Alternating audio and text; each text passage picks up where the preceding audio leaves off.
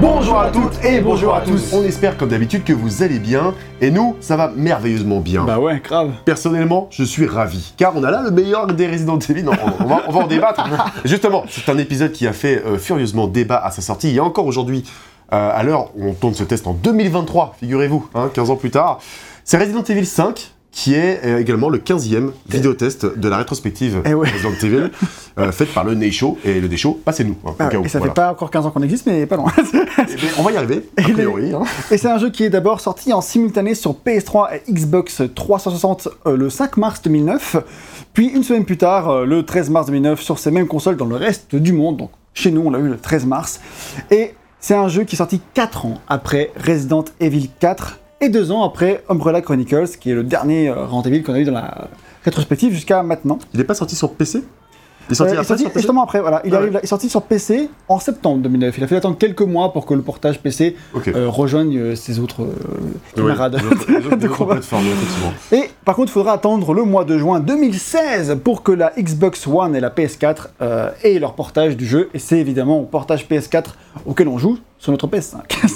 Oui. Mais c'est euh, pratique parce que du coup, c'est une version qui tourne encore mieux, etc. Donc euh, franchement, Oui, c'est tout bénéfice d'avoir cette version-là, c'est super cool. Petit 60 FPS. Et franchement, était hype à l'idée de redécouvrir ou de découvrir euh, ce jeu si euh, tumultueux, si sujet à débat, Ah, c'est la rétrospective. Moi, alors perso, je l'avais jamais fait. Euh, et Ouais. du coup, j'avais vraiment hâte de, bah, de me faire une idée dessus, de savoir qu'est-ce que j'allais en penser, est-ce qu'il allait me convaincre, etc. Moi, honnêtement, je partais quand même plutôt confiant. Bon, et après, il a, il a, je connais sa réputation, donc je sais à quoi m'attendre, donc je Oui. peux pas la déception des gens euh, quand il est sorti. Mm. Mais, euh, mais, certaines je, mais je partais, je partais euh, confiant. Toi, tu as l'air plutôt chaud sur le jeu quand même, Maxime. Euh, ouais, c'est un des jeux qui a bercé mon adolescence. Voilà, c'était, je l'avoue, ma première expérience avec Resident Evil. Je me suis rattrapé après, hein, vraiment. Mais il y avait une espèce de d'euphorie de, autour du jeu avant même la sortie. Il y avait la démo qui était disponible. Euh, alors, Capcom a toujours été assez fort en démo, généralement. Ils font encore ça sur les Resident Evil actuels. Tu vois, par exemple, Resident Evil 4, tu as la scène euh, du village, c'est la démo, quoi. Et la démo, après, elle est retournée par toute une communauté. Bah Et c'est exactement le cas sur euh, la PS3, parce que je jouais sur PS3 à l'époque. Et c'était une époque où, bah, effectivement, avoir des démos jouables à télécharger, c'était stylé encore à l'époque. Il y en avait beaucoup encore à l'époque. euh. il, y en avait, il y en avait beaucoup, effectivement. Mais donc, cette, cette démo jouable, euh, bah, je l'ai retournée, mais un nombre de fois incalculable avec mes potes. Euh, donc il y avait toute cette, euh, tout ce stress, euh, oui, le, le, le Japon en 2009, hein, donc voilà. Mais et ouais, et je me souviens que ça m'avait vraiment, vraiment hypé, et je faisais ça avec mes potes, et on avait déjà essayé de retourner entièrement la démo, essayer de comprendre. Il y avait déjà du replay value en fait sur cette démo, et ce sera le cas dans le, fa- le jeu final. Et bref, quand le jeu est sorti, je l'ai explosé. Et, j'ai vraiment kiffé, effectivement. Et, c'est un jeu que j'ai refait par la suite. Tu l'as fait en solo ou en coop à l'époque Je l'ai fait, j'ai fait, j'ai jamais joué à ce jeu en solo. Euh, si j'y ai joué après pour compléter des trucs pour le platiner, tu vois. Ouais. Euh, mais, euh, mais sinon, non, je l'ai fait vraiment en coop et je, je confirme, je, je leur dirais, c'est une de mes meilleures expériences coop. et je l'ai, je l'ai refait encore il y a quoi, peut-être 3-4 ans. Ah, il n'y a pas si longtemps. Il y a pas si longtemps, ouais, euh, et euh, j'ai euh, re-kiffé. Voilà. Et je l'ai replatiné encore une fois, tu vois, pour te dire. Je peux un peu ton avis, mais, mais c'est pas grave, c'est bien. Et toi, Vegem, tu l'as découvert euh, quand ce jeu toi? Bah, moi j'ai découvert à sa sortie, j'étais hyper chaud, je l'attendais comme pas possible parce que bah, j'étais un grand fan de Resident Evil 4. C'est vrai. Donc euh, je me suis maté les, moi, les trailers, je me mettais en boucle et tout. C'est l'époque où tu l'as téléchargé sur ta PS3? Ouais, bah ouais. Ouais. J'ai téléchargé des trailers à l'époque, ça semble complètement fou, mais c'est vrai. Ouais. Et effectivement, avec les trailers de PS3. Dead Space, ouais, Sur ta PS3, là, ça paraît zinzin. ah, je pense que je les ai encore. hein. Bah, c'est ça qui est beau. C'est- Ces fichiers, ils sont précieux, hein, tu sais. Ces fichiers. Parce qu'on peut maintenant télécharger les trucs de la PS3, ça devient compliqué. donc, euh, Ouais, bon. c'est bah une épreuve. Hein. C'est ça, et du coup je l'ai fait à sortie, et moi je l'ai fait en solo d'abord.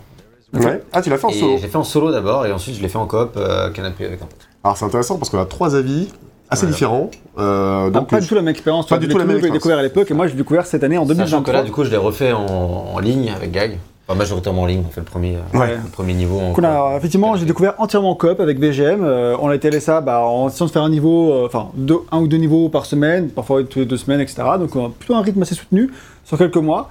Et euh, bah, on verra. Enfin, en tout cas, c'était. sur euh, quelques mois, mais ça, c'est aussi une donnée à prendre en compte. hein. Parce que Ah, c'est pas la même chose que, que dévorer le jeu à deux pendant un week-end où Bah, ça, je pense que tu t'éclates. Enfin, bon, bref. Ça, c'est certain. Enfin, mais le jour, malheureusement. C'est- On fait comme on peut. on fait hein. comme on peut, voilà, c'est ça. Et, euh, et voilà, et donc pourquoi est-ce qu'il fait débat? Enfin, c'est un jeu qui a à peu près autant de gens qui le détestent que de gens qui le défendent de bec et ongle. C'est assez phénoménal, un jeu qui divise à ce point, parce qu'on verra Evil 6, il divise également, mais il la balance penche plus d'un côté que de l'autre.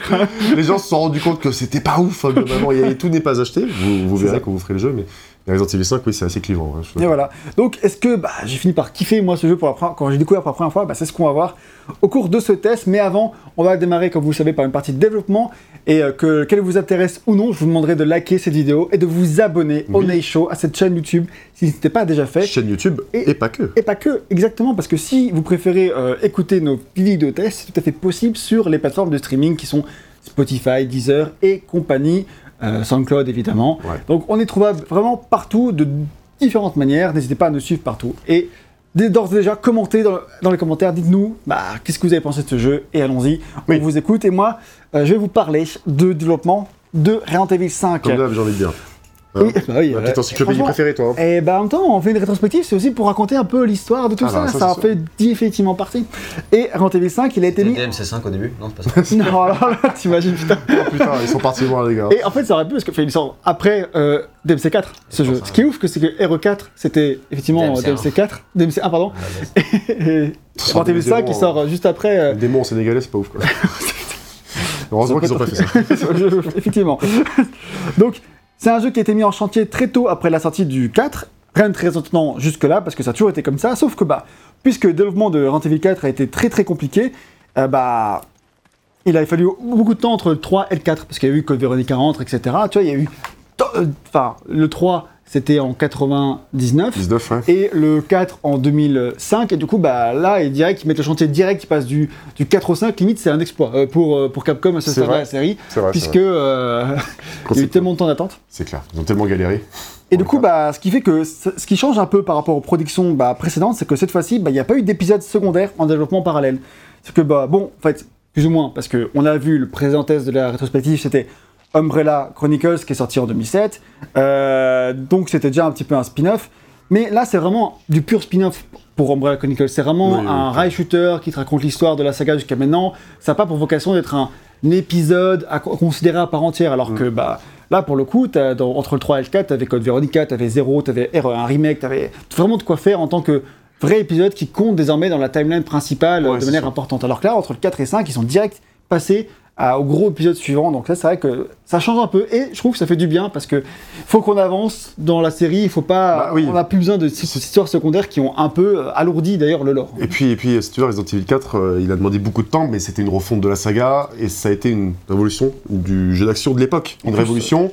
En tout cas, le fait d'innover, ça demande du temps hein, de, de, de- de- de préparation et tout. Alors que maintenant que les bases sont posées et elles ont été unanimement reconnues, ça. bah, tu peux te servir de ces bases-là pour prolonger et aller plus vite euh, vers Bah là, un nouvel complètement. D'ailleurs, c'est dès le mois de mars, dès le début même du mois de mars 2005, donc soit moins de deux mois après la sortie du 4, qu'on a une communication officielle de Capcom nous Ah disant qu'ils commencent à réfléchir à quoi, à quoi va recommencer Resident Evil 5. Donc ils disent Ok. pas grand-chose, hein, Mhm. mais ils nous disent que, euh, enfin, dès début mars, ils disent, euh, voilà, euh, Resident Evil 5, on est en train, on est en train de plancher dessus, quoi. Enfin, truc de ouf, quoi. Un Ouais, mois et demi clair. après la sortie du 4. Et euh, dans une interview qui est présente dans le livre The Art of Resident Evil 5, euh, donc c'est un l'artbook en gros du, du Ouais. 5, euh, dans lequel on trouve plein de secrets de développement qui, qu'on- que d'autres que je citerai aussi dans ce test, et ben euh, on nous dit même que la production aurait commencé en 2004, mais sans plus de détails. Donc c'est peut-être à la fin de l'année 2004, Oui. ils auraient peut-être déjà commencé à plancher un peu sur le 5. Moi, ce que je suppose, ça m'étonne un peu qu'ils aient commencé aussitôt, vu comment c'était le bordel. Ce que je suppose, c'est qu'ils font référence à la création du moteur, qui lui a effectivement commencé en euh, 2004, mais qui visait pas spécifiquement RE5. On va en parler plus tard du moteur, Mm. et il servira à plein de jeux. Mais voilà, parce que euh, on nous dit aussi dans d'autres interviews que la production aurait duré un peu plus de 3 ans, Ah ouais. ou pas loin de 4 ans, tu vois. Donc euh, ça ferait effectivement un développement qui s'étale de 2005 à 2009, quoi. Donc euh, Bon, à, après, à peu de choses près. Qui sont pas énormes de nos jours, mais qui à l'époque étaient quand même assez ouais, À l'époque, 4 4 c'était- ans, c'est pas mal quand même. Ah, il faut quand même changer de génération, donc ça c'est Ouais, quand même ça. pas rien. Ouais, clairement. Mais euh, c'est vrai qu'entre, tu regardes God of War 2 et 3, il y a 3 ans, il y a aussi un changement de génération, ce qui est 2007 et Ça. 2010. Ce qui était, Ça quand tu penses, c'est de interminable à l'époque. Ouais, changement de génération Parce était que t'avais super 12 ans à important, l'époque. hein, super important, les consoles changeaient du tout au tout, t'as une PS3 qui était compliquée à dompter aussi, euh, enfin c'est... Non, je comprends que ça prenne du temps. De toute façon, le jeu est parfait. Bah, je- tu sais ce que tu nous diras. Euh, qui est qui est en charge de ce projet d'après vous? Est-ce que c'est Shinji Mikami, le créateur de la saga, qui a bossé sur Resident Evil 1, sur Resident Evil 1 Remake et sur Resident Evil 4 Non. Bah bien sûr que non. Vous le savez, il n'y a pas de suspense, mais je pense qu'à aurait pas eu l'époque... de débat sur le jeu. Il y a des chances, ouais. Mais euh, à l'époque, ça pouvait sembler. Je pense que plein de gens ne s'en doutaient pas, tu vois. Mais non, effectivement, Shinji Mikami, il est parti. Euh, Qu'est-ce qui est devenu alors? Pourquoi il est parti? Qu'est-ce qui s'est passé? Eh ben, euh, on l'avait, on l'avait dit dans le test du, du 4. Visiblement, Je me rappelle, il est hein. mort, quoi. Enfin, C'est fort. Non, mais il avait été déshonoré. oui. Déshonoré après Bah. euh, le- la trahison par, par Capcom, non pas ça? En fait, il était très énervé à la C'est une fin de. histoire, on vous dit. hein. Je précise. C'est euh, basé sur des faits réels, quand même. Ah, Ouais, enfin, on a extrapolé un peu quand même. Non, non, tu verras. euh, il a... tu verras, il n'y a pas si. euh, euh, Alors, en fait, il est mort depuis 15 ans. remplacé par son frère jumeau. C'est Donc non, il était très énervé à la fin de Resident Evil 4 car Capcom avait décidé d'outrepasser la promesse qu'il avait faite à toute la communauté des joueurs que Resident Evil 4 serait exclusif à la GameCube et resterait une exclusivité GameCube. Leur disait n'achetez pas de PS2, je vous jure sur ma vie, je me fais harakiri s'il sort sur PS2. Et Capcom il a dit enfin Balek, euh, ça sort sur PS2. Donc En plus, c'est notre propriété intellectuelle à nous. euh, On fait ce qu'on veut. hein. euh, tes conneries GameCube exclusives, ça ne fait pas de l'argent depuis que t'as décidé, donc euh, C'est clair. Bon, Voilà. ça suffit, ça va deux minutes. Donc c'est pour ça que l'idée de Harakiri n'est pas complètement fausse, parce qu'il a vraiment dit ces termes qu'il Voilà. le ferait. Bon, Bon, il l'a pas fait. Il a trouvé que du Kiri. Du coup, il, Il a fait Ah. Super. Euh, donc voilà, sitôt la fin de Resident Evil 4, il quitte donc le studio qui a fait euh, le le Resident Evil 4. Ce studio, c'était Capcom Studio, Studio Production 4, et il rejoint Clover Studio, qui est un autre studio qui a été fondé par Capcom. Donc il quitte pas Capcom, mais il change de studio. Ouais. Et dans lequel, dans ce studio-là, on retrouve aussi une autre personnalité clé de la saga Resident Evil, qui n'est autre que Hideki Kamiya, qui a euh, fait bah, Resident Evil 2 et aussi DMC 1. Et Kamiya, au sein de Clover Studio, il est en train de bosser sur les Beautiful Joe, et bientôt il va commencer le développement de Okami, qui sortira lui en 2006. Donc là, on est encore en 2005 de ma chronologie. là. Ouais. Et là-bas, bah, Mikami, qui rejoint ce studio, il va se faire un petit kiff, il va développer un jeu qui lui fait grave plaisir, c'est God Hand, Hmm. qui sortira en 2006 lui aussi. Ah, bah, Anne, c'est Mikami, du coup. Ouais, c'est Mikami et Clover, ouais. Du coup, euh, c'est un beat'em all qui se moque des productions hollywoodiennes, enfin, c'est un délire, et c'est apparemment très technique, très pointu, que c'est très difficile. et très difficile, ouais. Mec, c'est assez jouissif une fois que tu arrives à prendre le truc en, en Je main. pense quoi. qu'il faut Mais environ un vraiment- bac plus 5 en Godan pour. Ouais, c'est quand même sa, sa réputation, c'est un jeu de niche vraiment, mais qui a une bonne réputation quand même, je trouve, Exactement, ouais. Enfin, dans sa communauté. dans sa communauté, qui n'est pas grande. c'est ça. Malheureusement, Clover Studio fermera ses portes en 2007, moins de 3 ans après son ouverture, c'est chaud quand même. Ça, Mais ils ont sorti 5 ans, 5 jeux en C'est 3 ans. Over Studio. du coup. Oh, oh. Attends, mais ils ont sorti 5 jeux en 3 ans, ça déconne pas. hein. Donc, euh, Beautiful Joe, euh, Okami, euh, le, un, portage, enfin, c'est un Okami. euh, C'est quand même que des- quasiment que des putains de jeux. C'est ça, fait. c'est que des jeux cultes, quoi. Ah, c'est c'est pas eux qu'on fait euh, The Wonderful euh, 100 euh, euh, non, ça sera déjà avec Platinum. Ah, c'est Platinum Games ouais, déjà. Du coup, bah, effectivement, quand euh, le studio ferme, bah, Mikami Kamiya et d'autres personnalités clés Capcom bah, quittent Capcom à ce moment-là et partiront fonder Platinum Games ensemble. Donc Mikami fait partie de la fondation de Platinum Games avec Kamiya. Mhm. Et euh, on n'entendra plus jamais parler de Mikami, Kamiya, etc. au sein de la création de Resident Evil. C'est fini, RIP. Euh, non, pas RIP pour eux, parce qu'ils feront d'autres, plein d'autres jeux, ils auront une longue carrière et une belle longévité. Mais en clair. tout cas, on n'en parlera plus dans cette rétrospective. C'était histoire de leur dire adieu que je faisais cette partie-là. Ah, allez, Et merci. Et de la même manière, on a aussi perdu euh, au cours de route euh, plein d'autres gens qui étaient clés dans la dans tout le début de la saga, notamment le, producteur qui avait lancé la franchise, donc euh, Yoshihiro Kamoto. Euh, lui, c'est pareil, il est plus sur la franchise depuis déjà quelques épisodes. Donc en fait, on a, on a plus euh, tout le noyau central qui a donné naissance à la saga. À cela, c'est fini, il est plus là, quoi. Ouais. Donc il faut la relève. Et euh, en plus de cela, on est en plein dans une grande restructuration interne chez Capcom. Ok. Et croyez-moi, Capcom, c'est un sacré bordel hein, que j'ai bien du mal à démêler. Donc, peut-être des incertitudes ici et là. Ouais. Et si vous avez plus d'infos, n'hésitez pas à le dire dans les commentaires. Mais euh, je, je pense ensemble, je m'en sors pas mal. Mais c'est un vrai, un, vrai, un vrai bordel quand même. En tout cas, il semblerait que dès le départ de Mikami, quand Mikami a quitté, euh, bien avant qu'il fonde qu'il aille donc, à Clover et tout, donc dès qu'il part à la fin de Resident Evil 4, donc début 2005, ça signe la fin du studio qui avait fait Resident Evil 4, qui était Capcom Production Studio 4. Ouais. Et à ce moment-là, il semblerait que la majorité des productions internes de Capcom, qui avant avaient 5 ou 6 studios différents, là, bah, ils décident de tous se réunir au sein d'une euh, division qui s'appelle la Consumer Games Development Division 1. Que des noms faciles à Ouais, retenir. c'est clair. L'enfer. Et donc du coup, c'est là une seule bannière qui porterait désormais tous les jeux, les gros jeux Capcom. Mm. Euh, mais Capcom n'a pas été transparent. Et les titres euh, bah, qui sont développés entre 2005 et 2013, ils sont ju- juste généralement flagués en tant que Capcom. Il n'y a pas de... Oui, ça, ouais. De nos jours, ils, ils expliquent un peu plus qui dans Capcom fait quoi. Mais de 2005 à 2013, il le disait plus trop. Donc euh, c'est un peu flou. aujourd'hui, il explique où? Dans les, dans les crédits de fin? Ouais, et puis dans la communication, il te disait un peu qui fait quoi. Oui, c'est vrai, c'est vrai, ils peuvent le préciser. Oui, Mais euh, Non, ça n'a jamais été très très très clair non plus. Ouais, trouve. c'est ça, Parce qu'on comprend quand tu vois les nomenclatures, euh, t'as pas envie de retenir eux-mêmes, ils ça. savent plus quoi. Donc, euh, donc voilà, en fait, euh, il nous précisait pas quel département faisait les jeux à cette époque-là. Mais donc, tu vois, à l'époque, il y avait vraiment Capcom Production 1, 2, 3, 4, et ben à cette époque-là, pendant le développement de Resident Evil 5, c'est fini ça. Ouais. Euh, donc, je sais pas exactement qui fait quoi, mais a priori, ce serait bien la, déjà pour la division 1, qui, ont, qui ferait Resident Evil 5. Et bah, son existence, ils l'ont vraiment officialisé à partir de 2013, etc., euh, avec ce nom-là, officiellement dans la presse, etc. Et. euh, et voilà, centralise de nos jours, ceux qui font les Devil May Cry, euh, toutes les di- divisions 1, c'est vraiment euh, toute la division Capcom qui fait euh, les jeux qui se décident au public un peu plus occidental, Ouais. c'est-à-dire bah, Resident DMC, Dead Rising à l'époque aussi, Feu des et donc voilà. Et, euh, mais ça, comme dit, ils l'ont explicité un peu plus tard, quoi, Ouais. en 2013, etc. Donc ensuite, il y a la division 2, euh, c'est la, division qui se centralise davantage sur le marché japonais. Donc historiquement, elle faisait les Monster Hunter, Mhm. mais de nos jours, Monster Hunter, parce qu'à l'époque, c'était comme très japonais, très pour la. C'est que des jeux qui sortaient sur PSP, sur PS Vita, etc., ou sur DS, et du coup, qui parfois n'étaient pas importés. Donc de nos jours, Monster Hunter c'est ultra importé, Monster Hunter World est le jeu le plus vendu De l'histoire de de Capcom. Capcom. Euh, donc euh, maintenant, c'est plus tout un jeu qui est destiné au marché japonais, mais historiquement, Monster Hunter, ça l'était. Donc, au sein de la division 2, il y a aussi les euh, Phoenix Wright, Onimusha, etc. C'est des jeux un peu plus de niche. Et la divi- et l'autre division, la dernière, c'est celle qui se concentre sur les jeux de combat, donc Street Fighter et Marvel versus Capcom. Ok.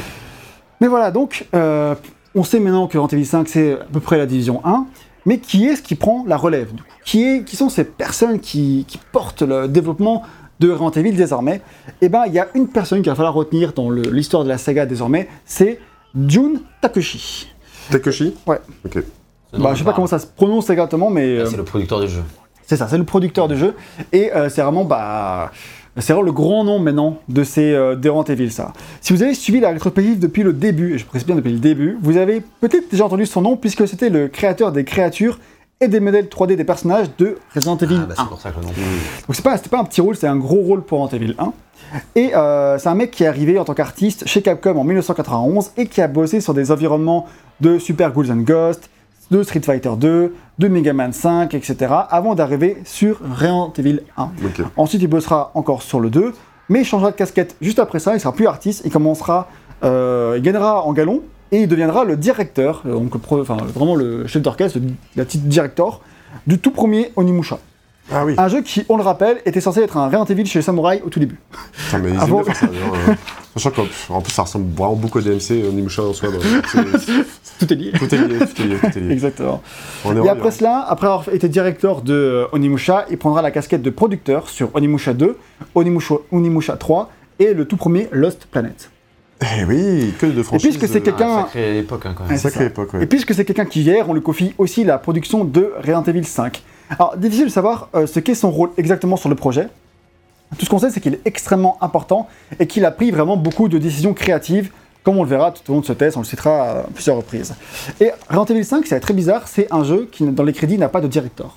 Ah ouais. Il a un production director, mais c'est pas tout à fait la même chose. Ouais, ouais. Donc, est-ce que production director, c'est le director qu'ils Mhm. ont rebrandé et- Enfin, impossible de savoir exactement. Production director était ici évidemment hyper important, mais euh, ils n'ont pas à quelqu'un tout en haut qui s'appelle director comme ça a été avant. Donc, euh, est-ce que en- sous la bannière de producteur, Jun Takeshi, il, euh, il a officié un peu en tant que directeur de Resident Evil 5 Je sais pas trop. Euh, C'est c'est le premier difficile. nom euh, qui s'affiche dans c'est ça, c'est quand même le premier nom qui s'affiche, Ouais. donc c'est quand même pas rien. le jeu, on l'a vu là.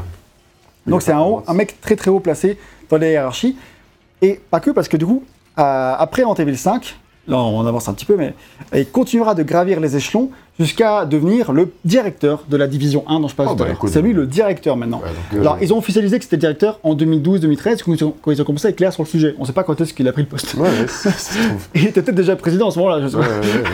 Mais voilà, c'est le directeur de cette grande division qui est à l'origine de la production de tous les DMC, tous les Evil encore aujourd'hui. quoi. C'est toujours lui le boss. Donc, un gros nom. Quoi. Petite carrière quand même. Petite carrière, ouais, c'est ça. Et il est secondé dans, la, dans le développement de Resident Evil 5 par un autre producteur, qui est coproducteur, qui est Masashika Kawata. Euh, en voici un autre qui était artiste auparavant. Il avait bossé sur les décors de Resident Evil 3, sur ceux de Devil Cry 1 et 2, et sur ceux de Onimusha. Il a ensuite été producteur sur la version PS2 de Resident Evil 4. Donc c'est lui qui a, été- qui a produit le portage PS2. Ok. Euh, donc c'est lui que, que Mikami déteste. du coup, je pense que. Ouais, il l'aime pas trop. Et euh, ensuite, il continue d'être producteur sur la majorité des opus de la série, sauf le 6. Il a skippé le 6, mais dans le jour, il est encore producteur sur euh, bah, Ah. Village, 4, Ah ouais, etc. donc c'est vraiment Ah ouais. Ouais, la c'est- 4% de la série, même encore aujourd'hui. quoi. Euh, donc, bah, enfin, ça, c'est le deuxième, c'est Magi- Mashika Kawata. C'est les, Ah euh, c'est le, c'est encore un autre, mais tu vois, c'est, on est vraiment sur la relève là. C'est pour ça que j'insistais bien dessus. C'est important de noter qu'il y a une prise de propre. Et le troisième nom important, c'est donc euh, le production director, comme je le disais, qui est Yasuhiro Anpo. Et euh, difficile de savoir ce qu'il a fait exactement, parce que production director, ça veut tout rien dire et surtout pas grand chose. Mais on sait juste qu'il est hyper important, mais dans quelle Bah, mesure ça veut dire pas mal alors. Bah, Ça c'est veut déjà dire bien. suffisamment. C'est déjà bien. Euh, franchement, ouais. Euh, quand on écoute les interviews, j'ai pas l'impression que c'est lui qui chapeautait le projet, mais il est quand même très important. tu vois. Ok. Bon, difficile de savoir après. Quoi détail. Pardon, désolé. Ah oui, elle, s'est pris. elle a pris cher la pauvre. Elle a pris cher. Ah, c'est lié. À la base, Yasuhiro, Yasuhiro Enpo, c'est un programmeur sur les deux premiers Evil. Donc en fait, ils ont tous une carrière qui est associée à Evil depuis longtemps. Quoi. Et il a aussi été programmeur sur le premier Onimusha et sur le premier Lost Planet. On sent que, son, que ces jeux sont un peu les, les stocks que se retrouvent tous les dépenses en toi. C'est le Ouais. cas, c'est souvent les gens qui étaient combos sur, sur Onimusha et sur Lost Planet. C'est eux qu'on a mis sur euh, Evil 5. Quoi. Et donc Evil 5, c'est son premier jeu à ce poste, un poste aussi important. Par contre, il sera vraiment le directeur, en tant que vraiment directeur, de Resident Evil Révélation 2 Ah oui. et sur le remake de Resident Evil 2 et sur le remake de Resident Evil 3. Donc Très bien. on a quand même des la relève, comme je le Ah disais, j'ai annoncé la c'était relève. pas- sa carrière n'était pas finie après Resident Evil 5. C'est ça. Donc euh, voilà, c'est un peu pour la core team. Alors il y a d'autres noms euh, que j'ai pas cités euh, parce que là il y, en a, il y a beaucoup. Je vais pas entrer en détail non plus, mais euh, ça vous donne déjà une bonne idée euh, d'à qui on doit cette nouvelle vague de Resident Evil qui commence avec Resident Evil 5. Donc quand la production démarre, bah, l'équipe ne tarde pas à trouver les grands axes de ce nouvel épisode. Comme tu l'as dit très justement, euh, Max, puisque Evil 4, bah, c'était une, une histoire à part dans la série. Euh, Enfin, déjà il y a les bases de gameplay qui sont faciles à reprendre, ça cartonne. Euh, on va garder ça, hein. on a oui, tellement galéré à faire un reboot C'est clair, oui. gameplay, on va garder ça. Mais aussi, pour l'intention qu'il y a derrière le jeu, ils se disent, ok, Resident Evil 4, c'était une histoire à part. Ça racontait pas l'histoire d'Umbrella, etc. Euh, euh, ça racontait une histoire de Léon, encore liée à des virus et tout ça, mais Ouais. c'est vraiment un renouveau dans l'histoire de la saga. Ça. Mais ils savent bien qu'il y a encore des histoires qui sont pas finies dans la saga. Euh, Il y a plein de choses qui ont été abordées dans Code Veronica, etc., qui n'ont pas trouvé de fin. Code Veronica est terminé par un cliffhanger, on le rappelle. Mhm. Et euh, du coup, bah, il laisse quand même sur le carreau plein de fans qui bah, attendent un peu ce, ce, ce- cette conclusion en fait. Et donc ils décident très vite que ce sera effectivement la, la suite de l'histoire principale de la série Evil Ouais. et pas la suite précisément de Evil 4. Ils, vont, ils veulent conclure ce qui avait été commencé au- auparavant avant de passer peut-être sur autre chose plus tard.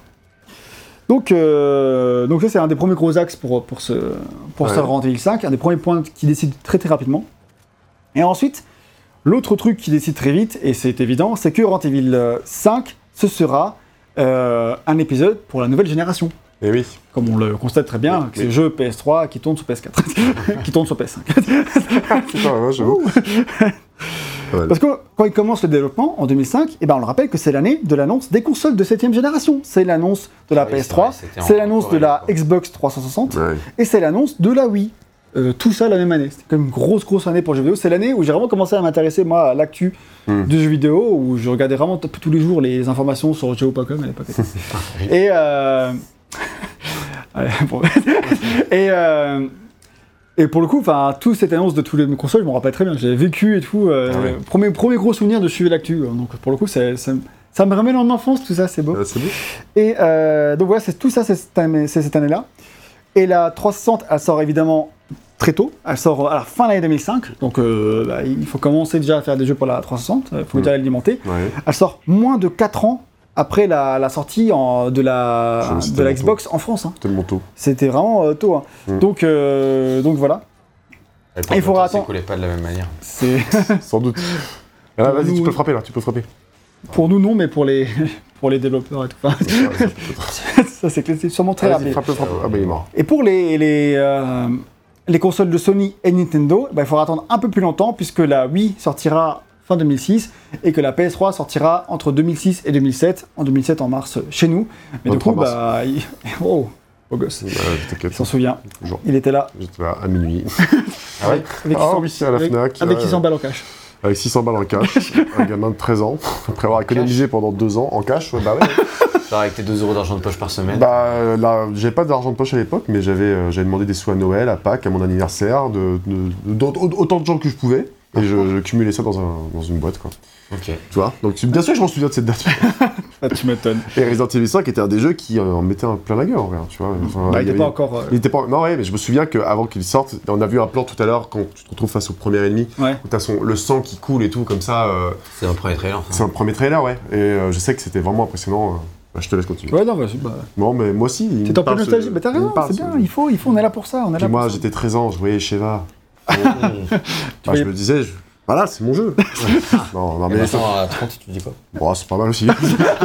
Mais finalement, euh, tout, est- tout change pas. Finalement, non. Juste, ils ont carrément abusé pour Chris Redfield, et c'est n'importe quoi. Le mec, il est passé d'un gars un gringalet Ah, à un bodybuilder Tu pensais que t'étais stock et puis après t'as vu Chris. Ah bah non, mais là, j'ai pas envie de devenir comme lui. Il passe plus les portes du métro. mais. Enfin, bref. Vraiment, ils ont, ils ont craqué, je te dis. La trottinette. Exactement. Euh, et en tout cas, bah, qu'est-ce qui se passe avec Nintendo? Il sort pas sur les consoles Nintendo. Et ça, c'est un coup dur. Rappelez-vous, on a vrai. parlé tout à l'heure. Ouais. Mikami qui voulait l'exclusivité de Resident Evil sur les consoles Nintendo. et Ah là, non, il sort ouais. juste pas, quoi. Ouf Est-ce que tu sais quand est-ce qu'on a eu le premier trailer de Resident Evil 5 ou Oui, on y arrive, t'inquiète pas. D'accord. Je vais te le dire. Ça va arriver, ça va C'est quand On y est bientôt en plus. Donc c'est un coup dur pour, pour Nintendo. euh, parce que, ouais. Bah, tu euh, bah oui, il- parce que le deal, il- devait être tellement ravi. à la Au base, début, au début des années 2000, tu sais, alors en signant ce truc, en se disant, bon là les gars, on a dans notre poche une putain de franchise et tout qui cartonne. Et bah non, en fait, quoi, c'est c'est mort. c'est mort. Voilà, c'est tout ce que je veux dire. Ah mais c'est clair. Et rassurez-vous pour eux, le jeu est quand même sorti sur Switch en 2019, donc finalement erreur réparée. Allez. Il est sorti en cloud en plus ou Je- j'en sais rien. dans une version, une vraie version Non, je pense que c'est que en démat, hein, j'imagine. Ouais, oui, c'est en démat. euh, ouais, Je ouais, pense, ouais. Après, en si, je pense, bah, je pense qu'ils t'ont quand même. J'espère, j'espère. J'espère pour la suite. Donc euh, voilà, sur le principe, bah, Resident Evil 5, il n'est pas fait pour euh, révolutionner la saga, c'est pas son but. Non. Mais euh, c'est quand même un développement qui prendra du temps, parce qu'il faudra quand même bah, passer la génération, comme on le disait tout à l'heure. Et le jeu, bah, c'est là, j'y arrive. Il est d'abord annoncé Mhm. officiellement le 20 juillet 2005. Il est annoncé, pas de trailer. Il est annoncé le 20 juillet 2005, avant même que Resident Evil 4 ne sorte sur PS2. C'est truc de fou, je trouve quand même. Et l'annonce se fait dans une petite conférence de Sony, qui veut, qui vient vendre du rêve Sony hein, euh, pour dire que la PS3 ça va être euh, la meilleure console de tous les temps. C'est c'est Et vrai. la conférence était privée pour les journalistes, donc le tra- il y avait un trailer, il devait pas fuiter. Ah ouais. Sauf que Il y avait les images, déjà un trailer. il y a déjà un trailer, et les images qui ont été montrées euh, dans ce trailer-là, elles sont sorties dans des magazines juste après. Et le trailer lui-même, Je me souviens des magazines. euh, bah bon, ouais, mais non, du coup, t'avais toutes les images du, ils étaient dégoûtés, tu vois, de coup Capcom. tu m'étonnes. Et le trailer lui-même, bah, il devait être dévoilé que au public qu'au TGS, donc euh, en septembre 2005, mais il leak dans les jours qui suivent en juillet. Donc, euh, enfin, donc c'est ce qui force, c'est ce qui force Capcom à le sortir officiellement ce trailer en juillet 2005, alors que c'était pas du tout prévu qu'il sorte là, quoi. Donc, Mhm. euh, juillet 2005, Resident Evil 4 n'est toujours pas sorti sur PS2 et Resident Evil 5 il y a un trailer. Il y a un trailer, les gars, c'est abusé. Ça. c'est un, petit teaser, donc je pense pas que c'est auquel tu fais référence. Ouais. On voit juste Chris qui marche. On Ouais. voit pas très bien que c'est Chris, c'est fait un peu pour jouer là-dessus. euh, qui avance dans une, une allée euh, d'un village africain, bah, qui est oui. Et après, il, il y a le soleil, il fait Ah et puis ça s'arrête là. ouais, je me souviens. Donc euh, voilà, c'est ce trailer-là qui est, est dévoilé. Et donc les présentations donc, euh, montrent après Chris qui va affronter des zombies sous la chaleur euh, caniculaire d'un décor africain.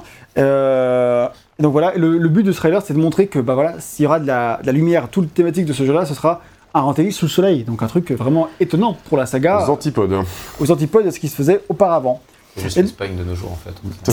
Ça, se trouve, ça se trouve. Bah, après, c'était un peu la métamorphose un peu entamée avec Resident Evil 4, j'ai l'impression. Tu vois, c'est on était déjà dans un environnement de jour, C'est vrai, euh, un peu plus, un- un- je dis bien un peu plus, un peu plus lumineux, quoi. tu plus vois. qu'avant, mais beaucoup Et, plus et plus d'action. Et plus d'action Oui, et un peu plus lumineux. Donc pour moi, ça, c'est c'est un peu la suite, euh, pas forcément logique, Mm. parce que là, c'est quand même vachement plus lumineux, euh, effectivement, mais et déjà, ça va un peu gueuler. Hein, quand même. C'est ça. Oui, bah, et c'était le comprends. fait de, de- Au moins, il prenait un risque, tu vois. Oui, c'est vrai. Et Malgré cette annonce très rapide, bah, Jun Takeshi, il a pris des précautions rapides et il a précisé que le jeu, euh, donc euh, le développement sur nouvelle génération, pouvait durer entre 3 et 5 ans. Donc faites patient. Il était en mode, euh, on vous montre le jeu, mais patientez les gars, peut-être 3 à 5 ans. Tu vois. Ouais. Finalement, il y a, il y a 4 ans plus tard qu'il sort, donc ils ont bien fait d'être aussi précautionneux.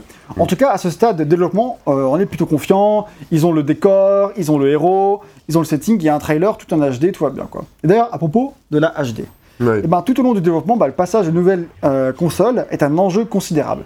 Rien que pour développer le trailer de 2005, Ouais. qui euh, était avant tout une note d'intention. C'est vraiment euh, but de monter, montrer un peu à quoi ressemblera le jeu, Ouais. c'est quoi son pitch un peu. Mhm. Mais c'est pas le jeu encore, il ressemble pas à ça, tu vois, loin de là. Donc c'est un peu une note d'attention. Et rien que pour développer ce trailer, qui, ils ont beaucoup travaillé sur les détails, ils ont beaucoup travaillé sur les muscles et le visage de Chris. Ouais. Ils ont euh, utilisé de, de très nombreux polygones individuels pour faire euh, le visage et même les cheveux de Chris. Et ils en vantent, ils s'en vantent après dans la, dans la communication, évidemment. Genre, ouais, maintenant il a mis 56 000 polygones dans, dans la mèche de cheveux de Chris. Ce qu'il faisait pas sur PS2, euh, Ouais, c'est- évidemment, quoi. Communiquer en polygone pour leurs autres jeux aussi. Même sur DMC4, c'était ça aussi. Hein. Ah ouais Ah, Ils C'était annonçaient la le- grosse époque où ils annonçaient les polygones. Ouais, Bah, c'était pareil pour euh. Uncharted aussi. Ah ouais, bah voilà, c'est ça. Et effectivement, euh, tu verras, il y a plein de traits communs entre DMC4. En dés- bah, c'est le même moteur, c'est un peu les mêmes graphismes, la même patte, un peu, j'ai l'impression. Et à l'époque, Takashi disait lui-même qu'il savait pas si le jeu aurait cette qualité-là. Mais le truc c'est que les mecs, c'était hyper. Euh... Allez, go, on verra. bah, ils enfin, honnêtes, quoi, dans Ouais. leur communication. Genre, Ça, cette ils sont allés chercher la clé. Ah, t'es quelle heure la clé Tu vas y elle a retourner, sais Elle a mal au côté. Elle a mal compris. Ouais, elle souffre. Ouais. Donc, euh, le jeu est développé sur un moteur propriétaire de Capcom. Donc, euh, ce moteur propriétaire de Capcom, il a été développé pour l'occasion Tu regardes. et il est partagé par d'autres productions de Capcom. Et ce moteur, il s'appelle le MT Framework Engine.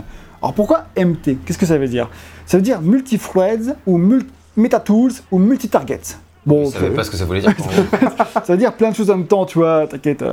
Donc, l'histoire de la création de ce moteur vient du fait que, au cours euh, des générations précédentes, chaque équipe, pardon, chaque équipe de Capcom développait son propre moteur, ses propres outils, et c'était une méthode qu'ils ne trouvaient pas efficace parce que bah, il- chacun avait son propre truc, ils ne pouvaient pas communiquer ni partager de la technologie, etc. Et c'était casse-couille. Donc euh, ils voulaient du coup centraliser leurs efforts. C'est avec le fait que bah, du coup ils ont arrêté tous les Capcom Productions, machin, ils ont recentralisé, comme je disais plus tôt.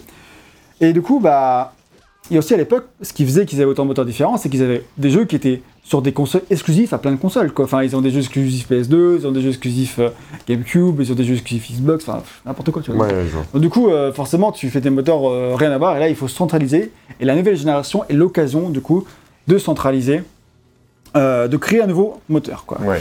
Et c'est son but. Donc le, développeur, euh, pardon, le développement de ce moteur a débuté en septembre 2004, quelques mois avant la sortie de Evil 4, donc euh, j'imagine que c'est la pré-prod du 5, Ouais. comme je disais plus tôt.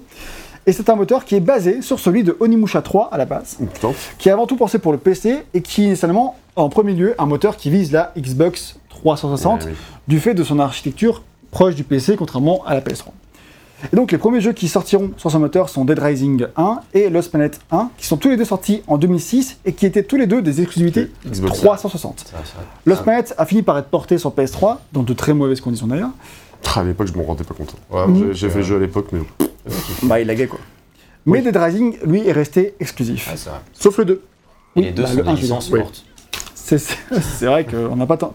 Pardon, Bah si, Dead Rising, il y a eu Dead un, Rising, 5 il y qui a a pas des- il y a chanté. des- ouais, il y a des rumeurs pour. Il y a eu euh, quoi, pardon un, un 4 ou un 5 Un C'est pas 3, ça un 3, hein. Non, il y a un non, 4 il y a au moins eu un 4. ouais. Si, si, Euh. Bah non, le. Attends, attends, attends, attends. Vas-y. Et, euh, Non, mais là, le- il y a des rumeurs comme quoi il ferait un remake euh, du premier Dead Rising. Ah. Mais le 3 est sorti en même temps que la Xbox One. C'était- Dead Rising 3. On est- Oui, oui, c'est vrai, mais il y avait un 4 après. Il y avait un 4 après Mais tout le monde l'a oublié. euh, Et après, la licence est morte. hein, donc, Oh, C'est chaud Ah, C'était Capcom Vancouver qui le faisait. Et Capcom Vancouver, ça fermait, je crois. Ah, donc il a été annulé Non, ils Bon, je regarderai, c'est vrai que c'était pas le sujet. Et donc, euh, le troisième jeu qui utilise le moteur, qu'est-ce que c'est? Qu'est-ce que c'est? Euh, DMC4. Ah, bien joué, je savais que tu l'aurais. Et le quatrième jeu bah, qui l'utilise, ce moteur, c'est celui auquel on joue aujourd'hui, c'est Resident Evil 5. Donc il fait partie de la première vague des jeux qui utilisent ce, ce moteur-là. Et c'est le, dernier, euh, le dernier jeu qui utilisera le MT Framework 1. Ensuite, ils feront le 2 qui commencera avec Lost Planet 2 qui sort l'an prochain, donc en 2010. Et, euh, et ensuite, il y a un, un 3. Ouais. Et donc, je vous le dis par pure curiosité, hein.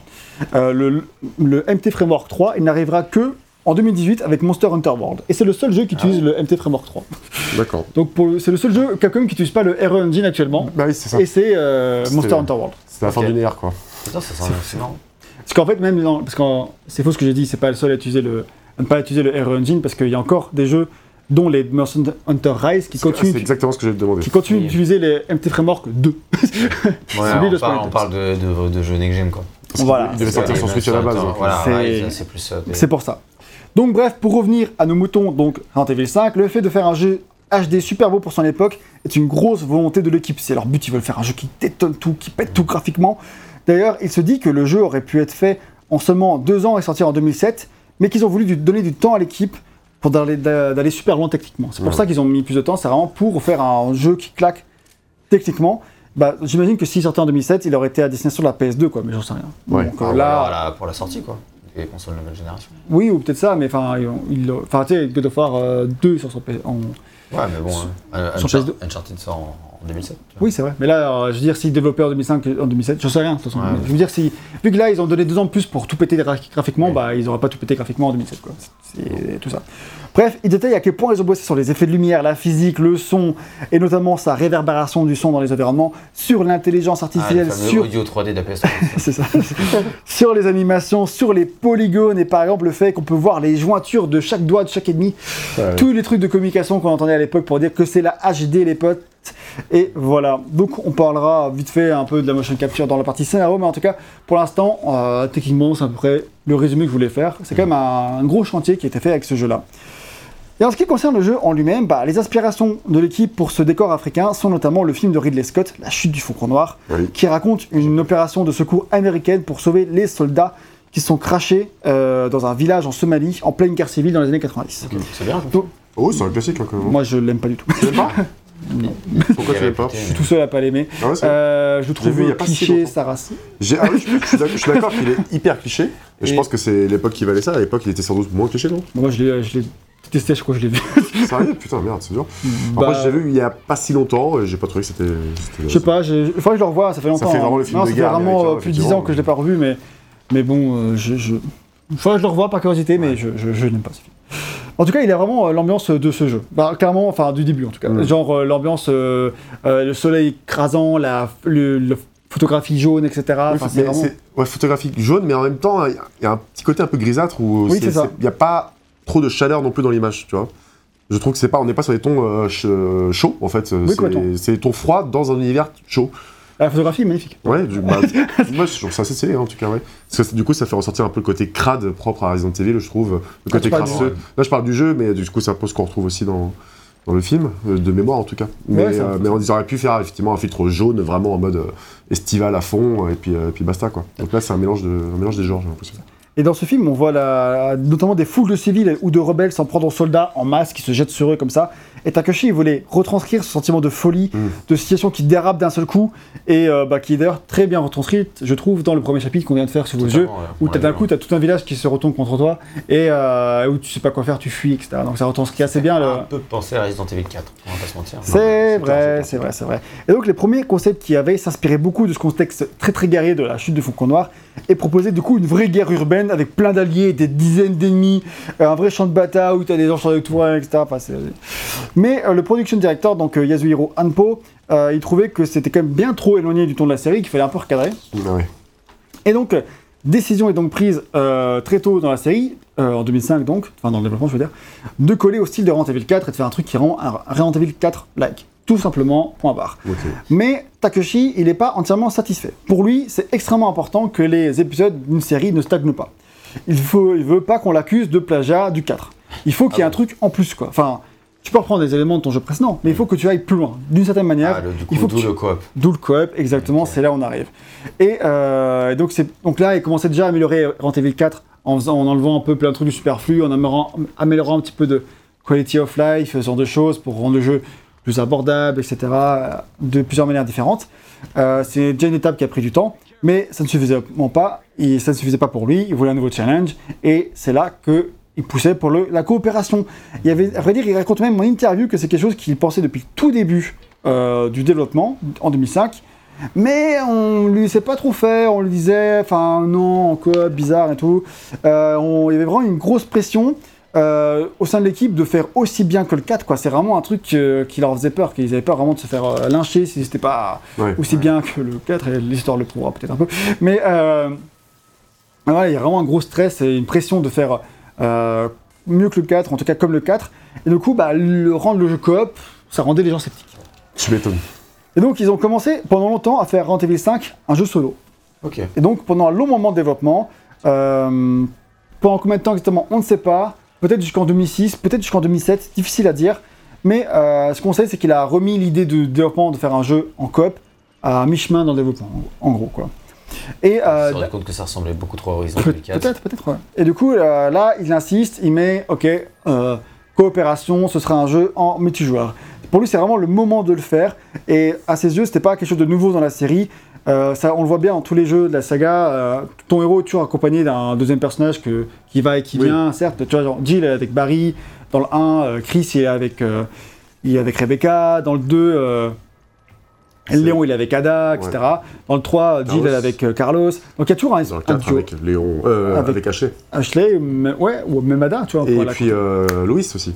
Louis, ouais, voilà, tu vois, il y a toujours un, un Un coéquipier, sidekick, ouais. ouais, un sidekick, tu vois. Donc, euh, le faire un, un sidekick, c'est pas déconnant. Et d'ailleurs, Resident Evil 0, euh, celui qui met en scène euh, Rebecca et Billy, euh, il avait été envisagé au cours du développement de rendre coop entièrement en- dans, dans la campagne. Je crois que ça va plus loin parce que tu joues les deux en plus. Ouais, toi, tu joues, tu joues les deux, donc ça va déjà plus loin dans le truc. Mm. Mais euh, en fait, finalement, le- l'idée de rendre coop a été annulée. Mais en tout cas, c'était un truc qui avait été envisagé. Ouais, donc, déjà, c'est déjà pas la première fois qu'il va. Et bah. Ouais. Oui, c'est vrai que tu. D'ailleurs, tu, tu Ouais, joues tu joues Steve. aussi, Steve, Putain. Bah, en fait, jouer l'autre, ça arrive souvent. Tu joues aussi Rebecca dans 1, etc. Oui, oui, t'alternes. Tu jouais un petit peu Ada dans le 2. Ouais, Après, c'est vrai ça- que, que, que proposer de la COP, c'est assumer son, son- l'éloignement de la de l'horreur et de l'épouvante. quoi. Ça, c'est sûr. Partager une histoire à deux, le simple fait d'avoir quelqu'un à côté de toi et de devoir jouer dans cette configuration-là, bon, bah, ça atténue totalement, totalement la peur. Et donc, Ah, ça, c'est euh, clairement un truc qui, leur- qui faisait, coup. qui leur faisait peur à eux, en tout cas. Bah oui, je, comprends, non, mais je, je comprends, je comprends. Mais du coup, ça, c'est effectivement, ça témoigne d'une évolution assumée et de se dire bon bah ok les gars, on va, on vogue vers d'autres horizons. On fait évoluer la série. On fait évoluer la série. Et moi, je- en vrai, je suis ok avec ça. Bah, vois, il faut évoluer. Si le jeu est bon. Oui, bah oui. Si le jeu est bon. ouais. Façon, ça permettra un retour aux sources bien plus tard. hein, on- Exactement. Comme ça s'est fait avec Resident Evil. Et d'ailleurs, en parlant de coop, il y avait aussi Resident Evil Outbreak, on- dont on a fait les Ouais. tests, qui était de la coopération Ouais, en ça, ce que ligne. J'allais dire, c'est que c'était pas du tout le premier jeu de pas- la saga qui propose de En club. tout cas, le premier jeu, numéroté, ça, vraiment dans le lore, etc. Premier jeu vraiment important. Quoi. C'est ça. Ouais. Et donc, bah, ok. Euh, On fait coop. Donc, puisque c'est Chris le héros, il se pose alors la question de quel va être le personnage euh, qui sera incarné par le deuxième joueur. L'idée qu'on aurait tous spontanément, c'est de mettre Jill. Bah Oui, il n'y a pas Jill Valentine euh, en, en seconde héroïne. Et ben, la Jill, en fait, dans le scénario qu'ils ont mis en place, elle a une- c'est un peu compliqué de la mettre en personnage jouable parce que si vous avez vu au tout début de ce test, il y a un petit flashback sur sa tombe. Voilà. Bon, Donc bon, euh, Bon, bah, elle est pas là, jouable, pas terrible quoi. Ouais. tu peux contrôler une pierre tombale. Je- je- Carton là qui sort le. Euh, attends, attends, attends, attends, mais c'est, euh, c'est, il y a un jeu comme ça où tu peux transformer en pierre C'est tombale. Chia, je pense. Ouais, y a C'est pas de Chia pierre- y a Ah pas de non, pierre- c'est genre- pierre tombale, mais. C'est genre un Saints Row, une connerie comme ça. euh, Enfin bref. J'allais dire c'est Spider-Man euh, Miles Morales. Ah mais oui, c'est ça. C'est le, non, c'est Ma- Spider-Man tout court. C'était ça. Il y avait un mode. sur PC C'est un mode où tu pouvais, trans- tu pouvais remplacer Spider-Man Par la tombe, par la de, ben tombe de Ben Parker. Parker. Tu te baladais dans la Mais ville. c'est pas partie d'un bug de Miles Morales ou de la un- version PC de Spider-Man 1 crois où, un où tu transformais en personnage, en, objet du décor et tu volais. C'est possible, mais genre, comme par hasard, la tombe de Ben Parker. C'est ironique. hein. Oh là là. Ouais. Donc du coup, bah, puisque bah, on peut pas mettre Jill, bah, il faut réfléchir à un autre personnage. Donc ils ont réfléchi à de faire revenir, d'autres personnages bien aimés des fans, mais c'était très compliqué parce que bah, faire venir un ancien, ça veut dire il faut expliquer pourquoi il est là, il faut inventer plein d'autres trucs et à ce stade de développement, c'était pas facile.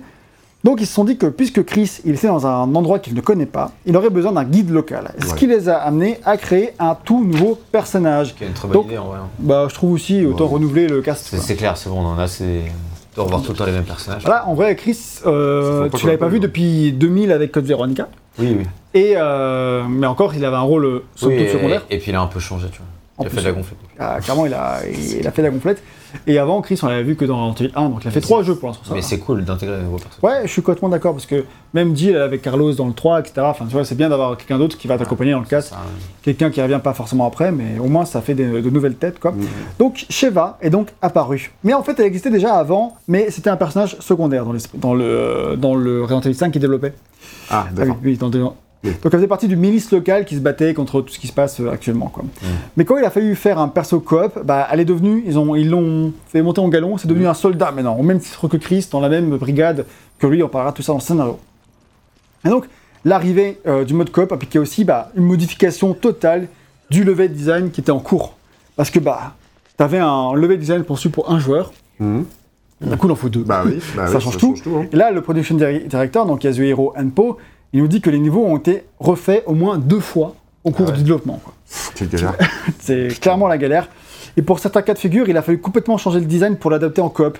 Et notamment, a priori, les niveaux qui ont plus souffert, c'est les niveaux euh, du chapitre 4 qui étaient dans, avec les pièges à Tomb Raider, dans les temples, etc. Où apparemment, il y avait beaucoup, beaucoup plus de pièges à, à l'époque. Mais là, il il y avait des mécanismes activés, etc. Mais là, en coop, c'était trop la galère. pareil, les énigmes, je pense que tu Ouais, c'est ça. Donc là, tu diminues euh, drastiquement le nombre d'énigmes parce que c'est toute une logique qui est à revoir. Et l'autre logique, euh, enfin l'autre euh, défi, pardon, Pardon. à relever, c'est celui de conserver la peur malgré le coop, comme tu le disais. Ouais. Et Yasuru Anpo il nous dit qu'il voyait mode coop comme le fait de rentrer dans une maison hantée à deux. Donc pourquoi pas de faire peur quand même. Pardon Mais on verra ça dans la partie gameplay. Euh, en elle-même, s'ils arrivent à tirer du partie coop pour faire peur ou pas. Ouais, peur est un grand mot. Hein. Il Oui. faut, faut, faut revoir la définition encore, je pense. Bref, en tout cas, le développement avance bien et à l'E3 2007, un nouveau trailer est dévoilé qui ressemble à une extension du teaser qu'on avait vu en 2005. On y voit Chris entrer dans un village africain et massacrer une foule de villageois noirs. Il est assailli, vraiment assailli par la foule qui est en montré comme sauvage. Normal, parce qu'ils sont infectés par la splagasse, tu vois. et donc, il tire dans le tas et ce trailer, eh ben, il passe pas. Très vite, on s'est fait, on s'est mis à dénoncer le caractère raciste du trailer. Et à l'époque, j'étais pas assez mature, je pense, pour comprendre cette remarque. Je me disais, bah, un virus qui affecte, qui infecte la population africaine, c'est normal que du coup les zombies soient noirs. Je m'arrêtais un peu à là, Je pense qu'on voyait pas forcément tout le. tout le contexte quoi. Bah, du coup, on avait juste une vision pure du cho- de la chose. Bah, on est en Afrique, bon, bah, la population est noire. Nous, on se bah, posait pas trop de c'est ça, questions, tu, quoi. tu te poses pas vraiment la question. En fait, c'est comme ça qu'il faudrait le voir. c'est juste, tu te dis, bah, Bah, voilà, maintenant qu'on est devenu raciste, on comprend. non, donc, yes, Ah, c'est une blague. là. c'est évidemment. Ah, Et donc du coup, pas du tout euh, raciste. hein. C'est Mais ouais, du coup, euh, c'était une vision un peu. Je marque que, ces visions-là qu'on avait, je pense, euh, tous, euh, étaient une vision un peu innocente parce qu'on ne voyait pas euh, vraiment. Et je pense que Capcom avait la même vision un peu innocente du truc. Néanmoins, bah, l'image de ce soldat américain blanc qui vient tirer sur une foule d'Africains sauvages, ça vient s'inscrire directement dans un tas de tropes narratifs colonialistes, des vieux récits des années 1800. Ce sont des des- Asiatiques qui développent. C'est bon. Oui, mais bon. Enfin. Et aussi bah, des, des- des débuts des années 1900 où l'homme blanc il va dans les villages euh, un peu primitifs et il se défend contre eux parce qu'ils l'attaquent, etc. T'avais plein de récits à l'époque qui étaient comme ça et bah, qui ont été dénoncés depuis. euh, pour, enfin, ça faisait partie d'une toute une époque de Ah, culture. Là, ok. Oui, à l'époque, en tout bah, cas, c'était bien différent. C'était complètement différent. De nos jours, quand tu vois ça, tu vois bien qu'il y a un problème. Mm. Mais en fait, du coup, en TV5 était vu comme quelque chose qui allait un peu là- là-dedans, tu vois. euh, Oui, je comprends. et ben, et qui plus est, euh, dans un contexte comme celui dans lequel on est, qui est la guerre du Golfe des années 2000, C'est vrai. Euh, il y a beaucoup de choses qui, qui sont plus politiques euh, là-dedans que euh, juste tuer des Espagnols dans le 4. Quoi. Ouais. Tuer des Espagnols, il n'y a pas de problème. euh, Il y avait la grippe espagnole. C'était plutôt eux les Et- colons aussi, les, les Espagnols. que- C'est totalement ça. mais- C'est sûr. Donc, euh, donc voilà. Donc ici, Chris, en fait, il représente l'armée américaine qui va dans les villages euh, bah, moins civilisés pour y imposer la démocratie. Quoi. Et donc c'est un sujet qui est très tous ces sauvages.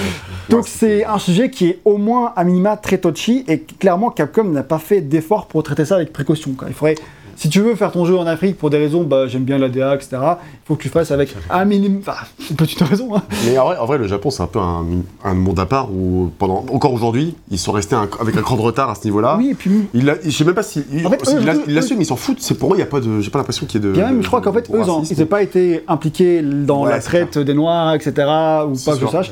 Du coup, en fait, ils n'ont pas euh, ce regard euh, sur la question. Et euh, alors que bah, tu mets en scène des Américains quand même. Ouais, c'est ça, mais. Donc, euh, Donc eux, quand, quand il s'agit de faire des personnages ultra clichés pour accentuer euh, les clichés de certaines cultures, ils y vont à fond. Et encore aujourd'hui, quand je regarde Street Fighter, ça me fait archi rire.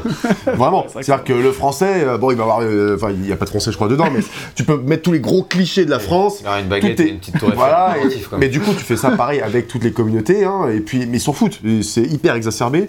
Et puis c'est rigolo, et c'est comme ça. Et puis d'ailleurs aujourd'hui encore, et bah euh, t'as certainement des babes dans les salons, peut-être un peu moins qu'avant, Euh, et des femmes avec euh, des, des gros lolos, et puis des toutes petites jupes dans les jeux vidéo. Et puis tu vois, ils- ils ont- je pense qu'ils sont quand même restés un petit Ouais, peu dans euh, cette clairement, mais encore de nos jours, il y a du fantasme de la femme enfant et tout. ouais. Oui, voilà, ouais, par exemple. Ouais, ou, alors, après, alors qu'une petite pieuvre, bon, bah, c'est, ça te fait mal à personne. quand même.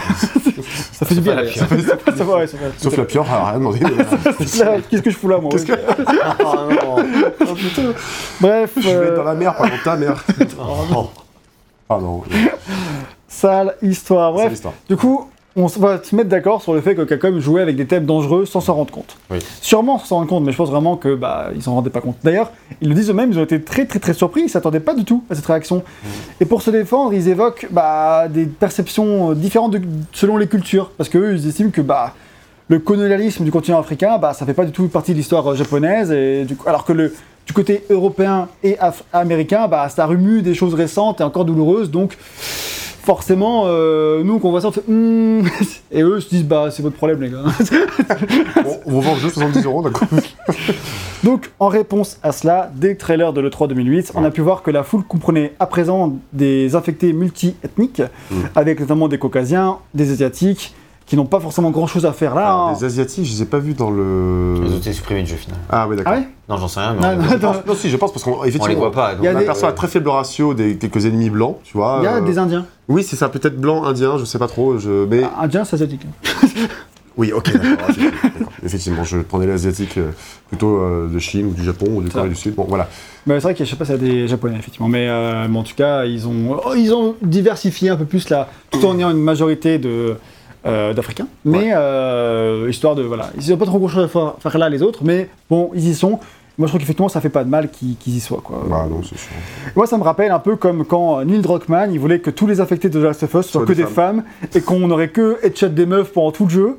Et euh, il est revenu en arrière sur son choix, car toutes les femmes de Naughty Dog ont fait Hmm, moyen Donc c'est un peu le même délire, je pense que là on te met sous le nez que en fait, euh, bon, pas ouf quoi. Et là ils acceptent leur erreur et ils Mhm. corrigent euh, de manière qui n'a pas forcément de sens dans le lore, mais on s'en fout. quoi. C'est pas... Après, il corrige, euh, il corrige vite et non plus. hein. C'est pas, je veux dire, il y a vraiment genre un ennemi blanc pour euh, 30, enfin, je sais pas, 20, Oui, oui, euh, oui. T'en as quand 15, même 20. plus, mais, mais- Tu penses? Oui, oui, t'en vois quand même pas mal. Mais oui, majorité d'Africains quand même. Attends, Et- bon, c'est aussi. euh, Bah, c'est normal aussi. jeu, quoi, tu vois. Après, pour Ils leur défense- ont fait un effort. Le méchant est blanc Ça, c'est vrai. Et américain et, et américain. en plus. Voilà. Donc, euh, donc voilà. Euh, encore une fois, je pense que ça prouve que Capcom s'était pas forcément posé la question, euh, c'était pas forcément posé les bonnes questions en amont, Mm. et que bah d'ailleurs dans le jeu final, il y a encore des éléments qui peuvent un peu être un peu limite côté euh, racisme ordinaire, on va dire, mais bon, Ah ça, bah, euh, ça oui. c'est sûr. Bah, le traitement de, de Sheva, mais t'en parleras peut-être euh, Ouais, après. oui. Bon, Bon, on, on- on verra. Ok, si tu veux. L'un dans l'autre, en tout cas, je trouve que le résultat qu'on a dans le jeu est un bon compromis. Euh, perso, perso, je pense que ça m'aurait gêné de tuer que des villageois africains. Euh, donc euh, c'est cool, un peu diversité. donc euh, c'est c'est pas mal que les monstres soient multi-ethniques. Bref, on a aussi plusieurs personnages importants qui sont de couleur, comme notamment Josh, qui nous accompagne dans beaucoup de cutscenes et dans un DLC, ainsi que évidemment Shiva, mais Sheva, pardon. Et euh, bah, d'ailleurs, beaucoup de joueurs pensent que l'intégration de Sheva, c'était une manière de se dédonner, de dire Oh, c'est bon, c'est pas juste un blanc qui tire sur les Africains. C'est aussi. hein. Ah, ouais, en, vrai. Mais c'est vrai peu- que ça peu aide un aussi. peu. Ça se trouve, Sheva, était blanche. hein. C'est clair, ouais.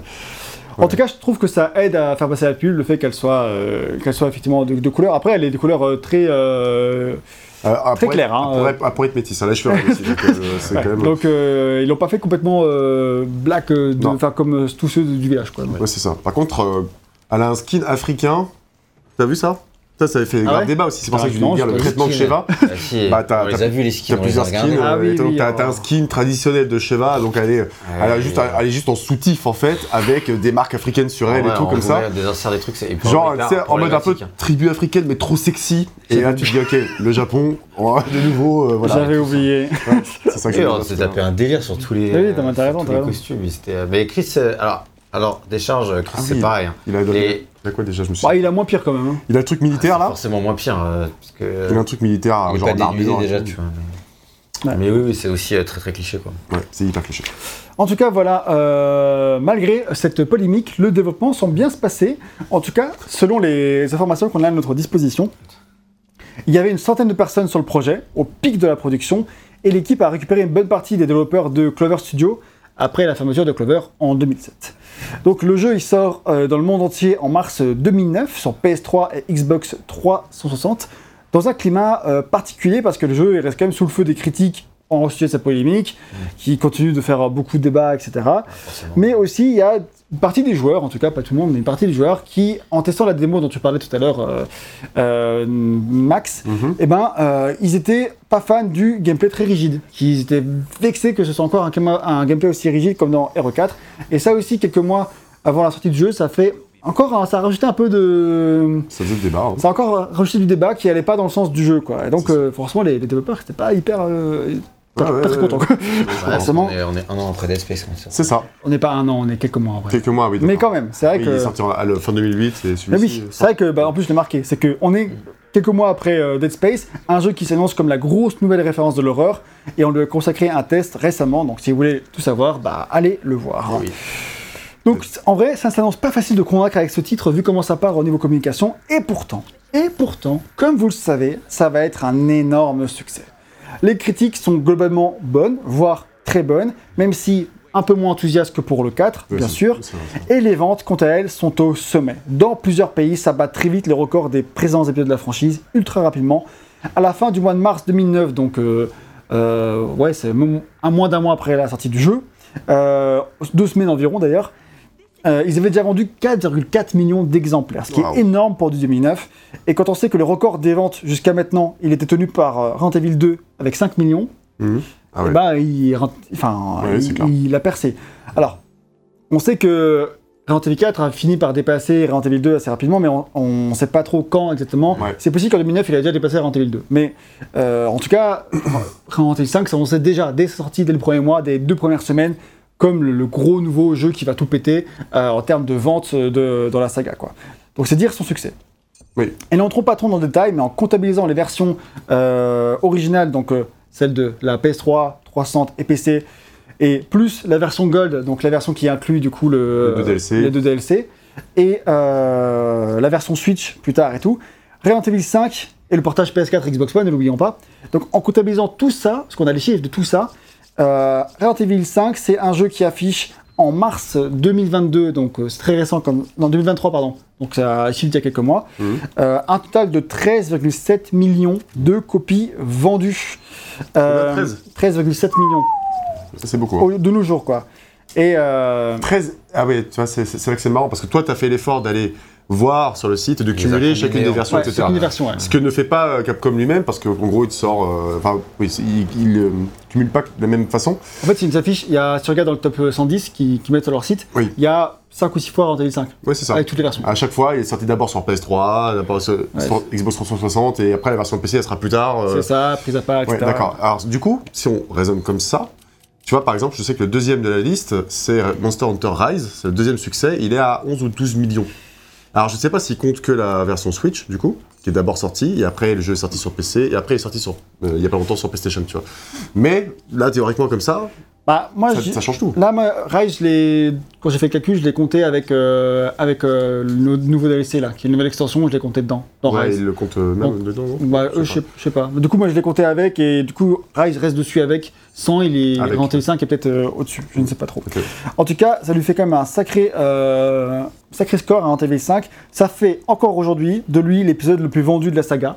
Devant le tout premier Resident Evil 4, parce qu'il y a un deuxième Resident Evil 4 maintenant. Ouais. Donc, euh, qui lui est à 12,6 millions aujourd'hui, en mars 2023.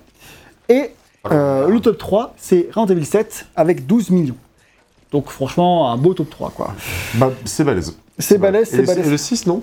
Le 6, il est cinquième. Ouais. En Et fait, ouais. euh, il se fait rattraper par Resident Evil 2 euh, Remake, Ouais, deux comme qui ça. est- va bientôt arriver sur mon top 3 en fait. Bah, parce qu'il se vend très bien encore. Le 2 remake, à mon avis, quand on le testera, il sera premier. Ah oui, il a là, rabattu le 5. Là, il est quasiment en passe d'être premier déjà, donc. euh, Ouais, bah, sur les chiffres officiels, il est déjà Oui. il est juste derrière le, Et le deuxième, 7. ouais. Ouais. Mais, euh, mais si tu cumules toutes les versions de Resident Evil 5, bah, il lui reste encore un million à, à avoir. Franchement, il les a bientôt quoi. ouais, Enfin, je, pense, je pense aussi. il a vendu 900 000 en 6 mois là. Ouais. S'il continue Ouais, comme ça, c'est c'est- c'est tranquille. GG. GG à eux. Donc, Un bien. gros succès pour Resident Evil 5. Et pour expliquer le succès, on peut mettre en avant la hype de fou qu'il y avait euh, pour le jeu après le succès du 4. Parce qu'il y a plein de gens qui ont découvert la, la série avec le 4 ou avec le 5 grâce à la hype justement qu'il y avait tout, tout autour. Mais aussi avec le fait que la série est un carton au cinéma en même temps. hein. Donc il y a, a tous les films de Paul W.S. Anderson qui sortent là. Et Capcom avait aussi mis en scène un- le tout premier film d'animation de la saga, qui s'appelle euh, Degeneration, je crois, Mhm. et qui est sorti en octobre 2008 pour en termes un peu de, enfin un peu la promotion du 5 quoi, Ok. à l'avance. Donc euh, on sent que vraiment c'est la série phare de Capcom à l'époque. Ils mettent le paquet pour euh, pour que ça se Mhm. vende et ça marche. Ouais. Donc voilà pour le développement de ce jeu. Merci on va parler beaucoup, maintenant de son scénario Ah, pour entamer vraiment Les vraies discussions. Exactement, on arrive au jeu en lui-même. Donc, euh, vous connaissez déjà quelques aspects, on en a déjà parlé un tout petit peu, mais on va parler Wow. du contexte historique. Pardon? Non, non, j'allais dire, on va voir s'il mérite son succès. Ah bah oui, ça c'est une question.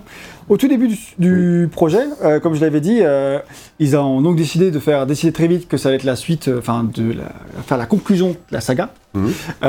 et pas reprendre sur les bases de RE4, même si pendant un Conclusion, carrément temps, ouais, le but c'est de faire la conclusion. Ce Ah sera ouais. pas le dernier jeu, mais Ah ils vont conclure la, tu connais pas le principe de conclusion. Ouais, c'est ça, ouais, c'est ça. les conclusions de l'arc précédent de la saga qui n'avait pas été conclu justement. C'est- Ouais, c'est. La conclusion de l'histoire qu'il y avait jusque-là, parce que Je croyais qu'Umbrella était déjà dead. bah Bah oui, Oui, mais mais Wesker, bon. non. Euh, Voilà, c'est ça, c'est bon. ça, c'est pas le problème.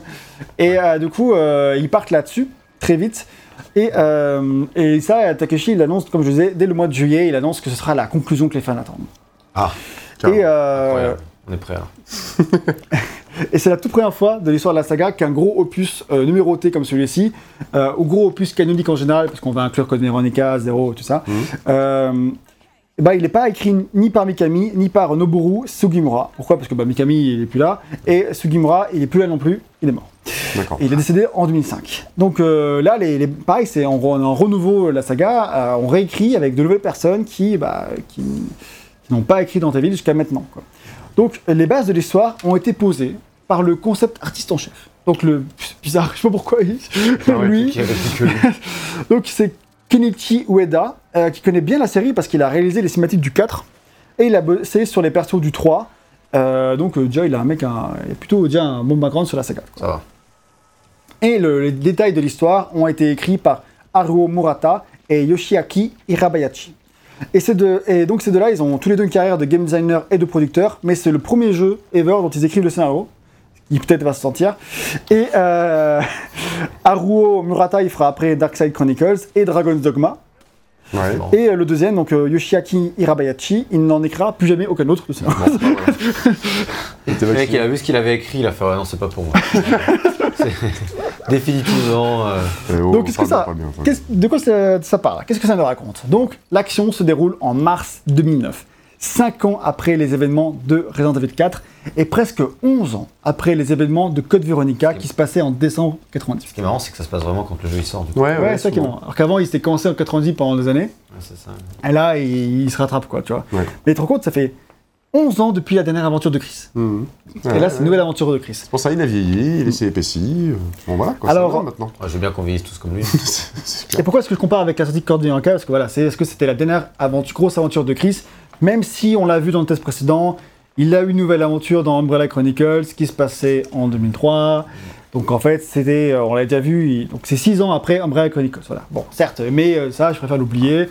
Concentrons-nous sur les épisodes principaux. Et puis surtout, on, on a calculé du coup l'âge de l'âge de Chris. Et sachez que là, il a 33 ans. Donc, euh, Putain. voilà, L'âge de objectif Chris. avoir, Objectif à avoir. à avoir la même gueule. il à n'y a peut-être 33 pas de double tendinite.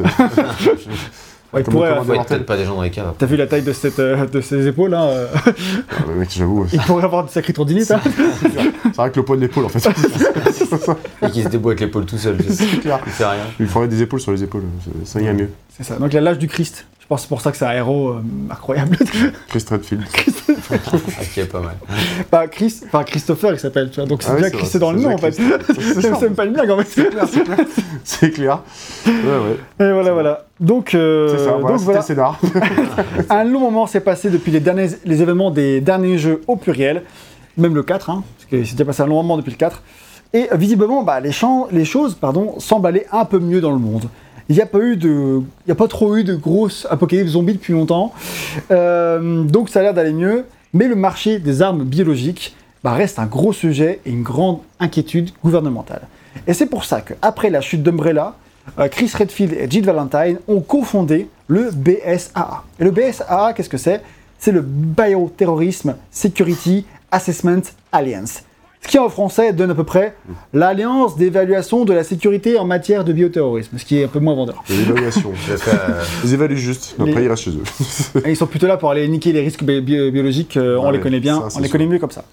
Donc leur- le but de cette euh, association, donc le, le BSAA, c'est de lutter contre toutes les entreprises pharmaceutiques ou organisations terroristes qui pourraient chercher à reproduire les expériences d'Umbrella euh, évidemment. Ouais. Et, euh, eux étaient pas ouf, C'est un petit peu un traumatisme pour le monde entier, je crois. Tu, tu, tu m'étonnes, quoi. Enfin, que-. Parce qu'en fait, euh, dans le lore, du Ouais, coup, suite à Resident Evil 4, on apprend que bah il y a eu un procès de dans de Umbrella après le après tout ça, il Ah a oui, fait mais- faillite. Hmm. Enfin, il était temps, quoi. Tu... Est-ce que, est-ce que euh, vraiment l'histoire d'Umbrella a été rendue publique pour autant?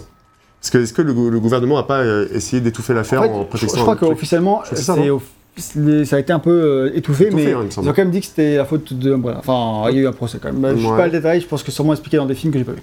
Euh, Justement, parce que dans la Moi, tu série. que t'étais que t'étais fan du lore, tu n'as pas ce détail. T'inquiète pas, on verra le- le- les films ensemble, t'inquiète. Ouais. Sois prêt.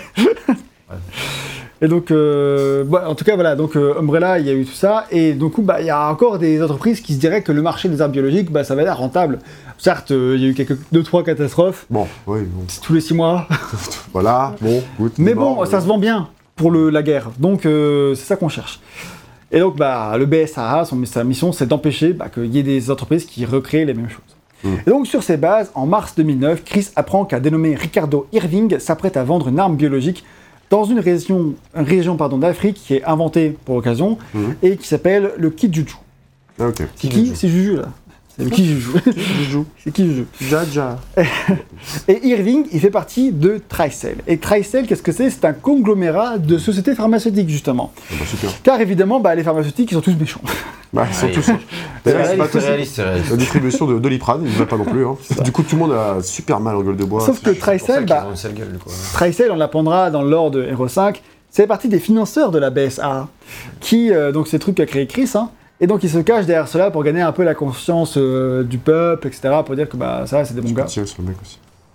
Et, euh, mais ce serait, ça cacherait quelque chose de plus louche sur Tricell. Là, ça, je sais pas si à ce stade de l'histoire, Chris, il sait que Tricell, ils sont pas ouf. Ouais. Aussi, sans doute. En tout cas, il sait juste que Ricardo Irving, qui bosse pour eux, a priori, il a une arme biologique, donc il fallait lui niquer sa gueule avant qu'il la vende. Donc il arrive sur place, visiblement, il est un peu en retard. C'est Euh, évident. bon, euh, j'ai oublié de le préciser, il est aidé par euh, des membres de la branche ouest africaine euh, du BSAA, parce que visiblement, c'est une agence Internationale. internationale. Et donc, qui est Sheva Alomar, qui nous accompagne dans le gameplay, comme on peut le voir. Donc c'est une nouvelle personnage créé pour le lore, comme on l'a dit. Cependant, quand on arrive sur les lieux de la transaction, Chris et Sheva constatent très vite quelque chose de bizarre. Les villageois sont extrêmement agressifs et se comportent comme les Espagnols de RE4. Ouais, et pleure du sang. Et, euh, Pas ouf, quoi. pas ouf, ouais. Et- et Ils semblent donc être infectés par le virus espagnol Las Plagas. Mhm. Mais horreur et damnation Une nouvelle apocalypse zombie pendant tout, après tout ce temps C'est donc ce qu'on a vu au début de ce test, vraiment et c'est donc chance, hein. pas de chance, et donc on va devoir se battre à nouveau contre des infectés. C'est pas des zombies, mais on va. Si je dis zombies, m'en voulez pas. C'est Ouais, ouais, en vrai, euh, c'est pas des zombies. C'est pas des zombies. C'est pas des zombies. et ça, je le précise. Ouais, et d'ailleurs, les gens, au bout d'un moment, après Resident Evil 5, ils en pouvaient plus, ils voulaient, ils voulaient le retour des zombies. je te jure. C'est pour ça qu'ils étaient contents à l'annonce de Resident Evil 6. Et après, ils ont eu le jeu. Et après, ils pas étaient plus content. contents. tu sais que, euh, je sais pas si tu parles de Uroboros dedans ou pas. Euh, ouais, on va en parler. ouais. Tu vas en parler? Moi, je te dirai une Ok, anecdote, ça euh, marche. Et ben l'intrigue, à partir de là, elle est assez simple, comme on a pu le voir. Mais euh, donc, tu as Chris Sheva qui découvre que le nouveau virus a été lâché dans cette zone et il faut s'échapper bah, pour pas se faire contaminer et aussi retrouver le potentiel euh, auteur d'effet qui est donc Irving et l'empêcher de nuire avant que la situation ne dégénère. Hmm. Euh, mais petit à petit, d'autres intrigues surviennent. Déjà, Ouh. très tôt dans l'aventure, Chris et Sheva découvrent que leur unité a été décimée par une créature monstrueuse. Et on apprend alors que Tricell est en train de créer une nouvelle arme biologique hors du commun qui répond au nom de code Ouroboros. Ouroboros, eh bien, euh, c'est le nom de la de l'entreprise du méchant dans Devil May Cry 2. Putain, c'est ouf. voilà, donc il a la tête d'une multi-firme, euh, enfin d'une firme euh, multinationale, je veux dire, tu vois. Alors je sais plus, ah, je sais plus ce qu'elle fait exactement. Mais elle s'appelle Uroboros et le but de cette entreprise, eh ben, c'est d'a- d'acquérir la puissance ultime avec le démon Argosax, machin, blablabla. Visiblement, son but c'est de faire des hélicoptères zombies. Voilà, d- d'ailleurs, donc euh, on s'en rapproche, ouais, ça m'a fait rire. Juste, euh, ils ont récupéré le blast de l'entreprise pour le mettre dans Resident Evil 5. Non, bah Ouroboros c'est pas n'importe quoi, c'est la figure du serpent géant qui se mord la queue là, Ouais. qu'on retrouve dans de nombreuses cultures et mythologies à travers le globe, que ce soit égyptien, japonais, euh, chinois euh, ou même euh, scandinave. Ouais. Donc euh, c'est euh, un truc euh, plutôt connu, tu vois. Mm. Et, mais ici, c'est pas un serpent, c'est l'arme ultime, c'est le zombie massif, c'est la- l'arme biologique la plus puissante, la plus impressionnante jamais créée dans l'histoire de la saga. Et ce qui est, euh, bah, je pense, plutôt vrai. Enfin, en Oui. termes de puissance, euh, Oui, C'est revenu dans énervé, énervé quand même, Ouais. c'est- ça déconne pas, quoi. Ouais. Et cette intrigue va de pair avec toutes les nouvelles expériences que mène Tricel, puisque de toute évidence, bah, ils ont récupéré, on ne sait pas comment, un échantillon de Las Plagas en Espagne, et ils cherchent à le rendre encore plus puissant. On verra dans les documents très tôt en jeu que les mecs qui sont en train de faire le Plagas 2, le Plagas 3, sont chauds. hein. Ouais, c'est ça, ils sont là, oh, le Plagas, c'était bien, mais euh, difficilement vendable, euh, on, va, on va faire mieux, on va faire plus. En fait, ils disaient, dans le lore, c'est exactement ça, c'est que bah, ça met une semaine à faire effet. Ouais. Ah oui, Donc, Bah, tu vois, on voit bien que Léon, il met du temps à être contaminé, tu vois. ouais, c'est vrai, ça. du coup, ils Une sont semaine, peut-être bon. pas, mais trois jours. Ouais, ouais, c'est Donc, du coup, nous, on veut des mecs, euh, voilà, tu leur injectes, bam, quoi. Direct. D'ailleurs, c'est ce qu'on voit dans Bah, les c'est cinématiques dès le début. D'intro, effectivement, c'est Ah bah exactement oui, ça. quand ils lui font bouffer, c'est c'est rapide. hein. C'est assez euh, immédiat, quoi. Ouais. Et Tricel bah, vient d'ailleurs faire ses recherches là où on se trouve, en Afrique, euh, car ce serait a priori le berceau du virus Progenitor. Le virus, voilà, donc Progenitor, c'est le virus qui est à la souche du virus T, Mm. qui est celui que Umbrella avait euh, développé dans Resident Evil 1, qui a contaminé euh, toute la ville de Raccoon City. En parallèle avec le G, enfin bref, mais c'est la même chose. Ouais. Il a fait beaucoup de virus, donc le Progenitor, c'est le virus originel. Et ce virus, on en aurait déjà entendu parler dans les jeux précédents, mais je sais pas si c'était déjà sous ce nom-là. Euh, j'ai pas réussi à retrouver, et là je me souviens plus en détail parce que bah, zéro, je l'ai fait déjà il y a plus d'un an, donc j'ai plus le détail quoi. Ouais. Euh, si euh, les fans absolus le savent, je vous prie de laisser un commentaire avec toutes les explications sur le lore, franchement, grand plaisir. Bah, ouais. Grand plaisir. En tout cas, le, le Grand plaisir, je sais pas, mais en tout cas, on vous lira. C'est Resident clair. Evil 5 a été amené par Ada Wong aussi. Savais-tu Quoi, Resident Evil 5 De- Là, les événements découlent de Resident Evil 5 découlent en gros de, de Ada. Wong qui a rapporté le, Las Plagas. bah, bah non. Eh bien, tu verras. Parce que, là, parce que à la fin de Resident Evil 4, je- Ouais. désolé, je spoil, pour ceux qui veulent pas partir. D'accord. Qui- Je sais qu'il va Ça, pas ça, partir. enfin, pour ceux qui veulent pas savoir, c'est oh, minuscule, minuscule spoil, c'est de D'accord. 30 secondes. D'accord. À la fin de sa campagne de, de Ada Wong euh, dans Resident Evil 4, elle, euh, elle devait rendre le Las Plagas à, à, Ah oui, et a fait demi-tour. à Wesker et finalement elle le fait pas. Elle lui envoie un faux. Elle se dit finalement. Tu as raison, je n'ai pas fait l'extension. Je n'ai pas fait l'extension. Eh Et- oui. Et, Ah, effectivement. Non, mais c'est vrai. Après, à la fin, elle fait. euh, bah, moi, j'ai fait que le remake. Mais du coup, dans le remake, c'est teasé euh, très très fort. Mais euh, comme il n'y a pas euh, l'extension d'Ada Wong, on Ah sait bah. juste qu'elle fait en gros demi-tour. Et puis après. euh, Elle le fait pas du coup. Voilà. Mais euh, a priori, j'ai lu qu'ils auraient récupéré ça sur le cadavre de Creuser. Bah, tu vois. Mais bon, Bon, c'est c'est pas. pas Wong. euh. Les scénaristes de Resident Evil, c'est quelque chose quand même. Mecs, c'est comme Transformers. Il y aura toujours un truc. connaissance très poussée du lore. voilà. Manodou. Vous pouvez revenir à ceux qui avaient peur d'être spoilés, c'est vraiment. bah les couilles. Ah ouais, vous inquiétez pas, franchement. Donc voilà, euh, voilà donc le virus progenitor, c'est le virus original qui, crée les zombies à la base. Et euh, son origine venait d'Afrique. Et d'ailleurs, c'est pour ça que les scénaristes ils avaient choisi de le faire le jour d'Afrique. Parce que puisque l'Afrique, c'est le berceau de l'humanité, bah, ils voulaient que ce soit aussi le berceau du virus. Et de la fin de l'humanité. Et- Ou alors, ouais. plutôt le berceau d'une nouvelle humanité. Peut-être, je pense que c'est plutôt ça. Une Tout humanité, ça avec une humanité euh, Oui, mais euh, de- dans la réalité on fait c'est le, le berceau de l'humanité. Donc, du coup, ce serait le, le berceau, le, le nouveau, quoi. Ouais, voilà. L'idée, c'est de faire le tri, a priori, euh, d'avoir des humains C'est ça. parfaits. C'est vrai que donc- là, quand tu les vois, ils sont parfaits. hein. Ils C'est- sont euh. C'est toujours comme ça dans ces histoires, c'est comme mon débile. Regarde, ils sont parfaits, gros non. Non, bah, regarde, regarde la perfection, la puissance. Oui, mais il sait pas écrire sur un clavier, là. Il n'a pas besoin, c'est. Justement. Dans, dans tous les rentéiques que j'ai fait et tout, à chaque fois, mais regarde, c'est les meilleurs, et après ils se transforment en tyrans dégueulasses et tu le butes en deux secondes. Mais déjà, et puis vraiment, je ne vois pas évoluer dans une société ou faire Avec de que la des politique. mecs comme ça, ou- pas- vraiment, c'est pas ça n'a facile. quoi. aucun sens. quoi. Ah la vache. Pour voir la taille des métros. hein, ça, ça fait pas quoi. Encore en dans fait, Dead Space, c'est un peu différent parce que c'est genre ça va remplacer les humains, il n'y aura plus d'humains, il n'y a pas de Il y civilisation. aura plus d'humains, c'est. euh, Voilà, en gros, c'est la même chose en vrai. hein. Ouais, bah non, euh, on verra, enfin, c'est parce qu'elle veut être le monde quoi. ouais, voilà, c'est pas le même projet quoi. c'est sûr. Ah si, il veut quand même la perfection. Si, il veut Oui, perfection voilà. quand même. Il y a Bref, quand en même- gros, euh, Tricel, ils veulent reconstruire le, le progéniteur pour refaire comme Umbrella dans le 1. Franchement, je sais pas pourquoi ils ont buté Umbrella, c'est pour refaire un nouveau Umbrella, quoi. Ah, ça sert à franchement. rien dans le lore, quoi. Ça me- il me fatigue. À ce stade, c'est Ah, moi, quand j'ai lu les trucs, j'ai fait non mais ouais, vous me fatiguez les gars. Passer à autre chose, on vous a dit. Est-ce que Tricel serait pas Umbrella? Oh, c'est un peu plus compliqué, mais ouais. Donc en parlant de Tricel, un autre élément principal de l'intrigue est le fait que, bah, Tricel semble avoir un partenaire mystérieux qu'on n'a pas eu tout teasé jusqu'à maintenant, Mm. Albert Wesker Oh, mais mon non. dieu C'est c'est la Oh conclusion là que les là. fans attendaient, ok Mais C'est oui, hein, parce que moi, le jour dans DMC6, on va me ressortir Moondous. Ah, que- Ouais, mais a Ils peuvent me sortir la justification la plus pétée du monde, je dirais, c'est j'ai du génie. C'est Ouais, du mais. Wesker, c'est normal qu'il soit là dans Resident Evil euh, 5 parce que euh, il était déjà dans Code Veronica.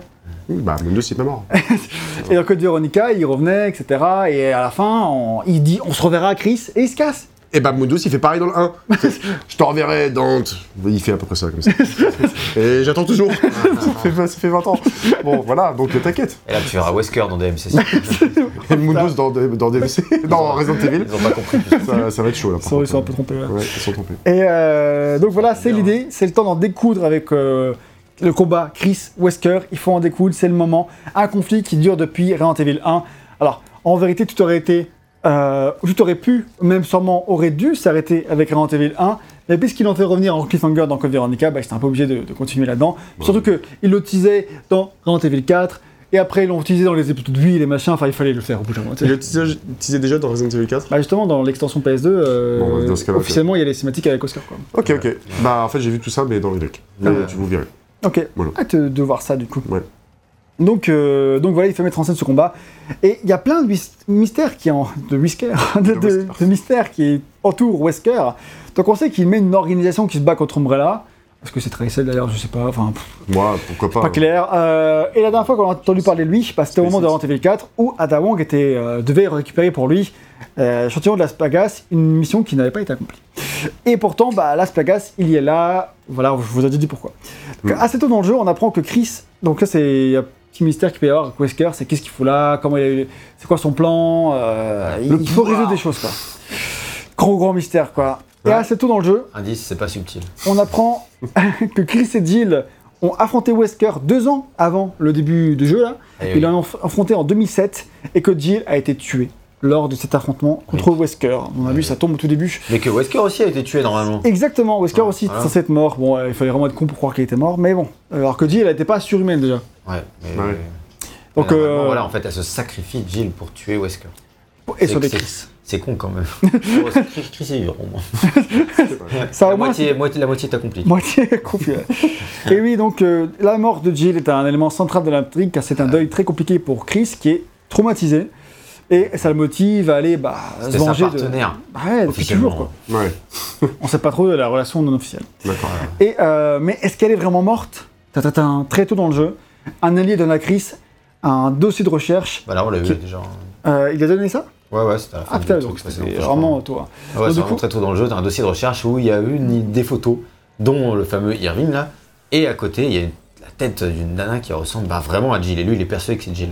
Hmm. Peut-être parce que juste il arrive pas à faire son deuil. hein. Peut-être. Ou peut-être qu'elle est encore en vie. Ou peut-être que finalement elle a encore envie. Ouais, Hein, Franchement, a- le suspense, c'est insoutenable. hein, quand même. C'était Robert De Niro sur la photo, il est juste obsédé par sa partenaire, et il les voit partout. Elle va pas, hein. confondre euh, Robert De Niro avec euh, Jill Valentine. euh, Ah, mec, la 8 c'est bonne. Hein. c'est clair. Bon après en vrai c'est plutôt sympa dans le jeu d'avoir dès le début une, un un peu- petite intrigue autour de, de Jill, parce que Jill c'est quand même un personnage auquel on est plutôt attaché. Enfin, tu vois, C'est clair. euh, La héroïne- L'héroïne du 1 et du 3, quand même. ça, voilà. Et du 1 remake. Donc, il a quand même fait 3 jeux, quoi. Exactement. pas rien. Et euh, du coup, voilà, euh, nous on aime bien Jill, et donc se dire, bon, bah elle est morte ou pas, euh, on sait pas trop, mais en tout Bah, cas, même si elle est pas morte, euh, ça donne un intérêt supplémentaire à l'intrigue, on va un dire. petit parce côté émotionnel, tu vois. Ouais, voilà, parce que sinon, euh, énième virus, machin, Ça. Wesker, D'ailleurs, ce que j'allais dire, c'est que résumé ainsi, je trouve que le scénario est plutôt cool et intéressant, tu vois. Le côté, j'ai point pas bien partenaire. hein. Ouais, Ouais. en tant que point de départ. le point de départ. Tout est bien, plutôt hein. intéressant, tu vois, et ça, ça mêle des trucs, euh, une intrigue prétexte assez classique, mais il en faut une pour désinguer des infectés, euh, c'est le principe de Torrent Evil, donc il faut bien un truc, euh, faut pas que ça dégénère à un moment donné. Et t'as tout le côté euh, résolution d'un conflit qui existe depuis 15 ans, plus euh, le deuil de ma partenaire, etc. Oui. Et plein d'histoires un peu émotionnelles pour que tous les personnages soient investis dans leur histoire, bah je trouve que, bah c'est, euh, il y a plein de trucs qui, qui dans l'idée. Alors, personnellement, je me serais bien passé de, de, de Wesker, mais comme tu dis, je pense que c'était important de conclure cet arc scénaristique. Mais oui, ouais, Et quelle conclusion clairement. Le problème, c'est que entre les grandes lignes de départ et l'exécution et l'écriture, il y a un peu un monde, hein, parce que dans le test de Resident Evil 4, on disait que la force de son scénario, c'était que euh, Resident Evil 4 savait que son scénario n'était qu'une trame de fond, et, et le but c'était seulement de faire une aventure ultra rythmée. Et donc du coup, il s'attardait pas sur les détails, il s'en foutait. Et il y avait aussi beaucoup de second degré vrai. avec euh, Léon qui est lui-même, euh, t'as l'impression qu'il se marrait de son aventure, quoi, tu vois, genre vraiment. euh, il était Ah un peu sérieux quand il récupérait Ashley, etc., mais il n'hésitait pas à faire des blagues et. Euh, C'est vrai qu'il se foutait de la gueule des méchants, etc. c'était de la gueule des méchants, même euh, d'Ashley, etc. Enfin, tu vois, genre quand il discutait avec Hunnigan par radio, euh, Hmm. il arrêtait pas de faire des petits traits d'humour. Enfin, tu vois, tu sentais quand même qu'il y avait un côté un peu euh, assumé euh, du côté fun et décomplexé de Léon qui sait extrêmement badass. Là, Resident Evil 5, c'est pas du tout le même ton. C'est hein. ça. C'est euh, Chris, il est sérieux, il est vénère, il est en deuil, et euh, voilà, ça rigole pas quoi. Chris, il vit tout à 3000%, quoi. Ah oui, en Il plus- a investi, mais sérieusement, il y croit à 3000%. Et c'est bien, en fait, d'un côté. Même Mais... ses muscles, ils y croient à 3000%. Et Wesker, c'est encore pire. Il y croit, à- il, il- il croit en lui-même. euh, Un million de pourcents. Il pète les scores. Ah, il est à 3000. Alors, Wesker, ce serait typiquement le genre de personnage, il faut pas que ce soit trop sérieux, mais il est trop sérieux. C'est tellement sérieux, le gars. Donc, on est face à des personnages qui sont investis et émotionnellement, ils sont méga à fond. Et si ça avait été bien écrit, bah, ça aurait pu être bien, sauf que. Par Resident Evil 5, il est pas très très bien écrit. hein. Les dialogues, ils sont euh, souvent ridicules. On n'a pas arrêté de s'en moquer. Mais j'aimais moi euh, quand on y jouait parce que les personnages, ils étaient bêtes. Et quoi. déjà, il faut savoir que Chris, euh, ça n'a jamais été une lumière. hein. Pour ceux qui connaissent bien le bonhomme, voilà, il faut savoir que Chris, C'est un homme d'action. c'est pas celui qui fait du piano dans les Resident Evil. Quoi, pour, euh, dire Dans Resident Evil 1, pour ceux qui connaissent pas l'anecdote, c'est qu'il y a un piano qui est une énigme. Si on, si commence, si on choisit Chris ou Jill au début du jeu, Ah ouais. Jill elle peut résoudre l'énigme parce qu'elle sait jouer du piano et Chris il fait euh, merde. et du coup il doit chercher quelqu'un qui sait jouer du piano pour faire l'énigme à sa place. Qui est drôle. Putain, euh, Et même plus tard après il doit faire de la chimie et pareil lui il est incapable de faire de la chimie, il est trop con. L'attraction plutôt. Il n'y arrive pas. Par contre, euh, il a un slot d'inventaire en plus, il a beaucoup plus de vie et, euh, et il sait péter les trucs, tu vois. Là, Ouais, ouais. là où euh, Jill, pauvre femme, elle, il faut qu'elle trouve les clés. Ou ça. Et elle est plus faible. Évidemment, plus faible, en deux fois, elle est morte. Heureusement que ça. euh, non Chris il a l'inventaire en moins par contre. Parce que du coup il a moins besoin. Ah oui, c'est vrai. T'as- Il a pas besoin de. Le jeu est plus dur avec. euh, besoin de stocker des bêtises. oh, c'est plutôt équilibré en vrai entre la, di- entre la vie du Ouais, personnage et son Mais bon, il y a quand même déjà le cliché de, euh, Ah, c'est sûr. de Jill qui est euh, plus faible et, euh, Et encore, heureusement, ils l'ont pas demandé et de plus intelligente et Chris qui Ils est n'ont pas plus demandé de cuisiner les plantes vertes euh, pour, plus pour les consommer, sinon là ça aurait été abusé. tu.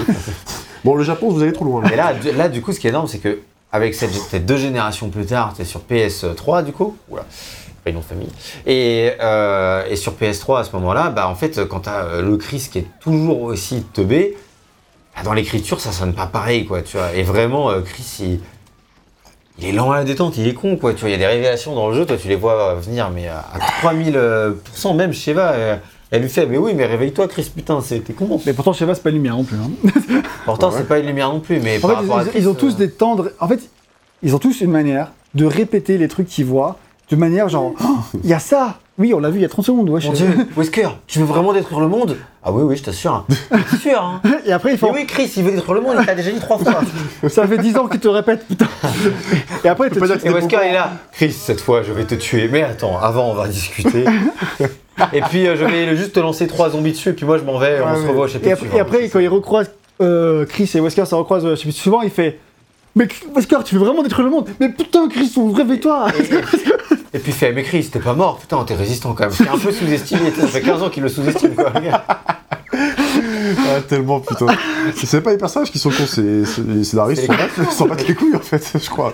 Si on peut résumer ça, c'est. Euh, Wesker passe sa vie à sous-estimer Chris. Chris, il comprend toujours pas que Wesker, il est vraiment méchant. Ouais, ce qui bute, c'est que t'arrives à la fin. Tu sais, genre, c'est la fin, quoi. Genre, t'as déjà vu Wesker plein de fois dans le jeu.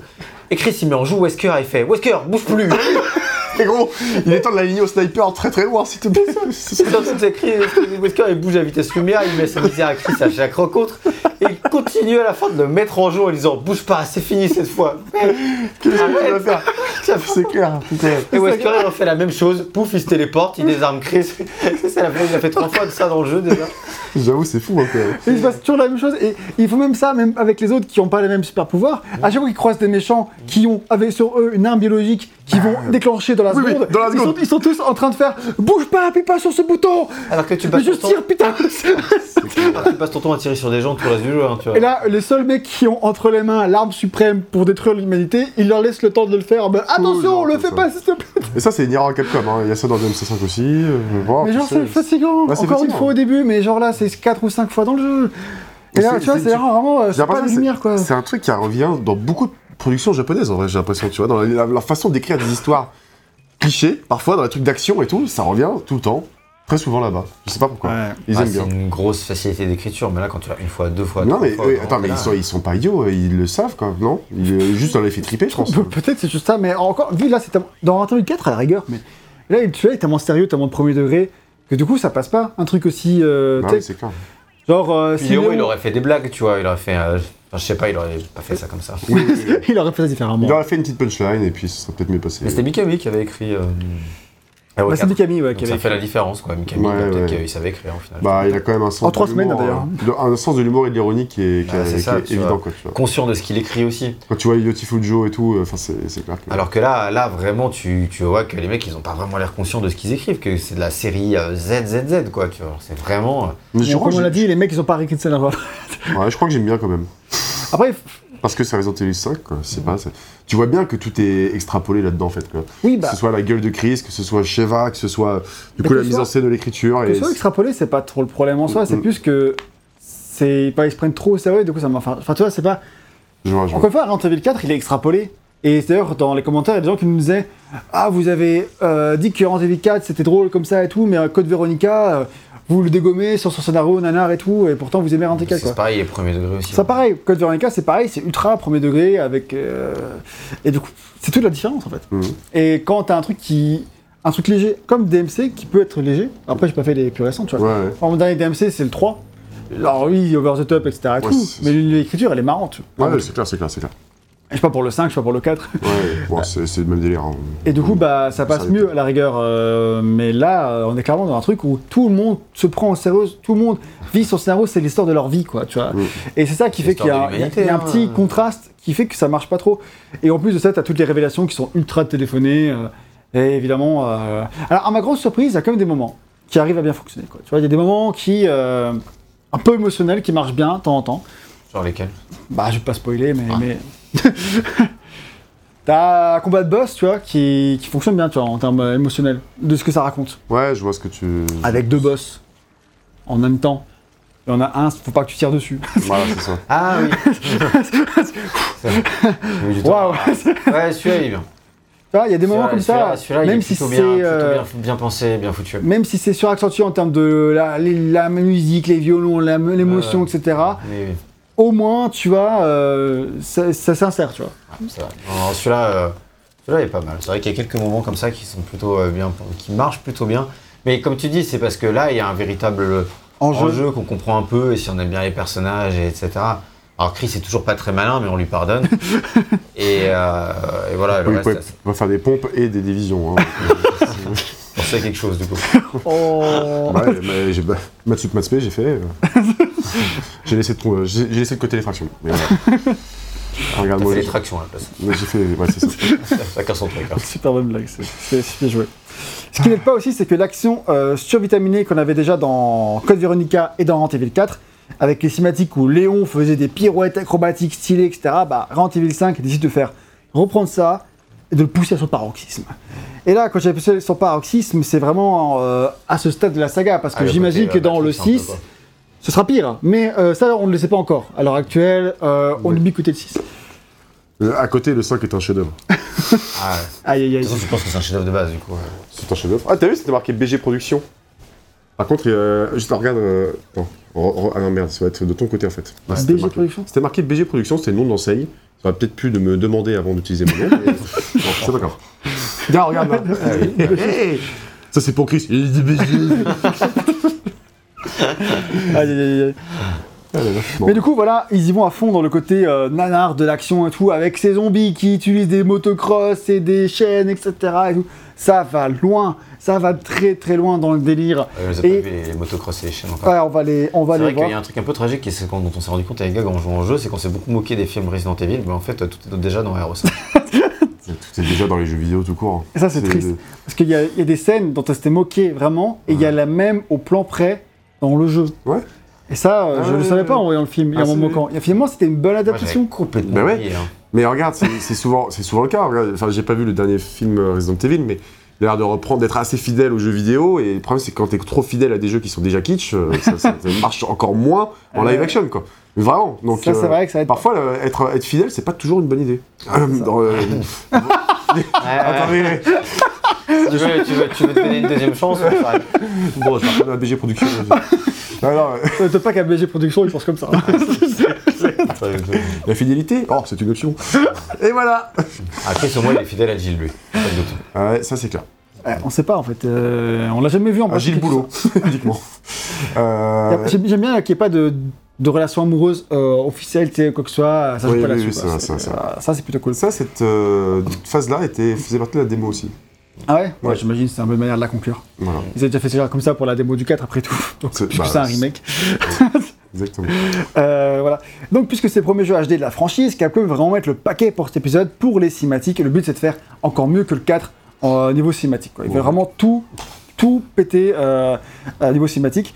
Et pour cette raison, Jun euh, Takeshi, il a pris la décision de créer la toute première équipe hors du Japon pour se concentrer sur, exclusivement sur la création des cinématiques. Et donc, ils feront appel à Just Cause Productions, donc c'est une boîte qui est à Los Angeles, Non, BG. Et c'est ce que j'allais dire. pour réaliser euh, ces cinématiques Ouais. qui sont évidemment réalisés en motion capture avec des vrais acteurs, etc. Mais là où c'est intéressant, c'est que ce studio, ils ont utilisé une euh, technologie qui permet d'afficher en direct sur des écrans situés en hauteur euh, dans le studio motion capture Mhm. euh, l'image en direct avec les modèles 3D des, des- des personnages quoi. Et euh, pendant qu'ils filment, ils se battent avec une caméra comme ça qui se pilote un peu avec un espèce de volant comme ça Ouais. et qui filme euh, avec vraiment la caméra que tu auras vraiment dans le jeu à la, à la fin quoi.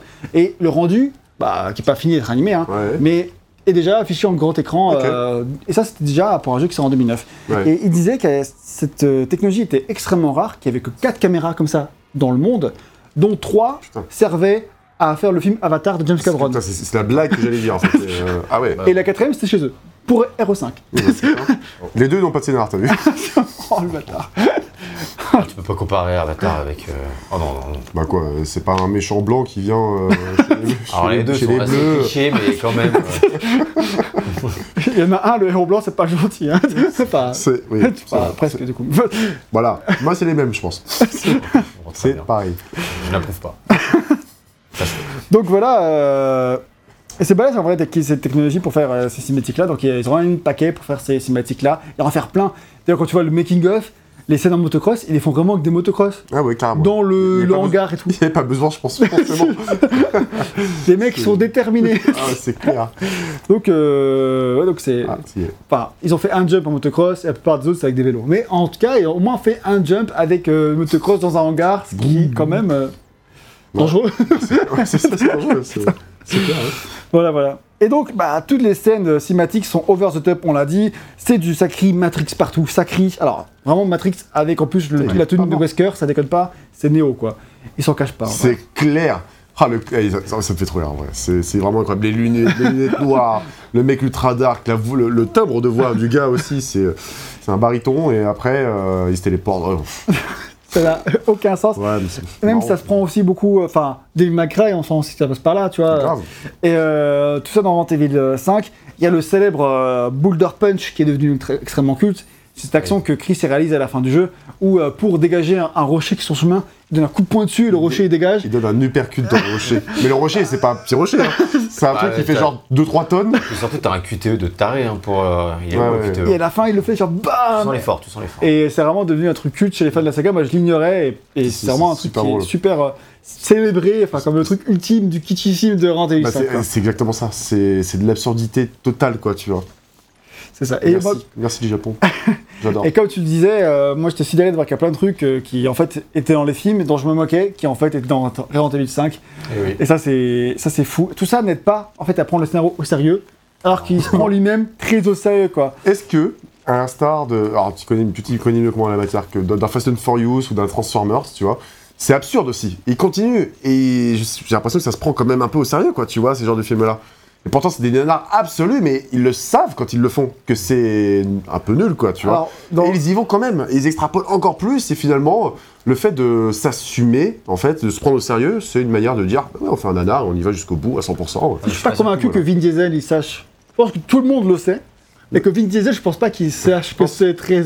C'était Chris Redfield. Hein, euh, Parce Pas que, très futur. pour avoir vu le 10 là, ouais. dans tous les autres scènes, il n'y a pas Vin Diesel. Tout le monde, ils sont très second degré, un peu de joke et tout. Mais le personnage de Toretto, il est fou. Hein. C'est Ah ouais. c'est, euh, Chris Redfield. Hein. C'est la famille, je vais sauver les gamins, etc. Ah ouais, et puis c'est très au sérieux. Et les punchlines, mais sérieuses les punchlines. tu vois. On a, on a oublié de lui dire. hein. Euh, Lui, tout ce qu'il sait, c'est que ça fait des en fait, il savait milliards. pas lire le, le script. Donc, du coup, c'est pour ça il a jamais. Non, su. mais les producteurs et tout. Enfin, tu sais, mais. Il a pas besoin de savoir lire pour.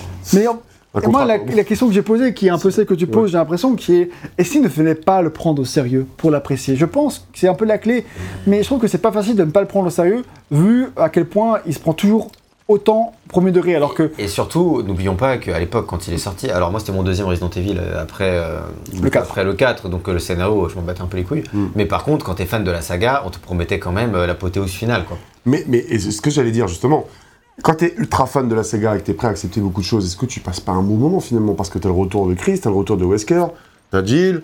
Bon, bah écoute, euh, ça, fait, ça fait 11 ou 12 ans que t'attends. En vrai, euh, putain, c'est c'est une bénédiction déjà, quoi, tu vois. je pense que, comme encore une fois, l'histoire en elle-même n'est pas mauvaise en elle-même, mais c'est plutôt l'exécution, quoi, tu vois. Oui, je vois ce que je vois. Mais peut-être On que voir moto très très fan et que malgré tout on te donne une réponse, bah Prépare-toi au QTE. Ouais, ouais, t'inquiète. On le sait tous fait avoir ici, on pose, on pose la manette. Ouais. Gag jusqu'à la fin, il s'est fait avoir et poser la manette pour caresser son chat, là. Et puis... Vient me voir, moi je suis, oh mon petit chat Ah, euh, c'est mort, gag Ah, bah oui. voilà. Ouais, super. Ça, en vrai, c'est plutôt rigolo.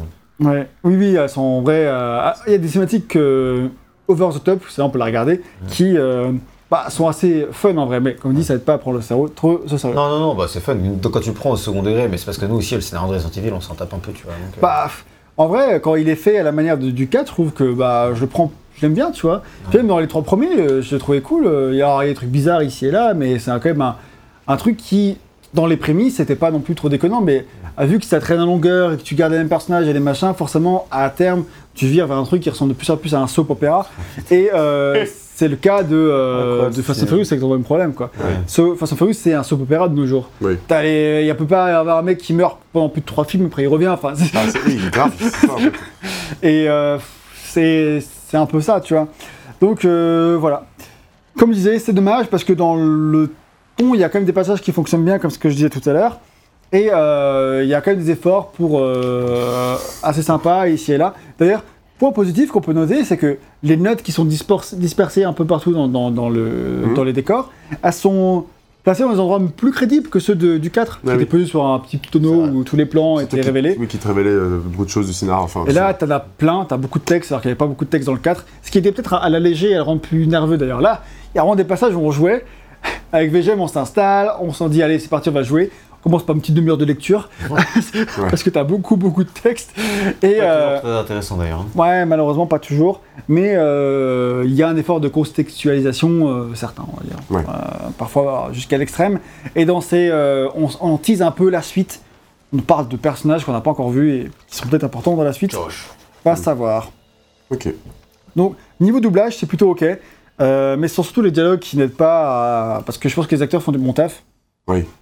Mais Oui, bon, euh, les dialogues, faut le- quoi, hein. Faut ça. taf, quoi. On va remonter, quoi. faut savoir que, euh, comme c'était souvent le cas à l'époque, euh, ceux qui ont fait la mocap et ceux qui ont fait la voix, c'est pas les mêmes acteurs. C'est fait en deux temps différents. D'accord. Euh, Chris, euh, pour la voix, il est doublé par Robert Craig Smith. C'est un acteur qui est ultra prolifique, qui a fait une tonne de trucs pour les séries d'animation et les jeux vidéo. On le connaît comme la voix de Ezio Auditore Ah oui. de Firenze dans Ouais. les trois Assassin's Creed dans lesquels le personnage apparaît. Mais euh, en anglais, évidemment, hein, en français, non. Oui. Là, alors que là, quand tu joues en français, il n'y a, y a qu'une seule VO. Il n'y a pas de VF. Quoi. Ouais. C'est aussi la voix de Sonic dans un paquet de trucs. Ah oui. Et euh, plus récemment, c'était le narrateur de Hi-Fi Rush. Voilà, le saviez-vous. Oh. C'est la première fois qu'il double Chris et il gardera ce rôle pendant quelques temps. Euh, il fait un travail, je trouve, plutôt ok, mais comme je disais, bah, c'est les dialogues qui, qui sont pas plus intéressants que ça. Et le personnage, on en a déjà un peu parlé, hein, mais euh, il aurait pu être vachement bien, mais pff, c'est. euh, Mais bon, comme on dit, il est un peu débile. Voilà, donc c'est pas un personnage Après, qui est très ça va très. avec le personnage, en vrai. euh, Chris est débile. bon.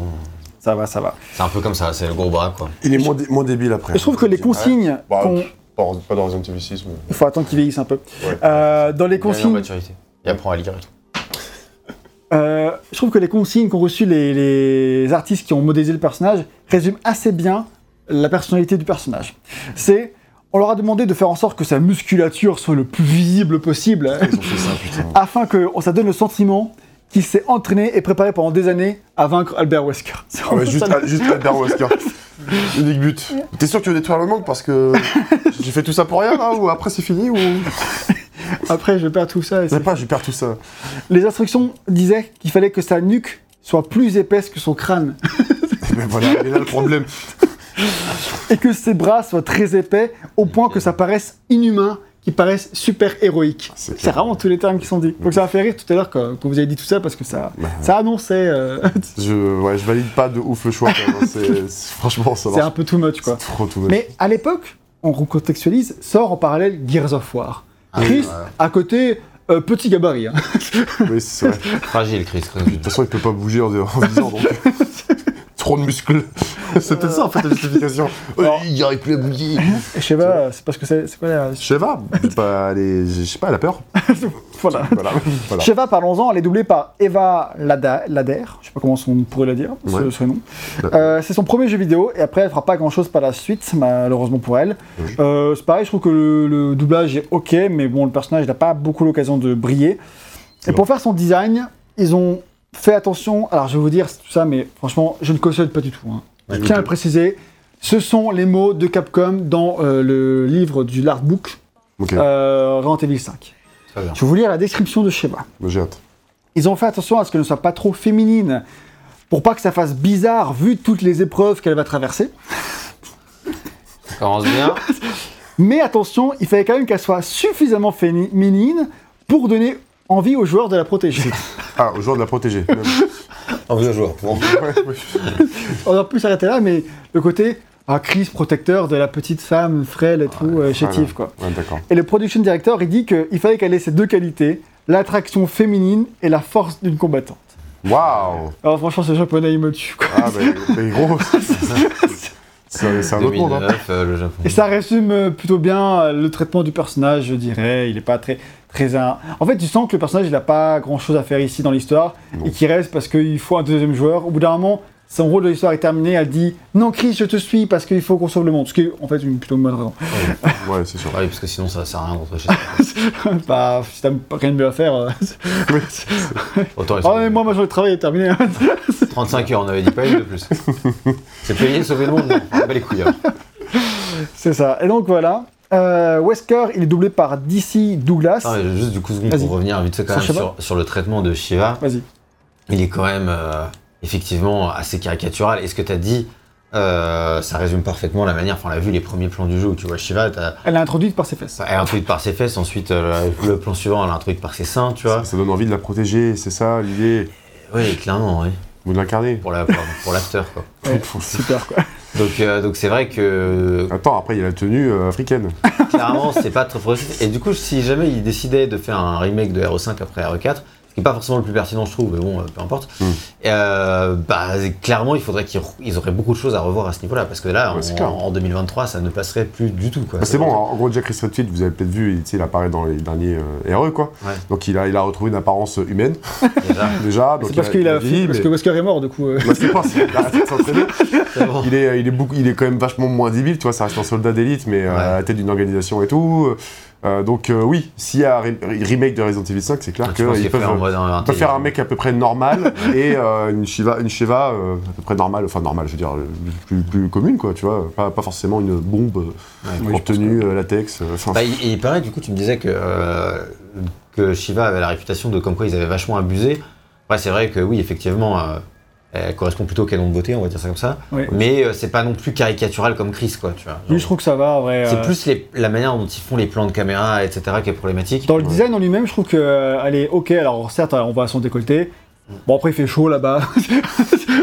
Attends, je trouve que sa tenue est quand même plus justifiée que celle d'Ada Wong dans tous les putains de jeux dans lesquels elle apparaît. L'agent secret en robe rouge, euh, bien visible dans le noir. Ou celle de Jill dans le je- 3. Je pense que si t'es en Afrique comme ça et que t'es un agent secret, t'as plutôt un t-shirt, un truc qui colle à la peau, qui tient bien, quoi, tu vois. Ouais. Ouais. Mais, euh, mais si, effectivement, c'est pas injustifié. Enfin voilà. Après, c'est plus dans l'exécution des plans de caméra, etc. Où clairement, euh, bah, tu vois que c'est un peu un jeu des années 90 sorti en 2009. Tu vois. Bah oui, bah, c'est ton, hein, c'est un nanar gros budget. hein. C'est- Exactement. Et Wesker, c'est que t'as fini sur votre cheddar, Ouais, après, ouais, à rajouter Son cheddar, t'as dit Sur le cheddar, là, t'as fini Ah, c'est bon le cheddar. C'est pas mal. Non, c'est pas bon. De la finir sur le cheddar, enfin bref. non, Wesker, quoi C'est DC, euh, DC Douglas. Il double le perso depuis Umbrella Chronicles, donc le jeu d'avant. Et euh, on le connaîtra aussi comme la voix du grimoire noir dans Nier. Ah. Donc c'est pas le blanc, hein, c'est pas celui qui l'accompagne tout le C'est temps. qui là du coup qui Euh, c'est Wesker. C'est Wesker. Euh, et il, il double aussi le pod dans Nier Automata. Je crois celui qui t'accompagne. Ok. Sympa. Euh, et petite info, trivia comme ça. Bon, Wesker, hein, on, pas besoin d'en rajouter. Wesker, c'est Wesker. euh. Voilà, hein. il était temps de conclure cette histoire. En vrai, Wesker, il pourrait être stylé, mais. euh, Il pense qu'il est stylé, je pense. Non, mais c'est tout le problème de Wesker. c'est Je pense que- qu'il a, il a C'est dit le problème de tous, les pers- de tous les méchants de Resident Evil. Ils se croient tous ultra sais, avec ses stylés. lunettes là, tu sais, quand il fait le lancer de lunettes. Ouais, grave Avec sa voix hyper grave et tout. Euh, Je suis méchant. Non, mais ouais, Wesker, il, il- même, il pourrait l'être, même euh, en tant que tel, tu vois, mais pff, je trouve que c'est trop. C'est trop. euh, Trop caricatural. trop caricatural. Ah. Tu peux le faire un peu, mais là, c'est tellement poussé à son paroxysme que euh, ça, perso, ça marche pas sur moi. Chris, mon vieil ami. Je vais détruire le monde. Ah bon Ça fait 10 ans que je te le dis. Fait, tu ne peux pas vraiment détruire le monde, Wesker. Si, Chris. Je t'assure, je vais détruire le monde. Ah bon? Et seuls ceux qui en sont dignes survivront. Mais non. Wesker, tu vas quand même pas faire ça. Mais putain, si, Chris. Bordel. Je comprends vraiment rien, putain. Mais mec, il n'y aura plus personne. Oui, mais. Je m'en bats les couilles. Il en restera que les élites et machin. Ouais, ouais, c'est voilà, ça recommence. Exactement. Bref, Voilà. petite trivia intéressant pour terminer. Oui. Un personnage aurait dû être là éventuellement. Ah, attends, pas laisse-moi deviner. Je sais pas. Ah. Peut-être que Végène, il pourrait deviner. Un personnage, c'est- Qui aurait pu être là, qui n'est pas, mais qu'ils ils y ont sérieusement songé. Carlos. Il y avait, même- il y avait même des art, enfin ils ont fait des concept art pour le mettre dans le, on trouve ça dans le, dans le- Carlos. Non non. Dante. Un autre personnage qui est affilié à Jill, peut-être qu'elle appelle son nom d'une manière euh, marquante dans la saga. Ah, Barry. oh, Barry. Ah oui, d'accord. Et Bien sûr. Barry était envisagé pour être dans l'histoire et finalement non. Non. Voilà. Bon, mais en tout cas pour nous qui avons une affection particulière pour ce Barry, Barry. grâce à ce cri que Jill pousse quand elle le voit arriver, oh Barry, et ben qui lui aussi était pas très très euh, 1996, 2009, hein, pas grand chose qui a changé dans la saga. C'est ça, c'est ça. Donc voilà, pour le scénario, on a dit à peu près tout ce qu'on avait à dire. Je pense que, bah, à notre avis, est assez compréhensible. Oui, voilà. Mais en vrai, je crois que ça aurait été effectivement mieux si ça avait été euh, mieux écrit, sans, sans- sans surprise. Mais, euh, mais je lui porte. euh, je- ça me dérange pas, quoi, tu vois. Ça me, ça me dérange toujours pas aujourd'hui, je crois. peux comprendre. Je tu crois le que je refais, tu mates les cinématiques ou tu les passes Euh, quand je l'ai refait il y a quelques années, non, j'ai regardé, euh, re-regardé toutes les cinématiques. Après, ceci dit, bah, je le connais tellement par cœur le jeu que je l'ai accepté comme il est, et puis, euh, puis voilà. En fait, je pense que c'est plus le fait que ça, ça pourrait être beaucoup mieux. Quoi. Ouais. C'est surtout ça. Quoi. C'est C'est, sûr, euh, c'est sûr. Et puis, au bout- ah, vu que c'est quand même assez long, qu'il y a quand même beaucoup de cinématiques, C'est vrai. euh, à la fin, t'auras presque envie qu'il y ait un truc plus allégé, comme Resident Evil 4, Mm. qui euh, est moins de cinématiques. On s'en fout que ce soit débile, mais juste euh, arrête d'insister sur le fait que t'es débile. Quoi. c'est je- plutôt ça. Cache-le un peu. Cache-le un peu. Quoi. Euh, Je vois. passe à autre chose. Quoi. Nous, on veut jouer, on veut tirer sur des trucs, c'est tout ce qui nous importe. Quoi. T'es sûr? D'ailleurs, en parlant de tirer sur des trucs, Oui. on va pouvoir parler maintenant de, du gameplay, de Ah oui. game design même de Resident Evil 5. Et on l'a dit, bah, tout le but de Resident Evil 5, c'est de refaire le 4 dans un nouveau décor et d'ajouter du coop. C'est vraiment son but officiel. Bah, Le but c'est de reprendre la formule quoi, et de la réadapter, et voilà, de, donner un prolongement quoi. C'est pas le but, mais il n'y a pas d'autre but quoi. en tout cas. C'est ce qu'ils font en tous les cas. C'est ça. Euh, mais qu'est-ce que c'est Evil 4 dans sa formule Pour rappel, très brièvement, bah, Evil 4, c'est avancer dans des niveaux assez linéaires, en tirant évidemment sur tout ce qui bouge, et en conservant des mécaniques de gestion de missions, de gestion de santé et d'inventaire limité. L'objectif, contrairement à- aux anciens Evil avant le 4, est toujours clairement défini. D'ailleurs, il est clairement indiqué sur la carte. Il n'y a pas là, il y a pas de carte. Et là, il n'y a pas de carte parce qu'on est sous terre, mais euh, en temps normal, tu- dans Resident Evil 5, ça va même plus loin. Tu peux même afficher la carte euh, en jouant. Je crois pas que c'est le cas dans le 4. Euh, non, je crois pas. trompe, Et peut-être euh, rien que ça, déjà, ça change pas. Ouais, ça change quand même pas la chose. Et euh, de temps en temps, il faudra quand même faire un petit détour pour récupérer un item ou résoudre une petite énigme. Vite. Mais la progression est toujours linéaire. On va de l'avant le plus vite possible en tirant sur tout ce qui bouge, comme on le disait, avec la visée et la caméra introduite dans Resident Evil 4. Et si vous voulez tout savoir sur cette caméra, tout ce qui la rendait aussi unique et aussi révolutionnaire pour 2005, comment la dépoussiérer le genre du TPS, et ben on explique tout ça dans le test de Resident Evil 4. Oui. Je vous laisse le voir si ce n'était pas déjà fait. C'est très intéressant. Désormais, oh merci. Désormais, l'angoisse que cherchaient les premiers opus est remplacée par une tension palpable. On cherche plus l'angoisse profonde, on cherche à te mettre sous tension. Ça se manifeste euh, dans le gameplay par ces hordes d'ennemis qui se ruent vers nous, ce qui nous force à reculer pour ne pas être envahis. Et là, le stress vient du fait de toujours garder ses distances avec les ennemis qui se rapprochent beaucoup trop vite, euh, tout en gérant les ennemis qui arrivent de tous les côtés et ceux qui nous attaquent à distance. Donc, tu es vraiment euh, sous tension, c'est le terme. On te laisse pas respirer pendant les combats. Mm. C'est ça, ça, on veut te mettre à genoux et sous stress, et qu'au bout d'un moment tu te dis oh mais ça à- quand est-ce que ça va s'arrêter? Et que tu paniques. C'est comme ça que fonctionne Evil 4 et Evil 5. Il est complètement là-dedans. Mais il va extrapoler tout ça en mettant le côté action encore plus euh, extrapolé. Déjà, premièrement, d'une manière que bah, je trouve euh, bien, et enfin, je crois pas que c'est un problème. Il y a tout simplement plus d'ennemis. Tu vois, plus d'ennemis à l'écran, en même temps, on est sur une nouvelle génération, on peut Une faire fois que t'as accepté le côté action, quoi. bah, de toute façon, du sponsor de RE4, je pense que tu as accepté côté action. Là, on veut jouer RE4 en coop, quoi. Tu vois, dans l'idée. Ouais, c'est ça. Donc, mais du coup, quand euh, vous êtes deux aussi, il faut plus d'ennemis. Hein. En plus, que chacun en est. bah, ouais, c'est ça. Euh, Donc, ouais, Faut ça que va ce soit avec. des bons gros sacs KPV. Et- Ça, c'est peut-être un autre un problème qui est pas. qui, a- enfin, qui est dans le jeu, mais qui, euh, je pense, un problème. Mais dans l'idée de base, le fait qu'il y ait plein d'ennemis, que tu as plus d'action parce que tu passes plus ton temps à tirer sur les trucs, dans la nouvelle formule de la saga, moi, en soi, ça me pose pas de problème. Ouais.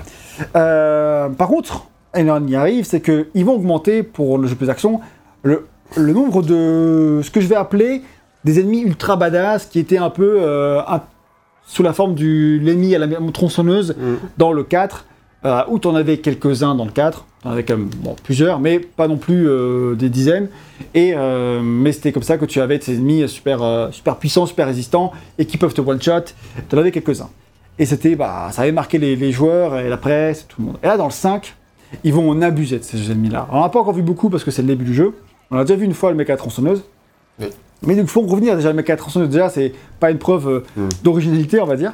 C'est Ouais, on va reprendre euh, ce qui avait marché. En Ouais, c'est réalité, ça. on le verra, c'est pas le maître mot de. Alors, ça, avait, ça avait grave marché aussi. c'est euh, Oui, c'est ça. Mais t'aurais pu prendre un autre, euh, n'importe quel outil. Enfin, je- mais bon, la Alors, le tronçonneuse, premier, le premier qu'on voit, c'est un nouveau. hein. c'est un exécutionneur. Ça, c'est ouais. celui qui est dans le film, gars. Ouais, c'est vrai. On savait pas qu'il était dans le film. Le a- bourreau, là. Ouais, C'est ça. On l'appelle l'exécutionneur. je l'appelle le bourreau. Ah bah, c'est aussi un bon nom. On comprend. Et, euh, et ouais, et donc tu as aussi à la fin un mec avec une Gatling. Et ces ennemis-là, tu les auras euh, parfois ensemble, parfois à deux, parfois à trois. Euh, même l'exé- l'exécutionneur, alors il est qu'une fois dans le jeu de base, mais dans le DLC, tu vas l'avoir plein de fois et tout. Donc, euh, en fait, ces ennemis sacs à PV, voilà, j'y viens, mais du coup, ces gros ennemis, c'est des sacs à PV ultimes dans le 5. Et c'est des ennemis sur lesquels tu vas devoir tirer, mais tout vider tous tes chargeurs pour en venir à bout. Euh, et du coup, enfin, ça, c'est interminable. Tu passes ton temps à lui mettre des headshots. Il faut que tu vides ton chargeur de Magnum pour qu'il meure, quoi. Et t'en as deux. tu Euh, vois. plus qu'un chargeur de Magnum. hein. Je suis gentil. Ah ouais, mais bon, Plagas 2. c'est pour ok. Bah, ils sont plus seuls. Mais, mais donc, tu vois, il, il- il joue sur ce côté hyper action. Enfin, il joue là-dessus pour augmenter le côté action. Ce que je trouve euh, pas le plus. euh, Mais après, moi, je sais pas comment. Moi, ça m'a pas dérangé une seconde et je sais pas comment tu gères tes armes à côté aussi. Mais euh, t'as vraiment tout un aspect où, l'évolution de ton personnage est importante et, et au début, effectivement, tu galères à vider des chargeurs et des chargeurs. Puis après, c'est de moins en moins le cas parce que tu évolues en puissance et Bah, ça dépend de. Effectivement, t'as pas, pas trop le choix d'évoluer en puissance, c'est sûr, mais, mais euh, euh, enfin, quoi qu'il arrive, tu peux pas augmenter. euh, Enfin, les armes, elles ont une limite quand même, tu vois. Dans, Ah on en parlera des armes après, mais. Ouais, mais, ouais, ouais. mais, euh, je veux dire, euh, dans une game plus, tu peux aller peut-être plus loin, mais la partie, première partie, c'est quand même assez, euh, assez limité en ton évolution. Au bout d'un moment, euh, peut-être qu'après, ils sont peut-être plus résistants quand t'es en coop. hein. Ça, je peux pas. Ah bah, ça, c'est sûr. mais De toute façon, Max, il joue en coop. Euh, oui. Tiens, Moi, j'ai joué qu'en coop. qu'en coop. Ah oui, Enfin, là, on l'a vu hein, tout à l'heure, le, euh, le nombre de grenades que j'ai mis. euh, Oui, sur le mec à la mis à la tronçonneuse. Après, effectivement, bah, ils font ça pour rajouter de la difficulté, tu vois. C'est- Moi, ça, je c'est sais pas, ça évident, m'a. J'ai jamais trouvé ça interminable ou relou. Je pense que j'ai toujours Bah, trouvé ça. je pense pas qu'on ait trouvé ça c'est forcément relou, mais euh, c'est Bah, vrai que. Ah si, gars, pensent que c'est bah, un peu relou. ouais, même quand on y jouait, on se le disait quand, enfin, quand t'avais le mec à la Gatling et qu'on avait Au vu bout d'un moment, t'es là. euh, Ah oui, au bout d'un moment, on se fait stop quoi. Enfin, C'est vrai qu'il aurait mis, euh, je sais pas combien de grenades, de balles de magnum dans la tête et tout, et t'es là, mais meurs au bout d'un moment. Genre, euh, c'est plus que. Il y a attention que ça dure et tout, mais je trouve qu'ils poussent. à- Ils vont un peu trop loin, ils en abusent un petit peu, je trouve. Bah, surtout quand on jouait en mode normal. En plus, ouais. Moi, j'avais fait en vétéran en coop à l'époque, euh, il y a des moments, euh, je me rappelle que c'était chaud. hein. C'était chaud. Bah, on Ouais, en parlera après. vétéran, c'est le but Ah. aussi. Et euh, en plus, pour rajouter aux séquences action, bah, il y a vraiment de vraies séquences action avec des vraies séquences de euh, rail shooting où on tire sur des zombies qui sont en moto, en jeep. Et ça, pour le coup, c'est action à 30%. Mais puisque ça arrive euh, une fois ou rarement, Mm. bah, moi je trouve ça ok, c'est- vu que c'est un moment. Mais tu vois, c'est encore un truc qui montre qu'ils vont plus loin que le 4 en termes de- d'action. Oui, c'est Oui. ok, mais pas en mode professionnel. C'est ultra chiant. Ah oui Ultra Ah, avec chiant. le boss à la fin. Avec le boss à la Ah, fin, mais l'enfer. En mode professionnel. Vraiment, c'est. Bah, je me rappelle en mode vétéran, comme Oui. c'était l'enfer. Professionnel. Ouais. Sauf c'est tu es c'est un que. professionnel, moi je suis juste un vétéran. Ah, pardon, d'accord. Je, je crois. C'est c'est le mode difficile. Ouais, c'est difficile. D'accord, très bien. Merci. Et ensuite, le dernier point sur lequel ils ont augmenté le côté très action, et là, pour moi, c'est un peu le point de non-retour, et euh, on se repensera peut-être différemment, Mhm. c'est qu'ils ont donné des armes à feu aux infectés. Et là, tout le dernier, dernier 40% du jeu, on va se battre contre des zombies qui ont des mitrailleuses, qui ont des fusils à pompe, qui ont. Alors, ils avaient déjà des lance-roquettes dans le récupéré, 4. hein. Mais non, mais Euh, dans le 4, ils, ils ont pas que des lance-roquettes, ils ont des, des, gars- ils ont des armes à feu aussi, je crois. Non, non, non. Ils ont des Euh, haches qui te lancent, enfin, ils ont des trucs, mais ils n'ont pas d'armes à feu. Non, non, t'as, si, si, t'as un mec euh, avec une Gatling aussi. Euh, oui, à- un t'as des mec- mecs à la tourelle à à. Franchement, Oui, mais ils ont.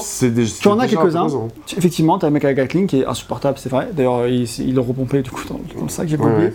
Euh, mais euh, c'est un mec, effectivement, la Gatling. Les autres, ils ont des trucs, enfin des machettes électriques, etc. Il y a des tourelles occasionnelles, mais c'est vraiment pas beaucoup par rapport aux, aux- tous les zombies qui ont des mitrailleuses et qui se mettent à couvert, etc. que tu as dans le 5. Oui, oui, je suis d'accord, Et c'est, là, c'est plus évolué. Euh, et là, en fait, tu passes vraiment deux chapitres à battre. Tout un truc de se mettre à couvert, enfin une mécanique maintenant dans le jeu qui est de se mettre à couvert. Ouais, mais Alors, c'est vraiment exploité à toute fin, les gars. C'est pas. Ah, mais c'est pas tout fin, c'est les deux derniers chapitres, chapitre Ouais, 5 et oui, 6, dans le- et qui sont les plus longs, parce qu'il y a plus de nombre de chapitres. Et en plus, vu que c'est plus dur, tu meurs peut-être un peu plus souvent, bah tu passes plus de temps, donc c'est ton temps, ton temps de jeu, ça compte. hein. Ok, ok, ok, ok. Bah, de la même manière que Resident. Evil 4, j'ai pas aimé le dernier tiers non plus. hein. Ouais, bah. Ah, T'as pas aimé cette passage, Resident Evil 4, euh, tout le truc dans les ruines, où quand ça part Oui. vraiment en couille et que c'est, ça devient militaire, ça m'a rappelé à mort Resident Evil 5, justement. Je me Ah suis ouais. dit qu'en fait, les, bases étaient déjà posées euh, dans Resident Evil 4 à la fin. bah oui, et j'ai pas, j'ai pas trop aimé le, cette part de la, coup, la on- fin de Resident Evil 4 à cause de ça, que c'était trop a- fouillis, a- trop action, trop On a militaire. un peu vécu à l'envers, vu que toi t'as as découvert le 4 après le 5, C'est vrai. et nous l'inverse, du coup, euh, tu sais, quand tu le fais une fois, tu fais ok, bon, pas parfait. Quand tu fais une deuxième fois, tu fais. Ouais, ouais, ouais. Et du coup, c'est peut-être euh, de ça. Après, je pense que moi, dans le 4, il y a un peu de variété où tu as aussi de. Enfin, tu as aussi nouveau type d'ennemis qui arrive à la fin, mais euh, je trouve que tu as quand même pas mal de trucs différents avec Cruiser, etc. Tu as, des t'as des passages qui viennent changer un peu la donne. J'ai détesté au passage. Voilà. J'aime Bon, bien, mais. c'est subjectif. hein. Ça, ça arrive, ouais. Et euh, là, euh, bah, t'as beaucoup ça. Donc, certes, si t'aimes moins aussi dans Hero 5, bah, je comprends. Enfin. Mais euh, moi, j'aime moins et je trouve que c'est plus long. Et en fait, là, vraiment, c'est la mécanique à couvert, je trouve, qui ne fonctionne pas. Ouais. Où tu. euh, Tu l'as dit en même temps avec Gears of War qui sort. euh, bah, Gears of War, t'en as depuis 2006, quoi. Euh, ouais, euh, ça fait un peu pitié par rapport à Gears le of War. 2 est sorti déjà, enfin, dans, Ah oui. quand celui-ci il sort, quoi. Et euh, t'as Uncharted 1 qui est sorti, le 2 sur la même année, enfin. Ça... En fait, là, disons que là, en plus, tu peux te mettre à couvert que quand certaines parois, pas contre toutes. Il n'y a pas vraiment une vraie bonne visée quand tu es à couvert. Euh, et puis en fait, tout le fun du gameplay de, de Resident Evil euh, 4 depuis le 4, c'est que c'est le but, c'est que les ennemis ils avancent et que et qu'ils s'avancent trop près et que du coup tu, tu, Ouais. tu les repousses. Mhm. Et en fait, quand ils se mettent à être à couvert et que tu attends qu'ils sortent la tête pour, les, pour leur tirer dessus, euh, pour moi, euh, c'est plus euh, la formule Resident Evil 4. Quoi. Et là, on s'en éloigne pour un truc qui devient un shooter, vraiment un, un vrai shooter, cover shooter comme tu en avais plein à l'époque euh, où tu te mettais à couvert et tout. Et pour moi, ça fonctionne beaucoup moins bien dans, dans, dans Evil 5 que, que dans ses concurrents. Quoi. Quand même que c'est pas majoritaire dans le jeu, quoi. Bon. Pas majoritaire dans le jeu, mais Ouais. dans la fin du jeu, c'est majoritaire. Mm. Oui, à la fin du jeu, complètement. Ne fais, je- surtout, ne fais pas Resident Evil 6. Parce que c'est un TPS militaire. Euh, c'est- ça en pire, en fait, pendant tout- toute la campagne de Chris, je crois. C'était gentil de nous wiper, on va passer par là, hein. de toute façon, on n'a pas le choix. hein. Voilà, on a- voilà. Sache que ça passe mieux côté 2. Voilà, c'est encore. On va le faire à deux, de toute façon. Ah, on va pas le faire tout seul. Il faut qu'on soit plusieurs, hein, il faut- Déjà à deux, ça risque d'être douloureux. alors, Ouais. on verra. Mais euh, après, c'est peut-être mieux fait dans le gameplay, je sais pas. Parce que déjà, il est plus. Je me souviens, un truc- ouais, je pense que c'est. Oui, non, mais clairement, en termes de gameplay d'action, je pense que. Le c'est pas, dans- c'est pas dans le principe que ça me dérange, c'est en fait dans l'exécution aussi gameplay. Je comprends.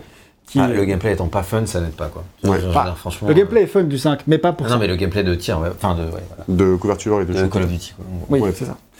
Euh, donc voilà, ça c'est. euh, euh, la question qu'on peut se poser, c'est le fait que ce soit plus action, est-ce que ça rend le jeu moins bon? Alors déjà, j'ai déjà donné mon avis sur tout le côté fin du jeu. Ouais.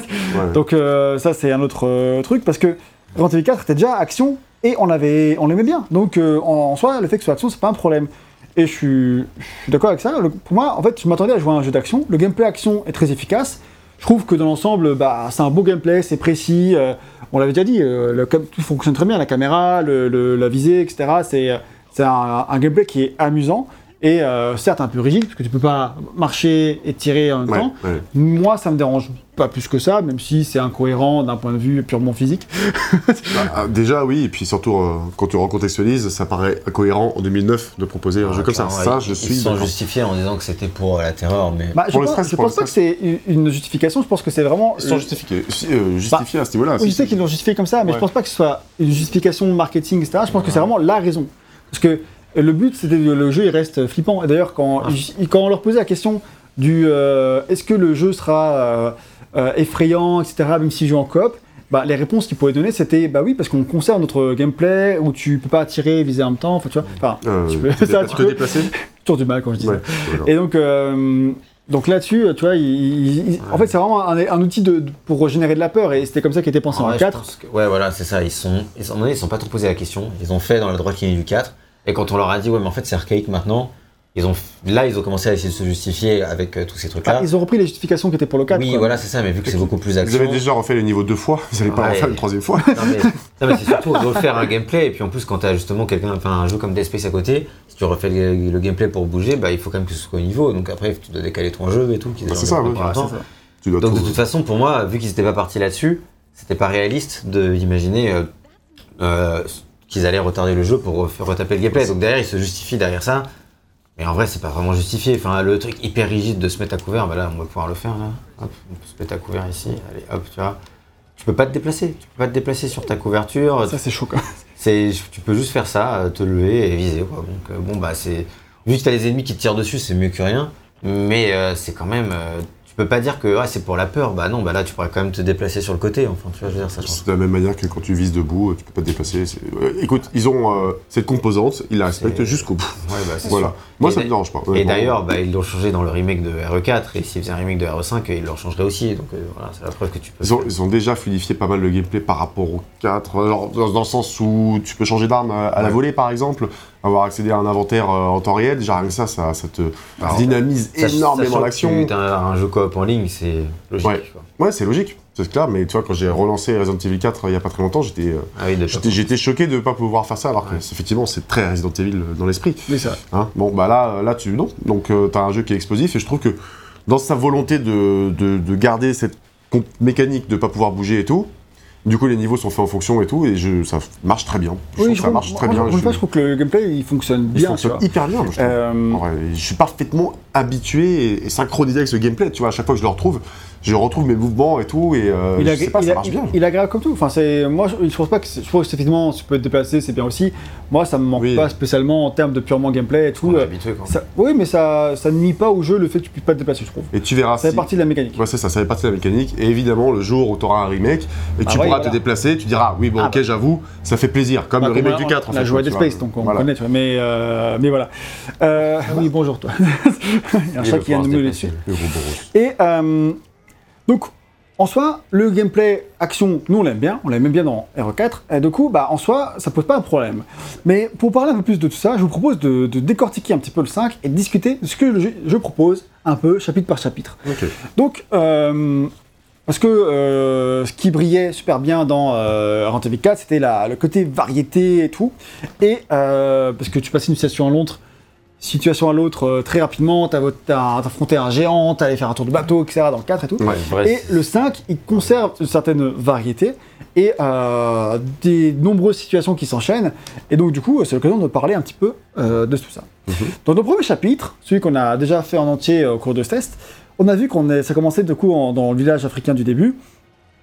Je pense que c'est mon préféré parce que l'ambiance elle est super cool. Ouais. T'as vraiment ce côté effectivement, euh, c'est le début de l'in- l'infection, euh, tout le monde t'attaque, euh, t'es pris en, en t'es pris en assaut, tu te réfugies, tu cours, etc. Tu, tu fuis hein, le, le, le, le danger. Je trouve que c'est là que la tension elle est le, plus forte. Je trouve que ça fonctionne vraiment très bien. Mm. En plus le côté urbain, il fonctionne bien parce que tu avais déjà un village certes dans le, dans le 4, mais là, là c'est vraiment, c'est vraiment la petite ville où tu as plein de ruelles, plein, etc. T'as vraiment ce côté fuite en avant que je trouve euh, est réussi. Et je sais pas ce que vous en pensez, ouais, moi je trouve que c'est vraiment cool le premier Je chapitre. suis, je suis d'accord aussi.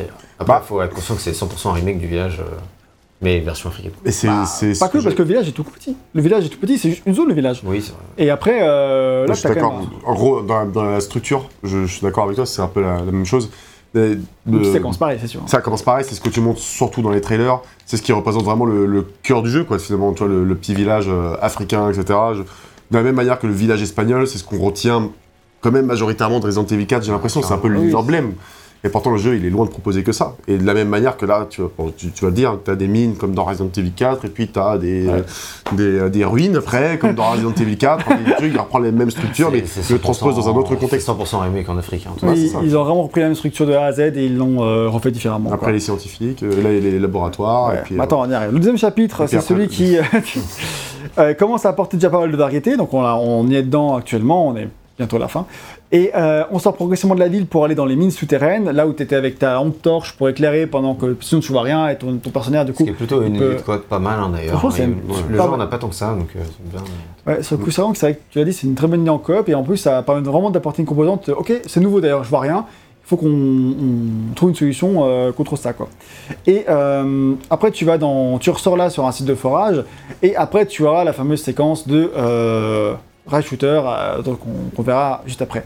Alors si on met de côté le côté ra- rail shooter euh, qui est rigolo too much, euh, euh, ok. Mhm. Mais tout le début où tu euh, traverses le pont, tu fais exploser euh, enfin, le, le camion, etc. Enfin, je- et euh, tu es dans les mines, etc. Tout ça, je trouve que c'est vraiment des niveaux qui sont, qui sont cool. Ouais, encore, on reste encore dans le dans ce que le jeu propose de mieux, je trouve. Là, on est vraiment de. C'est vraiment le Evil 5 que j'aime beaucoup là. Ouais, encore, nous, nous, on a bien aimé en tout cas. ouais. Faire ce passage-là. là. Ouais, c'est Ouais, cool. ça. Et le chapitre 3, c'est là où on commence vraiment à trancher en termes de pure direction artistique. Puisque le jeu nous emmène faire un tour de bateau dans les marais. Puis ensuite, on va. Donc ce niveau dans les marais, en plus, il est assez original, même en termes de level design pour euh, Durant Evil, parce que c'est une zone vraiment ouverte où tu vas aller de d'île en île pour euh, accomplir ton objectif qui va permettre d'ouvrir une porte, etc. Tu peux faire un truc un peu dans le désordre, ce qui est. euh, Comme dans Resident Evil 4 en fait. bah. Ah, attends, je sais plus si j'ai en tête le jeu de base ou le remake, ouais, mais. plutôt le remake, je euh, pense, parce que Ouais, plutôt le remake alors. T'as pas de zone vraiment ouverte. euh, Bah, dans le remake, en gros, t'as cette- toute cette phase-là justement. C'est vite Ou, fait euh, ouvert dans le jeu. Après, après le, le monstre, je crois, euh, Ouais. dans le lac, en Ouais. gros, tu te balades de bateau. euh, Enfin, tu as ton bateau, ta barque, et tu vas, tu peux, t'es- t'es dans une zone ouverte, et euh, tu vas aller récupérer des éléments dans des environnements gorgés de flotte, un peu marécageux, etc. Ouais, non, du coup, il n'y a pas ça dans le jeu de base. Donc, euh, c'est Tu typiquement. peux juste aller voir un marchand. Typiquement ça, en fait. quoi. Du coup, et le, tu dire que le remake du 4 a remaké le 5 Putain, oh, ça va trop loin Ça va trop loin, Cette zone est sympa en tout cas. Ouais, la zone est, est très chouette. Euh, en plus, après, tu pars dans les villages un peu tribaux euh, africains qui sont, qui seraient euh, du coup les, le côté non civilisé de l'Afrique. Alors, du coup, c'est un peu touchy de faire ça, je trouve un peu. Mais bon, certes, toujours. euh, là encore dans les clichés. Après, c'est- des, c'est des zombies, tu vois. Donc, euh, Oui, oui, bah oui, certes. Mais après, je parle en direction artistique. En plus, ça ressemble plus à des tribus qui seraient plutôt dans le C'est là où Pacifique, t'apprends je que- trouve. Mais bon. mais en fait, ouais, c'est là que t'apprends qu'ils ont tous été se faire vacciner, que ça a mal tourné. quoi. Oui, c'est vrai qu'ils disent dans le C'est dans le drôle quand tu relis les. Sans doute la faute de Macron, je pense. Ah, là, Mais dans euh, il n'y a plus de tout. hein. dans les dans le texte, Macron c'est vraiment que euh, ils- Les deux, ils pensent qu'ils ont la classe et au final, euh, tu vois, On n'a jamais vu au même endroit. mais- c'est vrai. Les deux, ils veulent la fin du monde. je veux dire, euh, c'est clairement un rapport. putain, ma-. Et d'ailleurs, dans un film, deux, ils euh, s'en battent les couilles de toi. dans, la f- fin, d'un- euh, dans un film Resident Evil, euh, Wesker est président. Donc, euh, j'ai que ça qu'à dire. euh, Ah ouais C'est qu'à dire. J'ai que ça qu'à je dire. pense que la- le parallèle est évident, quoi. Ouais, c'est clair. C'est vrai. Et puis les deux, ils veulent que tu meurs avant d'arriver à la retraite. Franchement, euh, Putain, mais c'est donc ça. c'est flagrant. Maintenant qu'on y pense, euh, je pourrais plus voir ça autrement. Et donc, du coup, après, c'est ce passage dans, dans les villages qui est, je trouve, vraiment cool en termes d'ambiance. euh, et en plus, t'as des enfin, zombies super balèzes, tout, qui, qui, qui sont super stylés, je trouve. Et euh, donc, il y a vraiment une ambiance de fou. Après, à la fin du chapitre 3, tu retournes un, peu dans le décor un peu plus proche de ceux qu'on traverse actuellement, ou euh, un décor un peu plus portuaire, où là, tu auras après le gros boss sur un bateau, etc. euh, un peu plus classique. Donc j'ai un peu moins la fin de chapitre 3, mais tout le début de chapitre 3, je trouve que c'est vraiment super bien. Franchement, là, jusqu'à là, je trouve Resident Evil 5 super bon. Franchement, euh, banger. On Ouais. s'éclatait vraiment bien. Bon, j'aurais pas dit à ce point-là, mais On c'est. Mais c'est vrai que t'étais plus hype Il- que il moi déjà, l'idée de continuer et tout. euh. Moi j'aimais bien quoi, je passais un bon moment. Après, moi, je l'avais jamais fait aussi, peut-être ça joue. Mais Oui, euh, c'est peut-être ça aussi. Après moi j'aimais bien le redécouvrir. hein. Mais. Euh, bah, franchement, j'étais ouais, j'étais euh, tout enthousiaste, quoi. Je passais un bon moment, et puis Ouais. les- pour le coup, euh, ouais, j'avais vraiment hâte de voir la, la suite, et j'étais très confiant. Parce que là, j'étais- si continue comme ça, Resident Evil 5, euh, Ah ouais, j'étais assez confiant aussi parce que j'en ai un très bon souvenir. il était euh, super bien. Et arrive ensuite le. Tu peux. Enfin, si t'es pas d'accord, à un moment donné, tu, tu interviens. Il n'y a, euh, il y a aucun problème, t'inquiète. Donc, Tant que tu dis que le jeu est bien, il est content. Moi, pour l'instant, je je- j'ai rien à dire. arrive ensuite le chapitre 4. Il est parfait, il est parfait. Donc c'est un niveau d'exploration de tombeaux à la Tomb Raider avec des décors aztèques en Afrique. Ok, bizarre, enfin bref, euh, Ouais. japonais. ils- Mais c'est déjà. C'est c'est ça, avec euh, avec un, un laboratoire au milieu. Oui, Mais tu oui. passes d'un laboratoire pour aller dans un tombeau à- à aztèque, après tu repars dans un laboratoire, la structure n'a aucun sens. Voilà. C'est pas la première fois dans la Tu dois saga. aller bosser le matin, c'est chaud. Ah, c'est quoi l'énigme déjà Avec un, Ah oui, avec, alors- avec un gros rayon laser et tout. C'est ça, il faut mettre ça là. Et Ouais, Et si tu laser, tu crèves. hein, attention, c'est assez Déjà, extra Ça rien dire. que nous on se plaint du RER en fait, hein. C'est clair. Toi, ça, là, ça mérite, clairement, ça mériterait un remake. euh, Oui, ça n'a aucun sens. Mais pareil, dans le 4, t'avais des trucs comme ça aussi, toutes les ruines et tout. euh, en vrai, moi, j'ai pas trouvé ça. euh, Bah, dans l'idée, moi j'aime bien, dans le point de pur côté euh, artistique, le problème c'est que tu sais, c'est partie des niveaux qu'ils ont vraiment retouchés parce qu'ils étaient vraiment pensés pour un joueur. Et du coup, je trouve qu'à deux, on s'ennuie un peu. quoi. Parce Ouais. que les énigmes elles sont pas passionnantes à deux. Ça, on a commencé un Elles peu. vraiment très très basiques, tu vois. C'est très basique, c'est un peu long à faire et plat quoi. En fait, le truc, c'est que vu que c'est un jeu d'action, s'ils avaient mis une énigme, un peu plus compliquée, tu fumes ton rythme. Ouais. Donc c'est pas très approprié en même temps, tu vois. Enfin, c'est c'est vrai que c'est bizarre quand tu arrives sur cette séquence. Tu sens que, en fait, maintenant que tu dis que ça a été pensé pour le solo, tu comprends, tu comprends mieux, quoi. Tu sens que ça n'a pas vraiment été pensé pour le coop. quoi.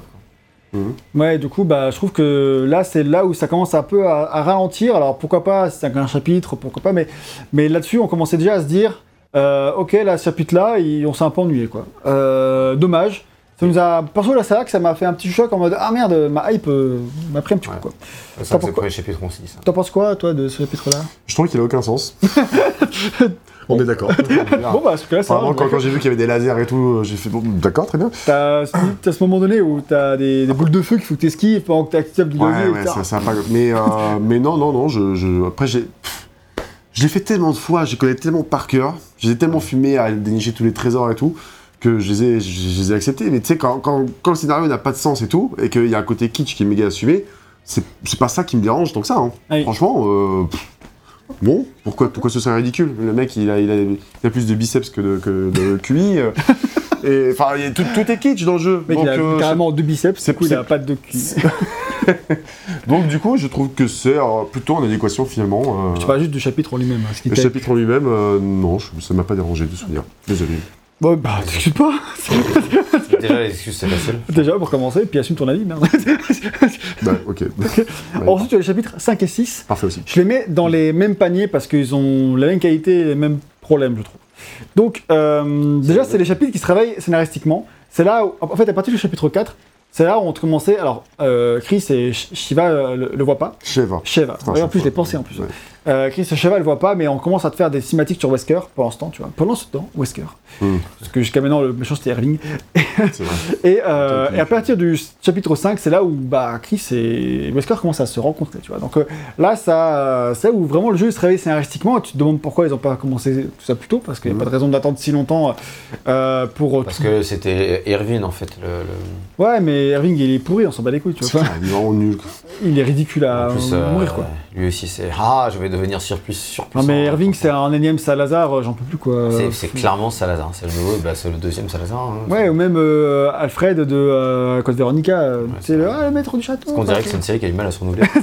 Ouais, franchement, c'est vrai que c'est- le bon comparatif euh, pour Ouais. ça. Et ben, du coup, ça se réveille scénaristiquement à ce moment-là.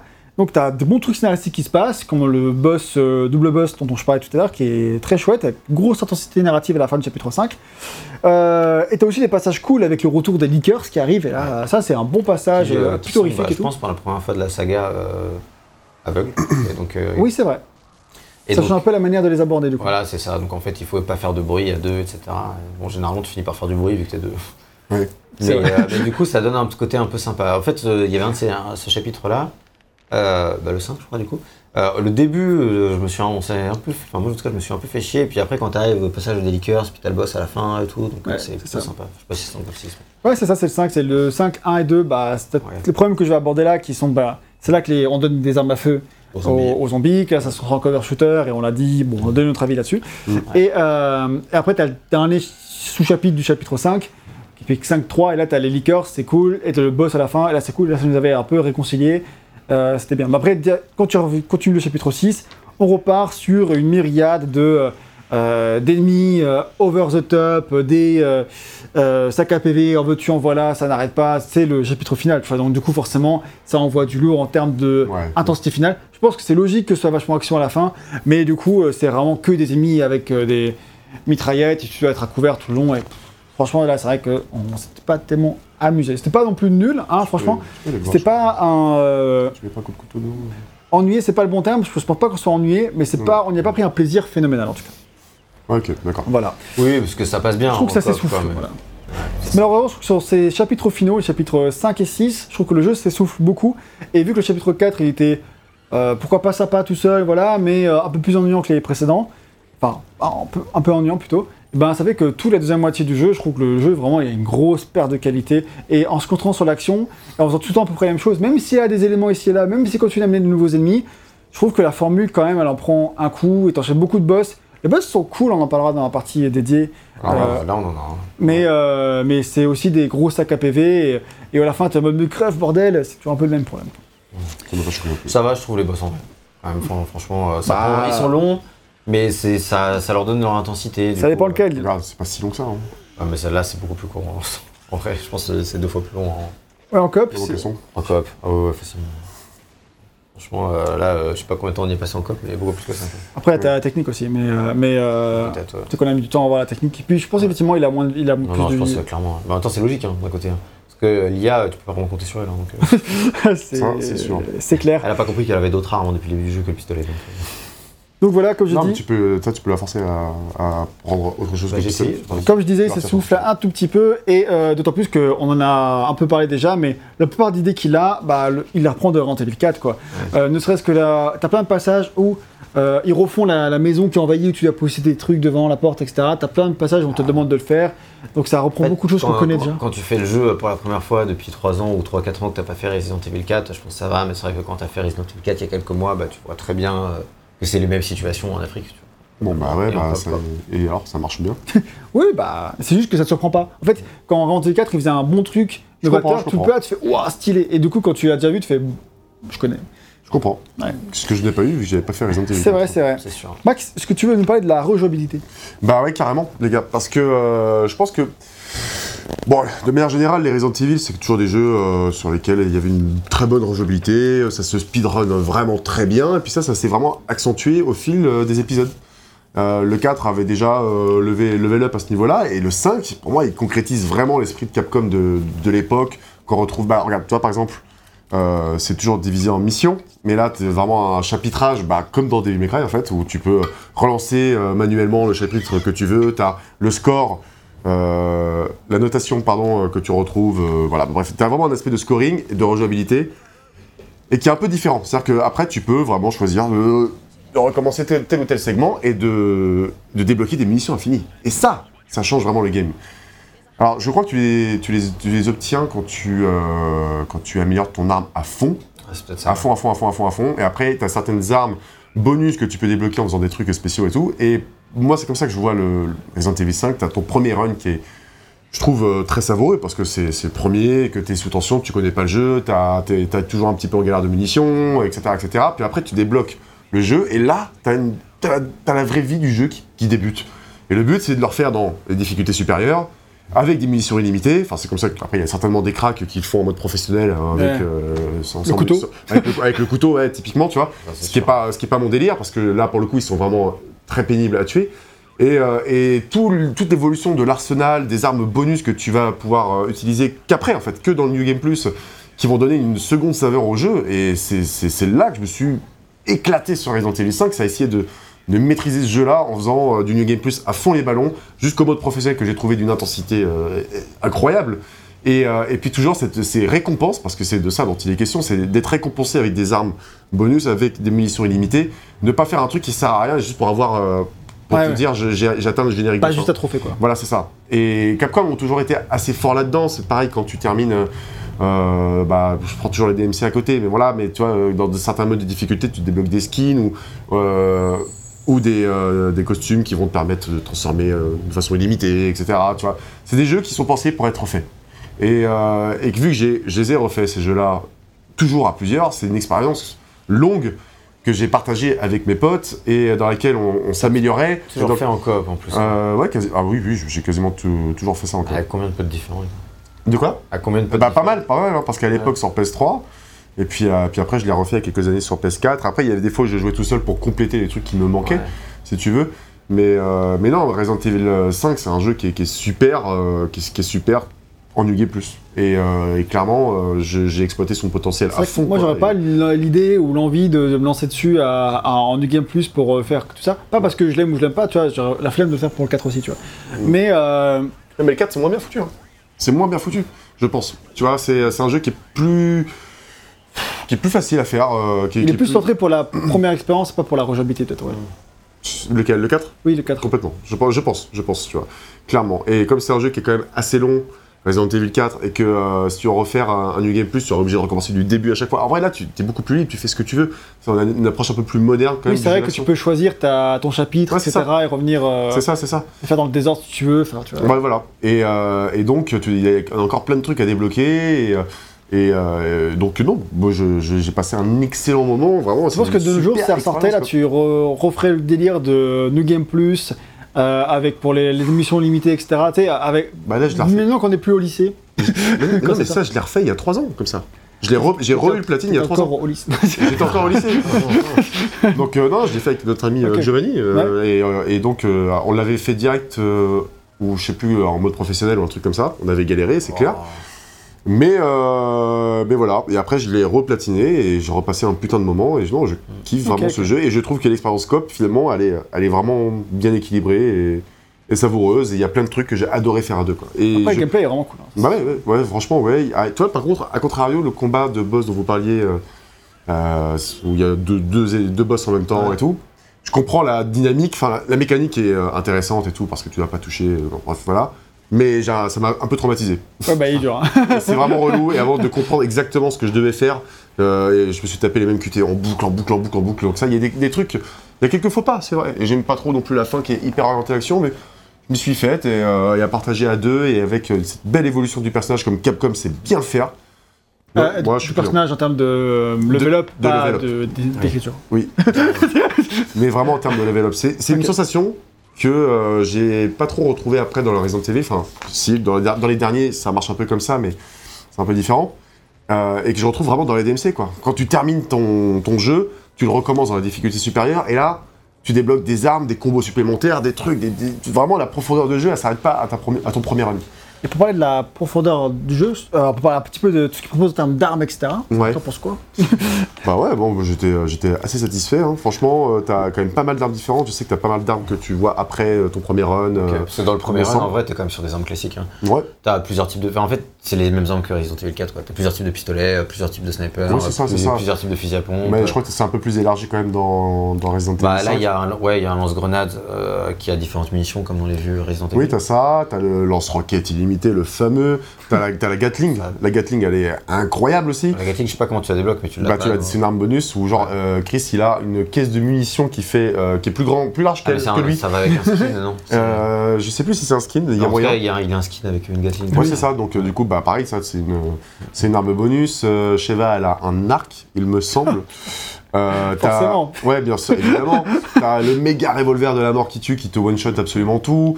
T'as le, euh, je sais plus comment il s'appelle, l'Hydra, qui est donc le fusil à pompe à trois canons. Euh, t'as- Ah, j'avoue. Ouais, mais Et- tout ça, c'est que des, que des armes que tu les débloques en. C'est vrai que c'est cool de penser à des joueurs qui vont jouer comme ça, mais c'est un peu dommage de te priver de l'expérience là dans le premier run. Après, ap- après, moi, j'ai toujours adoré les premiers runs dans des Resident Evil parce que, comme je te dis, c'est ceux qui- où tu galères le plus, où tu découvres le truc, c'est c'est très intense. Ouais, c'est un peu différent. Après, le défi est différent. Le- L'idée, c'est vraiment d'arriver à maîtriser, à dompter le jeu. Comme dans un beat'em en fait. Et euh, c'est aussi un truc qui me, qui me parle. Il faut avoir juste le temps et la foi Ouais, de le ça. faire. Et, et voilà. Et toi, par exemple, je l'ai pas fait pour Resident Evil 6. Parce que j'ai trouvé que le jeu était, pas, enfin, était vraiment moins bon. Oui, et donc, j'ai pas eu envie, quoi. J'ai pas eu envie. J'ai- refait pareil que sur Resident, que sur Resident Evil 5, sur Resident Evil Village, que j'ai adoré. Et euh, sur Resident Evil 4 aussi. Et voilà, quand le jeu est bon, je le refais. Et je sais que Capcom, il pense toujours à cette, la rejouabilité. Et aux différentes façons d'aborder des niveaux que tu connaissais pas auparavant. Et il y a- non, ils sont forts là-dedans. Il n'y a, pas à dire. Donc, euh, moi, je conçois. Ah, Merci pour cette déclaration d'amour, c'est- ça fait plaisir. Euh, mais du coup, euh, là, là, là, là. Ouais, du coup, on a fait le temps- un peu le tour pour tout ce qui est les. les, euh, Dans les, dans les nouvelles armes aussi, le- il y a la matraque électrique. Ouais, c'est vrai. qui, Ah oui. elle est vraiment euh, balèze au corps à corps. Ça, c'est plutôt très cool. Ouais. Euh, voilà. Mais sinon, euh, moi, je trouve que quand tu fais ton premier run, en tout cas, c'est vraiment un peu dommage que ce soit vraiment les mêmes armes. Par contre, ils sont plutôt malins dans le sens où, euh, par exemple, si tu débloques un nouveau sniper, bah, il va être meilleur que sur un seul des aspects. Genre, par exemple, euh, ton sniper, il va, euh, il va être beaucoup, beaucoup moins puissant. Genre, le dernier sniper, il est beaucoup moins puissant que le premier sniper. Mhm. Par contre, il tire très vite. Donc en fait, euh, c'est presque une mitraillette sniper. Donc c'est une manière un peu différente de jouer.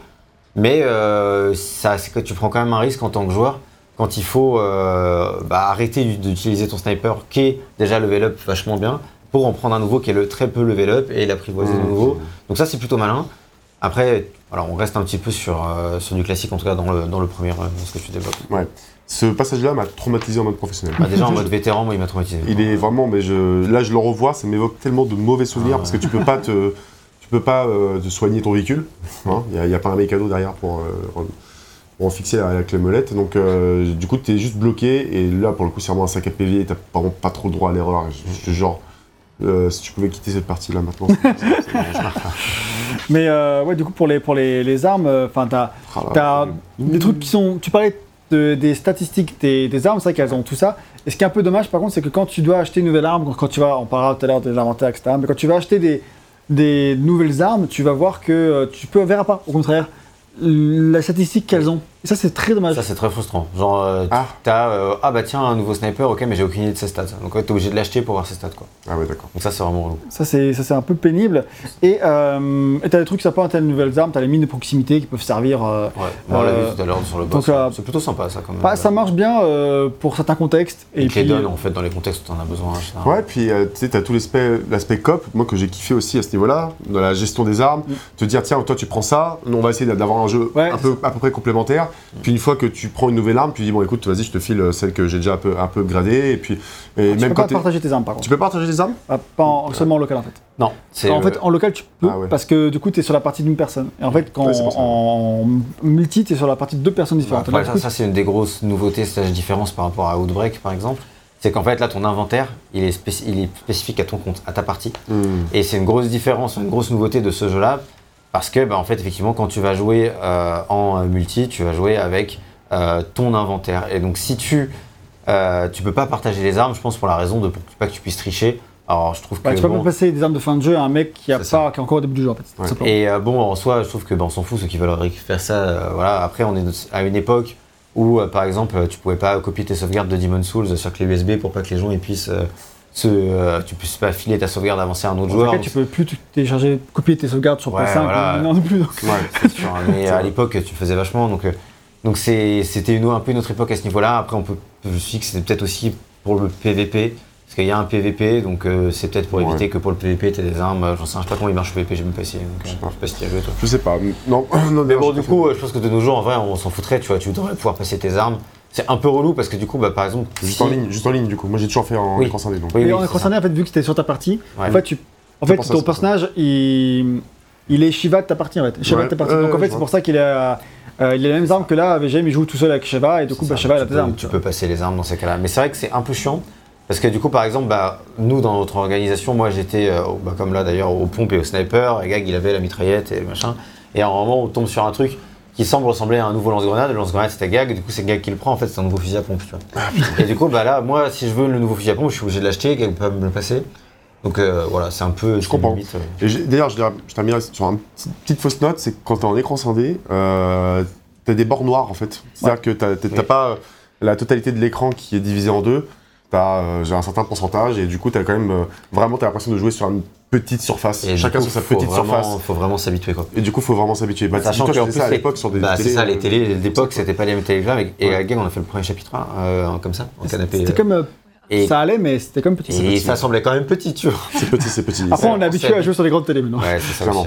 À chaque fois que je revenais sur une partie solo pour terminer ce que j'avais à faire pour les trophées, j'ai l'impression Wow. de mettre des lunettes. Tu vois, genre, euh, waouh, putain, mais le jeu est pas mal en fait. C'est vrai que du coup, ça permet de préciser qu'on on y joue évidemment en local et en online, ce qu'on n'a pas forcément précisé, mais c'est vrai que c'est cool euh, à faire. Et d'ailleurs, tout le système online est plutôt bien euh, fichu. Néanmoins, vu qu'on avait commencé sur la partie de VGM et que, en fait, j'avais essayé de me connecter à mon compte sur euh, sa console et en fait, j'avais pas pu.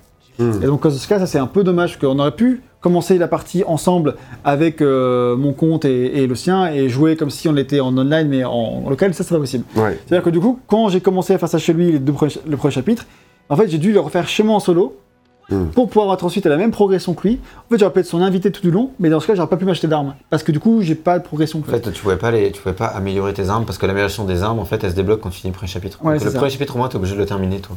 C'est ça. Et euh, bah, ça, c'est parce que c'est un jeu euh, PS3, quoi. À la PS3, tu pouvais pas te connecter sur plusieurs comptes sur la même console. Maintenant, tu peux.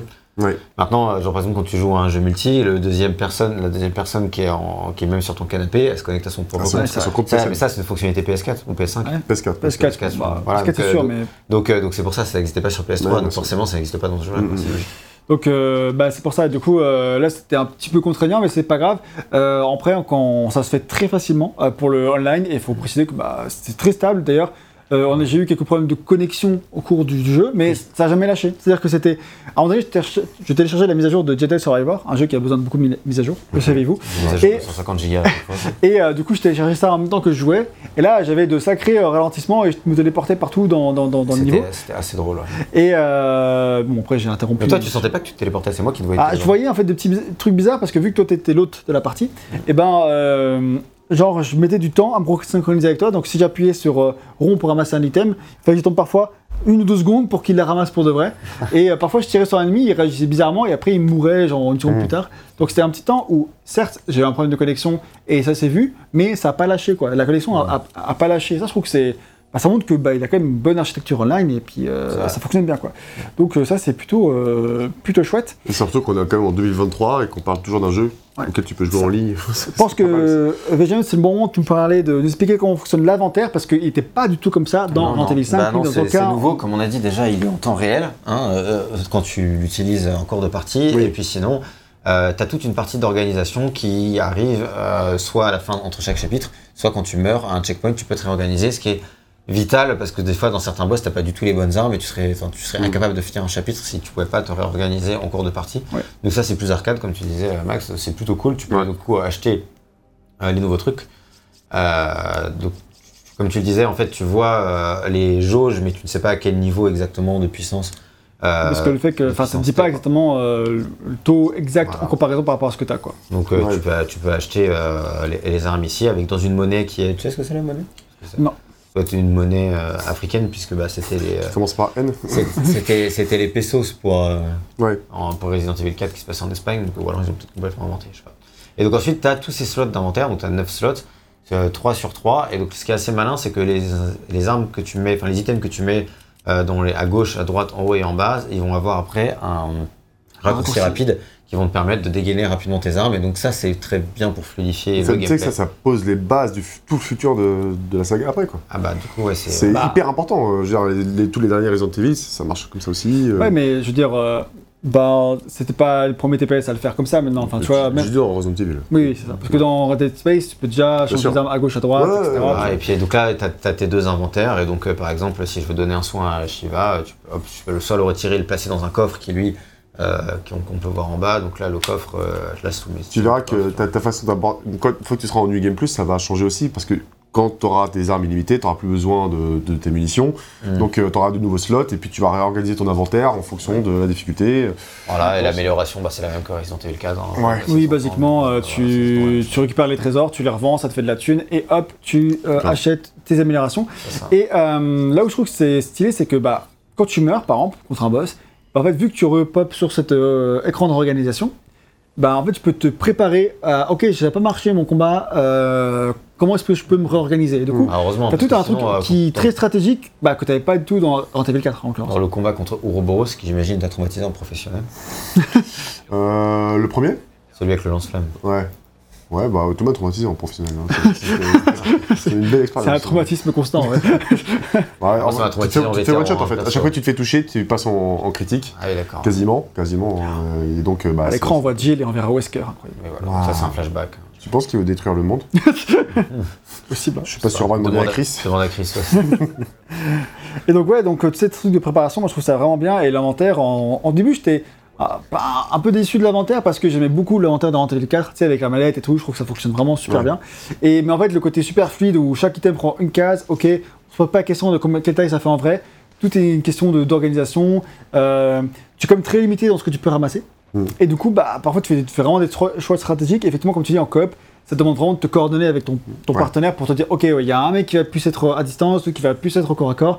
Et du coup, ça, ça fonctionne bien comme ça, je trouve. Ça fonctionne bien, je suis Voilà. d'accord. Donc euh, c'est chouette.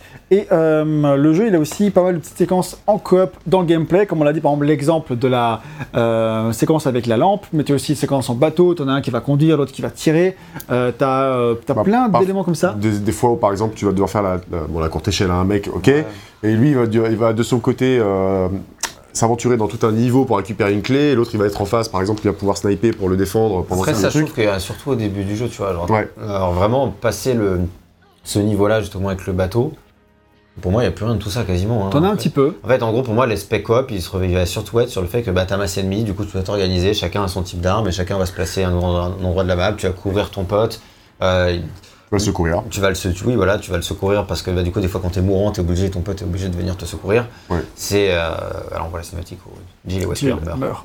Il Oui, meurt tous les deux. Hein. Et. euh, non, Il a dit Wesker Et Depuis le début, il est- il est amoureux de Wesker, c'est pour ça qu'il lui tire jamais dessus. Le lendemain, il est parti prendre un abonnement à la salle. et c'est parti.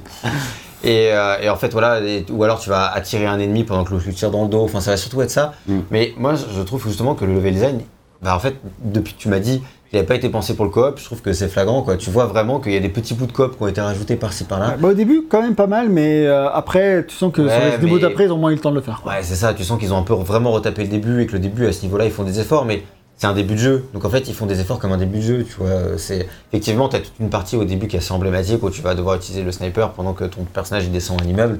C'est une toute petite section. Oui. Et ce genre de trucs, il n'y en a vraiment pas assez souvent. Et je trouve du coup, en le refaisant, bah en fait, l'expérience coop, elle est, elle est fun parce que c'est un jeu coop et parce qu'il y a beaucoup d'ennemis et qui sont durs à tuer. Mais pas vraiment de par le level design du jeu, c'est un peu je trouve qu'il fait quand même plus d'efforts que euh, Gears of War, que j'ai fait tous les Gears of War sauf le 5 en coop. Ouais. Et euh, mais pour le coup, euh, Gears of War, il n'y a pas beaucoup d'intérêt à la coop, au-delà du fait que tu joues avec des potes. Quoi. Ouais. Halo encore moins, etc. Ouais, mais là, disons que le- vraiment le principal intérêt du jeu, c'est la coop. Je sais pas si Gears of War en. Bah, il était vendu comme ça en tout cas. Ah oui, t'as envie comme ça. Bah euh, ouais ouais c'était comme un gros jeu coop avec tes potes et tout. Ouais. Donc euh, pour le coup je trouve que tu fais plus d'efforts que d'autres à ce niveau-là. Après je m'en souviens pas non plus à merveille, hein. ça fait longtemps que je les ai Mhm. fait, c'était en 2015 que j'ai fait les, les Gaza. Gears of War. Euh, jusqu'au 4 sortent, donc le 4 sorti en 2016 je crois et lui je l'ai fait. Et euh, c'est sympa tu vois mais il n'y a pas de... Il y a quelques passages où tu prends des chemins différents. Et euh, mais c'est à peu près tout. Alors que le 5, bah, t'as aussi un petit peu ça. T'as aussi des passages où tu prends des chemins différents, mais c'est vrai que c'est relativement court quand même. A, C'est archi court. hein. En vrai, c'est très peu développé. T'avais Ouais. moyen de faire un beaucoup mieux. Je pense, je que, pense aussi, ouais. je pense que s'ils avaient pensé le jeu coop depuis le début, ça aurait été beaucoup plus. C'est clair. Donc là, on a parlé du cop, mais comment ça se passe en solo? Toi, VGM, qui l'a fait en entier Bah, quand ça se passe en solo, bah, de toute façon, on le voit depuis le début. Là, c'est Shiva, elle est jouée par une intelligence euh, artificielle et qui a été beaucoup, beaucoup critiquée à l'époque. Euh, alors, Bah ouais. personnellement, euh, elle m'avait pas spécialement choqué quand j'avais fait le jeu, enfin, par rapport aux critiques qui étaient vraiment euh, très acerbes sur le jeu. C'est plus qu'elle est, elle est passive de ouf, hein, en fait. Bah. Elle t'aide pas vraiment, quoi. Ouais, en fait, c'est ça, c'est que vu que le, vu que le jeu en solo, on part du principe que bah, c'est toi qui dois tout faire. Ouais. Un peu, c'est toi qui dois, quand tu dois avancer par exemple et que bah il y a des, des- des mines à exploser, ce genre de truc, c'est toi qui dois le faire en tant que joueur. C'est pas Shiva, du coup Shiva elle attend, par exemple tu vois là il y a des munitions, bah elle va pas spécialement les ramasser, donc faut que tu passes dessus, que tu fasses la laisser au partenaire pour qu'elle les ramasse. Ouais, c'est quand même bien que tu, trésor prennes, que tu prennes des décisions. Sur le, là, tape dessus. Sur le, le crâne. Le crâne de vache. Comme de vache. Et, euh, et du coup, effectivement, c'est bah, c'est pour qu'effectivement, en tant que joueur, tu te sentes pas déposé euh, de toutes tes décisions et que tu puisses les prendre toi-même.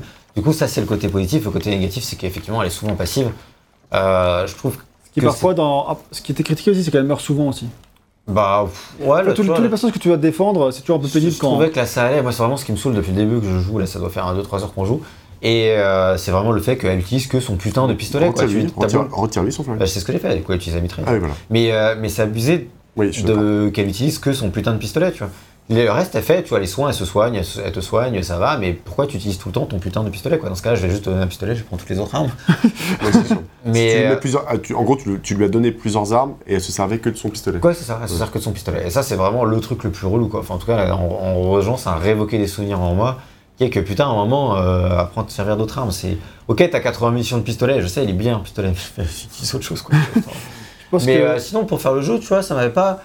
euh, L'IA, ça allait. Après, bah, le jeu étant un remake du 4, en moins bien, Et en ayant vraiment plus de saveur en coop, bah, c'est vrai qu'en Bah solo, j'avais bien aimé son plus. Moi qui l'attendais énormément et qui l'ai fait en solo au début, Mm. j'avais quand même été un peu déçu. hein, vraiment. Euh, De toute façon, le jeu avait été moins bien accueilli et j'étais assez d'accord avec le fait qu'il était quand même vraiment moins bien. Après, j'avais fait en coop et là, j'avais vraiment bien kiffé en coop. Et euh, c'est là que je m'étais dit, bon, bah vraiment, ce jeu-là, il faut vraiment le faire en coop. Et puis, euh, Quoi solo, euh, je le recommanderais pas, quoi. Tu vois. Généralement, quoi qu'il arrive, le fait, le fait de partager une expérience avec ça- une autre personne, ça te level up, euh, ça te bonifie mais un peu Mais des l'expérience. fois, il y a des expériences qui peuvent quand même être très bonnes en solo. Je Même si sont qualifierais bonnes. pas que RE5 est très bon en solo, je qualifierais que voilà, il est assez moyen quand même en vrai en solo. Je pense que Ouais. surtout en mode professionnel, etc., que là, ça doit être impossible de jouer avec. C'est clair, c'est clair, clair. tomber. vois. Moi, je l'avais fait en mode normal du coup, et puis après en mode vétéran à 2. Donc... C'est ça. Ouais. Euh, pour continuer un petit peu sur les- le gameplay, etc., euh, parlons un petit peu des ennemis. Là, on a le Plagas qui fait le- son retour avec des ennemis bah, qui sont Ah beaucoup plus agressifs, qui peuvent tenir des, des items, etc., ce qui apporte plein d'éléments de gameplay. Euh, plutôt sympa. Euh, en soi, euh, moi, ça me dérange pas du tout qu'ils soient là. Je trouve, préfère que les, sur les Plagas plus intéressants que les zombies, qu'on avait déjà beaucoup sûr. vus. Donc ça, c'est chouette. Ils ont essayé de les faire évoluer en les rendant un peu plus terrifiants, en leur ouvrant la tête, etc.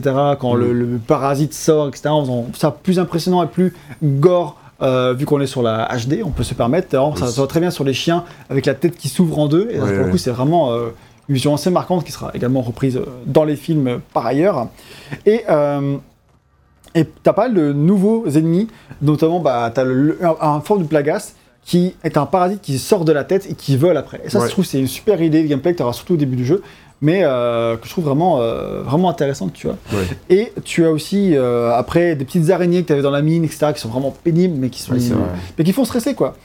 À la fin du jeu, tu auras des espèces de grosses mouches où il faut tirer sur leurs pains faibles. Je sais pas trop comment décrire ce monstre, je t'avoue, mais on a galéré contre eux, alors qu'en vrai, Bien dégueulasse. en fait, ces ennemis-là, il faut que tu les concentres sur les points faibles super vite. Là, dans ce cas, c'est assez facile, mais si tu tires ailleurs que sur les points faibles, il n'y a rien qui fait de dégâts. Mhm. Donc, du coup, euh, ils sont très fragiles, mais très casse-couilles à atteindre parce que leurs points faibles sont pas atteignables tout le temps. Donc, euh, donc ça fait des ennemis qui sont assez stressants à, à- à gérer. T'as pas le petit nouveaux ennemis ici et là. Dans la Lickers qui font leur retour, comme je disais, il a un baissière que je trouve quand même euh, bien développé. Ouais. Euh, même si, encore une fois, dans la dernière partie, bah, ça va surtout être des mecs avec des armes, ce qui rend le jeu moins varié qu'il aurait pu l'être, euh, je trouve, malheureusement. Hmm. Euh, pour les boss, moi je trouve que les boss, ils, ils se, ils se démarquent bien. Euh, certes, ils sont 5 APV, et ça c'est un côté qui peut être problématique pour certains des cas. Mais je trouve qu'ils ils ont toujours des, des bonnes idées de Oui. design derrière ces, ces boss. C'est pas juste tu vas tirer dessus quoi. Ouais, ça, il y a toujours un point faible à aller chercher, il y a toujours une technique à aller chercher. D'ailleurs, le double boss dont on parlait tout à l'heure, je trouve que c'est typiquement un boss qui aurait pu être un boss de Metal Gear Solid. Ah, En termes de le truc un peu technique à chercher et tout pour comprendre comment ça fonctionne, mais je trouve que c'est malin quoi. Euh, le combat de boss contre Wesker euh, à la fin, spoiler, on se combat contre Wesker. Il y a euh, dans la première partie un truc super intéressant à faire avec euh, lance-roquette pour utiliser la mécanique de lance-roquette qui est dans tous les boss Oui. dans Evil. Là, je trouve que les boss c'est intéressant quoi. Alors pas la toute fin du boss, c'est moins intéressant, mais qui est quand même une arène cool, Ouais. qui est chouette. Oui. Et, mais t'as, dans l'ensemble, les boss sont, ont de belles, trouvailles, quoi. Euh, t'as aussi ce crabe, enfin, je si c'est un crabe. L'araignée enfin. aussi, genre. Ouais, c'était une araignée géante, là, dans le truc qui tourne, là. C'est la... Ouais. Moi, je, pense c'est une araignée. mais- Ouais. Bah, il, pareil, il est, c'est un peu dur de chercher le point faible et tout, mais c'est retard et tu recherches. Après, t'as le fameux Ouroboros, là, le, le boss où tu dois essayer de lance-flamme et tout. Lui, je pense qu'il a, il est pas bien équilibré. Euh, pourquoi? Parce que lui, il faut faire sortir ses points faibles et le point faible, il reste une demi-seconde. Ouais. Alors là, si t'es pas concentré à deux, t'en as un qui vise déjà l'endroit où peut-être il apparaît. Euh, on a vraiment ultra galéré avec euh, VGM parce que euh, on on avait plus de balles à chaque fois, tu vois. Donc euh, on était obligé de recommencer pour euh, le faire mieux à chaque fois, pour mieux viser les points faibles, etc. Pour le coup, on a souvenir, vraiment, souvenir. on a vraiment galéré. Peut-être qu'on était particulièrement pas bon ou Ouais, particulièrement moi, j'avais un pas bien même, équipé. Même traumatisme sur ce on a fini par le, le- le finir au lance. Oui, parce que j'avais, euh, j'ai, en Ouais. me réorganisant, j'ai acheté 150 000 balles de, de De grenades incendiaires. Eh ben voilà. Et du coup, je boum boum boum boum et VGM direct, il y allait et on l'a fumé. C'était très On n'a même fun pas utilisé. Oui, c'est ça au final. Mais donc, euh, en tout cas, il y a des bonnes idées de boss. Et franchement, euh, là-dessus, je trouve qu'ils se démarquent bien des précédents épisodes de la série. Et euh, c'est à, souligner. Parce que même le deuxième Ouroboros, il est. il a une idée, quoi. Il y a de l'idée dans le design, quoi. Et même si c'est pas le boss le plus fun du jeu, Non, non, il y a clairement, un truc avec. Donc pour le boss, je trouve vraiment que ça, pour le coup, peut-être pas, je sais pas, c'est le meilleur boss de la série, peut-être, parce que les boss de la série, ça a jamais été des trucs incroyables. Ouais, je dirais que dans la mise en scène, c'est pas les meilleurs, parce que ceux du 4, ils avaient une sacrée mise en scène. Ouais. Faute d'être euh, excellents en combattre, ils étaient une mise en scène de fou, quoi. Euh, Le, le chef du village dans le dans la grange enflammée, euh, pff, ça déboîte tout en termes de mise en scène. C'est mieux que les boss de Hero 5, mais dans la mécanique, il était euh, pas très Oui. intéressant. quoi. Ouais, ouais. C'est là la différence. quoi. Après, la- la- l'appréciation va dépendre Oui. de l'un ou de l'autre. quoi. Il y a aussi la nana russe là qui se transforme en. Ouais, c'est elle, le, deuxième Ah, Ouroboros la que je disais. là. Est apparue, c'est italienne. c'est une autre région d'Europe. Les Japonais ne savent pas faire la différence, mais faire la différence. Pizza. c'est la région d'Europe où ils parlent espagnol. Oui, bah l'espagne quoi, putain. Genre, putain, vous avez sorti ça pour Hero 4 Oui, c'est ça. Donc voilà pour le gameplay. Si vous avez quelque chose à rajouter, on va pouvoir rusher la fin du test parce qu'on est un petit peu en retard sur notre planning. Non, vas-y. Euh, au niveau de la direction artistique, bah, les artistes et les scénaristes sont évidemment partis en Afrique pour s'imprégner de l'ambiance et prendre des photos qui serviront de référence pour tout ce qui est texture, ambiance, etc. Euh, par contre, ce qui est marrant, c'est que quand ils sont allés sur place, ils se sont rendus compte que les villes étaient un peu plus modernes que ce qu'ils imaginaient. Ils ont l'électricité. Putain, c'est pas des villages partout euh, primitifs quoi. Ouais. Et du coup, euh, ça, correspond pas- ça correspondait pas forcément au visuel africain qu'ils avaient en tête. Du coup, ils ont demandé aux artistes de créer des environnements qui font un peu plus africains. Jure, Alors, ils ont, un peu plus. ils ont demandé au village africain de, de s'appauvrir pour que ça plus. c'est genre- du Tu compte quoi. Ils visitent l'Afrique et ils se disent c'est pas assez africain. Et du coup, ils demandent aux Japonais de faire un truc plus africain. Je trouve ça quand même incroyable. Ah, euh, Il faut utiliser une iconographie africaine populaire et reconnaissable. Donc je pense qu'on a sous les yeux qui est typiquement une tribu du Pacifique. Mais enfin, Ouais. bref. bah, je sais pas, peut-être qu'il y a quand même des tribus qui s'apparentent à ça, ou des tribus Franchement, du je village, suis pas convaincu qu'ils aient vraiment fait l'effort. Tu penses? En tout cas, euh, ils ont aussi beaucoup joué sur le côté que c'est très lumineux. Ils voulaient vraiment jouer sur le côté, bah, euh, certes, euh, c'est lumineux, mais euh, tu vas avoir des côtés où tu es dans l'ombre, et tu sors dans la lumière, tu es ébloui. Et le, le côté où quand tu es dans la lumière, les ennemis qui sont dans l'ombre, tu les vois pas. Il faut que tu ailles dans la, dans, la, dans la maison pour y Mm. voir quelque chose. Et jouer un peu sur ces effets de lumière. Donc, euh, pour même quand, de toute façon, même quand t'es de plein jour, c'est-à-dire la, quand même la majeure partie du jeu, t'as toujours cette espèce, cette espèce de filtre, quoi, c'est, euh, Ouais. des, des couleurs froides qui viennent quand même ternir, qui viennent euh, témoigner de la grisaille et de la crasteté un petit peu de, de tout ça, quoi. Là, tu vois, ça aurait pu être euh, super euh, jovial hein, comme ambiance. Et ils ont choisi euh, de faire un, un ciel, un ciel gris. Tout à l'heure, c'était un peu pareil euh, dans le village africain finalement. Donc on n'est pas sur des tons hyper euh, Oui, c'est ça. C'est vrai. Et là, on a un croco. Et la direction artistique, franchement, moi je trouve que c'est un point fort du jeu. Mhm. Euh, pendant les quatre premiers chapitres, je trouve la direction artistique, elle est, elle est super quoi. Genre, elle, a- elle arrête pas de se renouveler. Tu pas, enfin, dans les décors africains, dans les mines, etc., dans le, la savane avec le coucher de soleil, là, dans le niveau du marais, je trouve que ça se renouvelle tout le temps, même dans les euh, villages aztèques après qu'on croise. je trouve qu'il y a vraiment de vrais efforts de direction artistique. Et ça, quand on en discutait avec VGN, quand on y jouait, on se disait vraiment, il est surprenant niveau artistique. Mhm. Il a de vraies idées, il va chercher quelque chose. Et pour le coup, là, c'est là où il se différencie le plus de RE4, même s'il reprend un village, une Surtout mine, dans la première moitié en vrai. parce que C'est ça, après- euh, on se repaye euh, comme Après, quand c'est quoi. que de- quand t'es que dans les bunkers, bah t'es que dans les bunkers quoi. Et là, forcément, euh, c'est la même chose que d'habitude. Ouais. Et là, c'est dommage parce que c'est moins intéressant dans le gameplay, c'est moins intéressant visuellement. Mais tous les quatre premiers chapitres, je trouve que le jeu, artistiquement, il déchire. Franchement, je m'attendais pas à un truc si bien. Euh, je trouve qu'il a même plutôt bien vieilli euh, graphiquement. Mais trop. Mais moi, je, vraiment, je, je- Ah je suis hein, totalement d'accord avec toi. Moi, j'ai le souvenir qu'à l'époque, euh, graphiquement, c'était quand même une tuerie, tu vois. Et je trouve que là, en le revoyant, Ouais, bah, non, non, honnêtement, les gars, à l'époque, euh, c'était vraiment une tuerie. Je suis d'accord. Moi aussi, quand je l'ai fait sur PS3 et que j'ai découvert, euh, c'était hyper impressionnant. Ouais. Vraiment. Et euh, même en le refaisant là, bon là c'est un petit remaster, mais quand même, euh, il a ouais, il a bien vieilli quoi. non, il a franchement, euh, super bien vieilli, je trouve. Franchement, honnêtement, oui, je trouve. Je trouve tendance à penser que les jeux PS2 vieillissent un peu mieux quand tu les remasterises, etc. Euh, alors, ça, c'est en termes de palette de couleurs, etc. Là, c'est la palette de couleurs un peu HD de cette époque-là, qui, elle, a un peu vieilli, je trouve. Ouais. Mais euh, d'un point de vue purement technique, le jeu il est ultra solide et puis euh, ouais, j'aime beaucoup visuellement, bah, pour les quatre premiers chapitres en tout cas.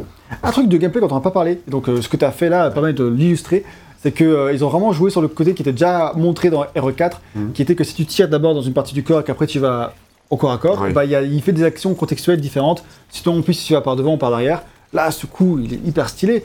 Et t'as d'autres personnages qui peuvent faire des, euh, des coups de coude euh, sur le, dans la tête quand il est au sol. Ouais. T'as plein de- d'actions contextuelles qui, qui envoient du lourd, quoi. Et euh, quand tu joues avec ça, je pense que ça peut être vraiment très fun. Moi, j'ai pas assez joué avec ça parce que c'est pas tellement mon style de jeu, mais quand Ouais. j'essaie de le faire de temps en temps, bah, Moi j'ai pas mal joué. avec ça. c'était amusant quand même. Ouais, ouais, ça, m'a- ça me plaisait beaucoup. Selon les personnages et tout, en plus t'as pas les mêmes actions, donc non vraiment très cool à ce niveau. Voilà, vous avez un truc à rajouter en termes de direction artistique, vous? Euh, non. Non, mais après, euh, tu parles sur les quatre premiers chapitres, et même si après, effectivement, on part dans un autre délire, ça se renouvelle quand même au niveau, au niveau des décors, quoi. Ouais, se trouve, après, euh, quand on arrive sur le putain de 5-6, bateau à la fin, moi j'ai fait, euh, il y en a marre du bateau. tu vois. T'es sur- avec bateau cargo, on s'en fout. Ouais, c'est ça, le bateau cargo. Ouais, c'est je bon, suis d'accord. C'est pas très beau, c'est pas très intéressant. Mais en gros, il reprend un peu quand même une structure assez similaire à Resident Evil 4, tu vois, Ouais, avec le côté village, les mines, les, je sais pas, les labos, euh, les ruines, puis après le côté industriel. Je trouve euh, que le bunker, il est plus intéressant dans le remake, 4 euh. que dans le 5, ouais, pour le coup. Oui, oui, parce que l'ennemi aussi qui est dedans fait que c'est plus intéressant. Oui, ça, ça C'est sûr. participe aussi. Mm, mm. Et pour tout ce qui est la direction sonore et musicale, eh ben, comme les villageois espagnols parlaient évidemment espagnol, les villageois africains, ils parlent, ah, bah, pas africain parce que ça marche pas comme ça. Euh, ils parlent le Swahili, qui est une langue d'Afrique de l'Est, notamment au Kenya, au Rwanda, en Somalie, en Tanzanie, etc. Ils ont choisi cette langue-là pour la langue parlée par les Africains parce que ça se situerait approximativement là-bas dans le, le globe, dans, une, dans un pays fictif, comme on disait. Ouais. Et donc, euh, comme d'habitude, ça, je trouve que c'est toujours une bonne idée parce que ça, euh, ça, enfin, ça fait le même effet que dans Resident Evil 4, ça fonctionne tout aussi bien. Je trouve ça une très bonne idée, ça fonctionne bien. Euh, pour la musique, euh, la musique est composée majoritairement co- par euh, Kota Suzuki, qui officie en tant que compositeur principal. C'est un mec qui a commencé sa carrière chez Capcom en tant que compositeur sur Onimusha 3, Ok. puis sur Shadow of Rome, un jeu que j'avais complètement oublié, Ouais, avant de rejoindre le groupe de compositeurs qui fera l'EST de DMC4. Ok, d'accord. Bon, le culte aussi. hein. C'est ça. Et il raconte que c'est à la fin de son travail sur DMC4 que son boss est venu le voir en lui disant euh, qu'il voulait que ce soit lui qui soit en charge de la musique de Resident Evil 5. Ok. Il devait faire un très bon tas sur DMC4, j'imagine. Ah oui. Même s'il n'avait jamais travaillé sur la série jusqu'à maintenant, bah lui, il voulait que ce soit lui, tu feras euh, Resident Evil 5. Donc il accepte et euh, ça lui a mis une giga pression parce que c'est comme pas n'importe quelle saga. Il a commencé à bosser dessus à partir de février 2008, soit environ un an avant que le jeu sorte. Et euh, il explique qu'il a divisé les tracks de Evil 5 en deux catégories. D'abord les musiques sombres et les musiques de tension. D'abord les musiques sombres, point. Et ensuite les musiques de tension. Voilà. Les atmosphères un peu euh, horrifiques et de l'autre, tension, action. Faut qu'on y aille, quoi. Ce qui paraît, bah, logique. Juste que le jeu propose. Et euh, ils ont aussi fait appel à un orchestre pour l'enregistrer, pour enregistrer certaines pistes. Je pense que c'est la première fois que la saga le fait, quoi. Ah ouais Bah, je pense, ouais. Ouais, en bah oui, ça peut être. Resident Evil 5, 4, ça m'étonnerait, mais peut-être que c'était le cas. En tout cas, ils ont, ils ont- j'ai pas vu qu'ils en parlaient. Euh, ils ont pas tout enregistré, hein, là, pas, tout, pas toute l'OST. Ils ont enregistré 15 minutes d'une OST qui dure plus de 2 heures. hein.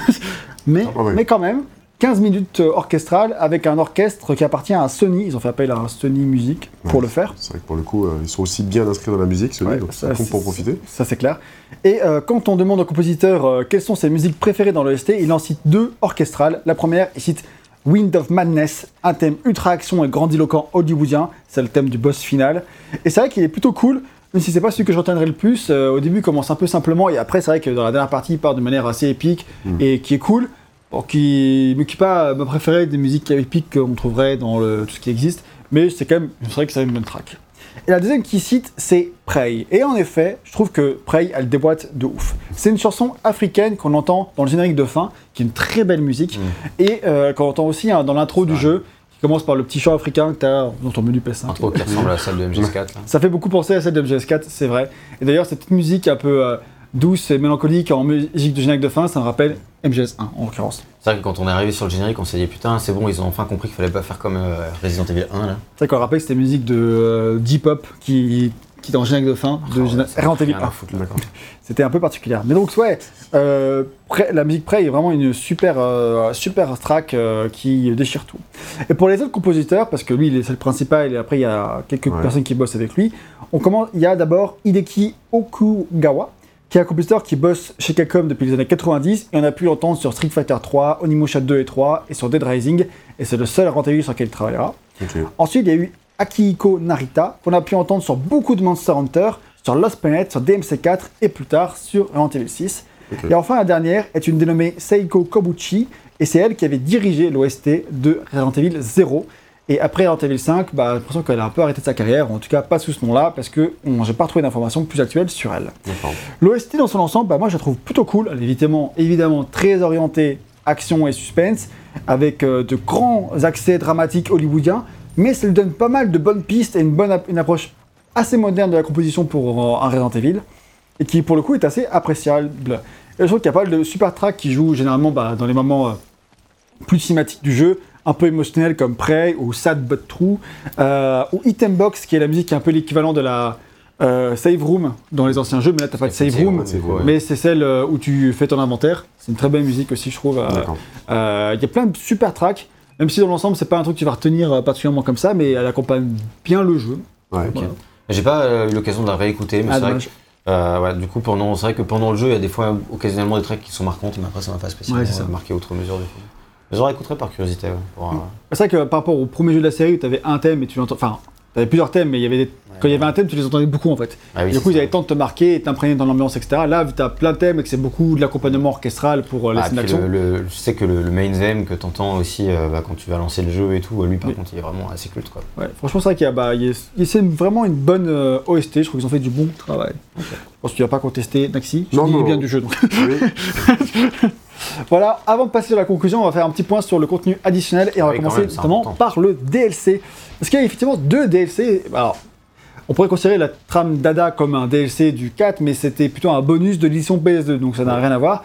Euh, là, c'est vraiment les, DLC. premiers DLC, euh, enfin le contenu DLC additionnel. payants quoi que t'achetais, euh, qui sont maintenant compris dans l'édition définitive, mais qui à la base ne l'étaient pas quoi. C'était pas cher, à côté chacun 5 euros. Ce qui, franchement, ça va. Ouais, putain, ça. C'est vrai qu'à l'époque, mais à l'époque, tu sais, t'avais un jeu 5 PSN complet pour 10 euros, quoi, tu vois. Ouais. Oui, Dans le journée coûtait 8 euros, donc euh, Ouais, à 5 euros forcément à côté, euh, tu vois. c'est clair que c'est.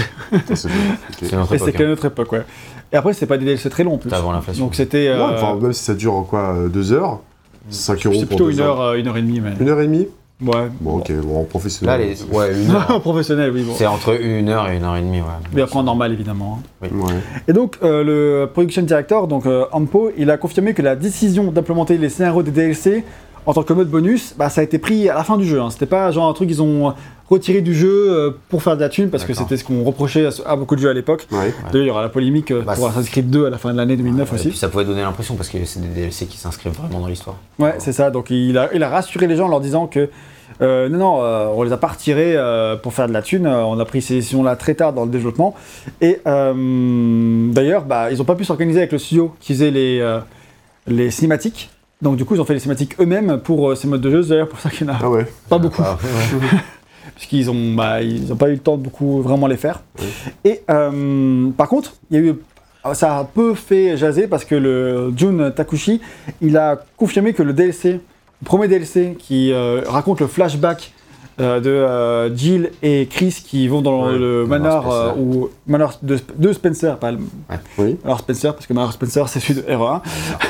Ah, c'est pas le même. Non, c'est le manoir. Ah, on dirait, mais. euh, mais Ah, Mais c'est pas- passe son temps à refaire des manoirs pareils, hein, qui, qui se ressemblent. c'est ça. bah oui, c'est vrai, il a fait déjà le même en Sibérie. Donc. Il y a une passion manoir. En Antarctique, en Antarctique, pardon. Oui. Et donc, euh, bref, euh, bah, il avait confirmé que ça, ils avaient réfléchi à le mettre dans le tram du jeu principal à la base, qu'ils avaient même commencé à le développer, mais qu'en fait, ça, ça- pour lui, il l'a enlevé, pas pour euh, le faire en DLC payant après, mais parce que, euh, en fait, ça a cassé le rythme du jeu, d'un coup d'avoir un flashback, de jouer ces deux-là, et après de repartir sur Sheva. Euh, pour lui, ça ne marchait pas, et c'est pour ça qu'il l'a enlevé. euh, et donc, du coup, pourquoi pas le proposer en DLC Mais voilà, et donc, bah, du coup, ça a fait un peu jaser, ils ont dit, bah, vous auriez pu le mettre dans le jeu de base, Ouais. même en bonus, ça pas forcément DLC, quoi. Alors, à la vie, ça marche pas comme ça. Ils ont juste qu'à considérer que ça qu'on n'est pas dans le jeu à la base. Et le deuxième DLC, donc euh, qui raconte euh, la fuite euh, de deux personnages, dont Josh qu'on a croisé tout à l'heure. Ouais. Et ben, il, lui pour le coup, ils avaient réfléchi à le mettre en mode bonus à la sortie, mais ils n'ont pas eu le temps. Donc, du coup, pas, pourquoi pas le mettre en DLC. Et attention spoiler, si vous voulez pas vous faire spoiler un tout petit peu en TV5, grande surprise ou pas, euh, partez euh, 30 secondes. Et ben, l'idée de les mettre euh, dans, euh, en DLC, de faire ces deux DLC là, est aussi venue d'une demande des fans de faire en sorte que Jill soit jouable. Ah oui. Parce que franchement, ils étaient déçus qu'elle le soit pas. Ils auraient bien voulu la contrôler parce qu'ils aiment beaucoup ce personnage-là, évidemment. Et la protéger ou pas? Évidemment. Donc voilà, fin du spoiler. Donc du coup, ils voulaient raconter ces passages-là. Donc là, en Chris et Jill, tu les, tu les joues du coup avec euh, euh, Oui. dans le truc du flashback pour jouer la mort de Jill. Et du coup, euh, raconte du coup, t'as deux, t'as, t'as- ces deux DLC. Premier, C'est ça. donc qui est très axé ambiance, où Ouais. tu explores ce manoir de Spencer qui ressemble énormément à s'y Ouais, C'est méprendre un peu à celui du désespérant. 1. On disait que des fois, c'est une série qui a du mal à se renouveler. Euh, C'est vrai que quand t'arrives là et que tu fais, mais putain, c'est encore le même ordre de, de rester. Bah, mais Ah, ouais, mais quand t'es quand t'es méga fan, Je pense juste, euh, voilà, Quand t'es méga du fan et que tu l'as pas vu depuis des années, je peux Oui, comprendre. c'est mais... ça, c'est du fan service. C'est pour ça qu'ils te remettent encore Wesker et tout ça, et tout ça je Ah pense. ouais, c'est Mais moi, je l'ai vécu du coup dans le 1. Oui, Ok. Après, dans le 1 remake. oui. Après, dans Code Veronica, où ils te remettent le même manoir. Après, dans. Mais pour la rétrospective.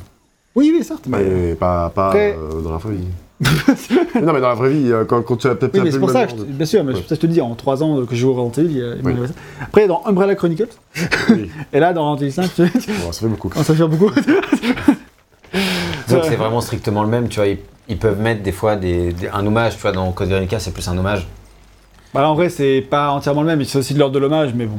Bah, la première partie, c'est exactement le même. hein, Oui, à quelques détails près, euh, c'est vraiment la même chose, les mêmes pièces et tout. D'ailleurs, le jeu, le DLC est plutôt divisé en plusieurs parties. La première partie, c'est vraiment être que de la lecture, où tu vas lire des choses. Bah, du coup, tu te dis pourtant, c'est un DLC qui part, qui est intéressant, quoi. Franchement, c'est intéressant de faire, euh, euh, de vivre ce moment où Jill va mourir, tu vois. Et en fait, euh, on te raconte la life du majordome, de Spencer, qui dit que Spencer, il est génial, qu'il va devenir un dieu, et que Enfin bref, on s'en bat les couilles, c'est la série Z, euh, c'est la série Z Resident Evil, était là. Franchement, avec on a passé mais tellement de temps où tu passes la moitié du DLC à lire des trucs qui servaient. Au final, t'en tires rien, quoi. T'oublies euh, à peine t'as terminé. J'aurais pu l'écrire moi-même, quoi. Enfin. euh, J'espère que t'aurais écrit mieux que ça, mec, hein, parce que franchement. euh, Parce que j'aurais Oui, pu euh, deviner ce qu'elle a marqué dedans. Mais quoi. oui. Ça je veux dire, quoi. et Spencer qui est là, oh, j'allais devenir un dieu. Et fais, oh putain, je peux plus. J'en peux plus des Spencer, des Wesker, des machins, des trucs, libérez-moi de, de tout ça, quoi. Et franchement. Et. euh, donc ça c'est la ça c'est la première partie où tu passes ton temps tu passes ton temps à lire ces documents et où il se passe rien concrètement tu, tu récupères des armes etc. L'ambiance est sympa et je pense qu'à l'époque, le CDC était plutôt apprécié parce que justement, à, en sein, au sein de Resident Evil 5, qui est plutôt axé action, là, avoir un, un truc axé plus horreur où tu sais pas quand est-ce que va arriver euh, le danger, je trouve que bah, ça peut être sympa. Mais Mm. c'est pas phénoménal en vrai. Non, c'est sympa, c'est sympa sans plus, mais vraiment, ils auraient juste dû condenser l'écriture de leur truc. Et tu dois, après, tu progresses, et là, tu as toute une séquence qui est un peu énigme, action, où tu, tu n'as pas d'armes parce que tu es tombé dans un trou et que tu as perdu toutes tes armes, tout ton inventaire, c'est con quand même. Mm. Et, euh, et effectivement, dans cette deuxième partie, du coup, tu dois. euh, C'est un jeu de chasse et la souris. tu de- de la chasse et souris avec des sortes de monstres que tu dois tuer d'une certaine manière. C'est assez original, pourquoi pas, pour le coup, ça exploite assez bien la coopération. Ouais, je trouve que c'était assez stressant. C'est assez stressant, c'est pas mémorable non plus. Euh, C'était ok quoi. C'était ok, voilà. C'est pas mémorable, je m'en souviens, l'autre, je m'en souviens pas. Ouais, Voilà. c'est vrai. D'ailleurs, fun fact, c'était ce DLC-là, c'était un des premiers tests que je faisais euh, Ah ouais? pour, Putain, euh, Game pour, pour Game Up, Putain, pour le média ouais. pour lequel je bossais il Bah, y a tard l'époque. C'est c'est mémorable parce que c'est c'est dur en fait, tu vois. Non, mais ce qui est mémorable, c'est aussi l'ambiance euh, du manoir, Ouais, c'était jouer ce Jill et Chris, etc. Ça, c'est ça qui est mémorable dans l'idée, je pense. Que, Dans l'idée, hein, je dis, hein, mémorable, juste on s'en souvient. Euh, Oui, voilà. c'est- Pas euh, genre je m'en souviens en me masturbant en y pensant tous les, tous les soirs. Tous les deux soirs. tous les deux soirs, c'est bon. et, et des années bissextiles. Mais, euh, mais sinon, euh, bon, et oui, donc moi je trouve ça assez efficace. C'est vrai que par contre, une heure, vous dites, c'est vrai que c'est très très. Celui-là, il dure plus d'une heure et demie en vrai. C'est- Ah, je pense aussi, j'avais le souvenir de ça. Ouais. Ah, c'est parce que tu passes une demi-heure à lire, quoi. mais il y a quand même des trucs bien, mais euh, j'ai pas passé un mauvais moment, mais c'était clairement pas mémorable. Et au final, Ouais. j'en suis sorti quand même déçu. Je pense que pour ce que ça faisait, Ouais. pour le chapitre que ça racontait, je pense que ça aurait pu être. Ça aurait pu être vraiment, ça aurait dû être vraiment mieux, franchement. Ah, bon, après, ça coûte 5 euros. C'est sûr, mais bon. Bah, on a tu vu fais un vrai truc Pour qui- 5 euros à l'époque, 15 t'avais t'avais un kebab, tu vois. C'est vrai. Maintenant. Ah, non. Bah là, euh, on l'a eu avec la version Gold euh, qu'on a acheté pour, le, pour faire le jeu, quoi. Donc, euh, du coup, vu que tu l'as- on l'avait, on l'aurait peut-être pas acheté spécifiquement. Sinon, on a, du coup, vu qu'on l'avait, on le faisait. Ça Clairement. continue en plus. C'est vraiment une occasion de manquer de faire un truc mieux, je trouve. Oui, c'est un peu ça. Moi, je le vois vraiment comme une occasion de manquer. Et le deuxième chapitre, donc, c'est Fuite désespérée. Ça raconte euh, Josh qui s'échappe avec sa pote. et, euh, et là, je trouve que ça raconte effectivement rien du tout. Ça raconte rien. Rien. C'est Les personnages s'en vont, c'est 100% s'échappent. action, c'est pour ça que tu t'en rappelles pas. C'est juste. En fait, en fait, la particularité du DLC, c'est que tu as des ennemis infinis tout le long. Et qu'en gros, il faut progresser en ouvrant des portes, en utilisant des Gatling pour détruire des, des portes, ou des, enfin, des lance-roquettes et tout. Et tu progresses jusqu'à la fin, et à la fin, tu as tout un, t'as un chrono assez long et assez difficile. Euh, c'est pendant lequel euh, tu dois survivre en attendant que quelqu'un vienne te chercher en hélicoptère. Enfin, tu sais, genre classique Resident Evil. Ok. Donc, Bah, je euh, pense que- Et cette arène de fin, elle est vraiment ultra dure en vrai. On a bien galéré. a- Ouais. Mais euh, du coup, c'est un, un- un épisode, je trouve, plus intéressant euh, d'un Bah, point de vue gameplay. Il est moins chiant parce que tu, tu passes vraiment tout le temps à tirer sur des trucs, du coup bah, le temps passe plus vite. Quoi. Bah, du coup, en coop, ça marche bien. Je pense que tout en seul, c'est voilà, oui, bien sûr. En coop, ça passe, ça passe bien. Bon, par contre, tu le termines et bon, je fais, pff, ok, oh, c'est enfin, vraiment, Oui, oui, c'était pas. Mais en fait, disons que ça prolonge bien le truc que t'as un chapitre de plus Resident Evil, pas dans les meilleurs décors, certes, mais euh, pour le coup, Ouais, euh, bah. C'est un peu le digestif, quoi. Oui, c'est ça. Oui, non, le digestif, il est bon. bon. Mais en fait, je crois, ce qui est triste, ce c'est que tu je le trouve moins intéressant, mais que je l'ai préféré. Ce qui est Ah cool. ouais Bah. Moi, au final, bah, pff, ouais, je mettrais les deux au même niveau. Enfin, ouais, c'est ça, le premier il est plus intéressant, mais. euh, Ah, si, alors il est plus intéressant, c'est tout. Ouais, Bah, mais plus intéressant, et moins mais bon, il est pas forcément euh, meilleur, quoi. Voilà, moi, je vais mettre un peu au mi- même niveau, les deux. Ah, ça s'équilibre du coup. Ouais, voilà, Ah, vache. franchement, Voilà. euh, je pense que euh, si je les avais, on les avait notés à la sortie, euh, j'aurais mis euh, 8 sur 20 ou 2, tu vois. Ah oui. Comme ça. Bon, j'aurais peut-être mis 10 moi pour le fort. Ouais, ouais, t'es plus indulgent, c'est pas nouveau. Ou t'es plus sévère, c'est pas nous. Ça dépend comment on les choses. Donc voilà. pas, mais ouais, ouais c'est c'est tout. En plus de cela, pour compléter la durée de vie, on a un mode mercenaries, évidemment. Je pense que c'est très bon dans le genre. Euh, Ouais. J'ai pas joué. J'ai pas joué non plus, j'avais dosé celui du 4. En tout cas, il a un petit peu. euh, Enfin, de ce que je me J'ai joué un souviens, peu à l'époque. Hein, mais, euh, euh, ça avait été initié avec Resident Evil 4, hein, si je ne m'abuse, et là, ils ont quand même bien level up la formule et tout. Et, euh, et- Ouais, bah, surtout tu peux y jouer à deux, c'est ce qui est plus fun quoi. forcément. Euh, ouais, j'imagine que tu peux y jouer à deux. ouais. Oui, oui, oui, oui, tu peux jouer en coop. D'abord, je crois que c'était quand, même- c'est quand même vachement plus élaboré. Et après, tu as enfin un autre truc. Ouais, qui est le mode affrontement, qui est un mode PVP. Toi, pour le coup, on n'a pas joué. Bon, je sais pas si c'est très intéressant de jouer, je sais pas s'il y a beaucoup de joueurs. Ouais, ouais. On n'a pas tenté le coup, mais bon, en tout cas, il y a eu un effort de proposer un truc euh, de nouveau. Voilà. On, aura Donc, pu, ça, c'est- on aura pu essayer là. Donc, euh, il y aura eu 7 ans de matchmaking. Mais... Eh ben, c'est tout pile le temps qu'il nous faut pour notre conclusion. Ah, bah, Allons-y, allez. Je pense que Végin, je vais te laisser com- commencer puisque euh, bah, j'ai beaucoup parlé. Tiens, ça marche, je vais commencer alors du coup. Euh, bah, Resident Evil 5, moi c'est un jeu qui, que j'attendais énormément. Franchement, c'est un des jeux, je pense que j'ai le plus attendu euh, de ma life parce qu'à l'époque, j'attendais vraiment beaucoup les jeux longtemps avant qu'ils sortent parce que le temps passait lentement. Maintenant, le temps passe beaucoup trop vite et du coup, j'ai même pas le temps d'attendre les jeux qui sont sortent. Les Ouais. jeux de, Quels alors de côté. À la, la, la suite qui est sortie. Ouais, ouais, c'est ça, c'est clair. Tu vois, genre, t'attends à fond un jeu et puis d'un coup, t'es au troisième épisode de la série et putain, j'ai pas encore le temps de faire le premier, les gars, calmez-vous. et euh, mais à l'époque, vraiment, voilà, euh, j'attendais beaucoup. J'ai été un peu déçu en le faisant en solo, puis après, je l'avais fait en coop, euh, en coop canapé, et vraiment, c'était un, j'avais un très bon souvenir, j'avais passé un très bon moment. Et j'avais un peu hâte de le refaire là, je m'étais dit, bon, bah vraiment, les gens, ils aiment pas trop Resident Evil 5 généralement, il est assez fan, mais bon, il est pas forcément spécialement aimé. Mais moi, je pense qu'on va reprendre mon pied. En plus, on va jouer avec Gag, ça va être sympa. Enfin, normalement, jouer avec deux quand t'es avec un bon pote, c'est sympa. Alors, est-ce que Gag est pas un bon pote après Je. C'est peut-être ça le C'est problème. débat, ça. Peut-être que t'as pas joué avec le bon pote. Je après. mettrais 16 à 5 et 8 à Gag. du coup, ça fera une note moyenne de 12. hein. c'est violent, c'est dur. Et, euh, et en fait, euh, bah, comme on l'a dit au cours du test, j'ai vraiment beaucoup apprécié ma partie, exactement comme ce à quoi je m'attendais, jusqu'à à peu près ce niveau-là, jusqu'à la fin de ce niveau-là. Et, euh, et à partir du niveau suivant, j'ai commencé un petit peu à m'ennuyer. Alors, avec Gag, c'était sympa parce que bon, voilà, on jouait, on se racontait nos journées, euh, tu vois, je sais pas. Pas tant que ça, ouais, mais on était pas tant très concentré dans le jeu, ouais. Parce que moi, quand je jouais à Gears of War avec des, avec des potes, euh, j'ai plus raconté tendance à raconter ta vie parce que c'est chouchoute. Bon. Toujours la chose. Alors que RE, RE, je trouve que t'es quand même bien pris dans les situations, quoi. Tu vois. Ouais, c'est vrai, c'est vrai. Tu passais, on n'avait pas vraiment le temps, mais à la fin, ça, quand on était là, putain, c'est encore Call of Duty, c'est encore tout doit te cacher, le, le gameplay devient rigide et tout. Et en fait, euh, bah, j'ai terminé le jeu vraiment sur une, une, une note un peu plus amère. Je me suis, j'ai bien aimé le faire jusqu'au bout, mais en fait, j'étais quand même content que ça se termine. J'étais quand même content d'arriver à la fin et de faire bon, ok, c'est terminé jusqu'à Resident Evil 6, ça rip euh, nous. Et, euh, et voilà, et c'est vrai que c'est dommage parce que quand le jeu dure, on n'a pas dit, mais bon, on a dû mettre une quatorzaine d'heures, un truc comme ça. euh, Moi, Ah je oui. pense entre 12 et 15. 15 heures quoi à peu près euh, en COP donc c'est quand même une durée de vie assez conséquente à l'époque t'en avais vraiment pour, pour ton argent quoi et sachant qu'il y a toute la partie du Game Plus dont tu as parlé et qu'on n'a même pas exploré et, et c'est vrai qu'en fait à la fin bah, j'étais là bah mince en fait euh, je termine quand même un peu sur une déception Resident Evil 5 et du coup c'est un peu une déception de parce que ça altère le souvenir Ah oui. que, Ça, que c'est j'avais chiant, quoi. ça.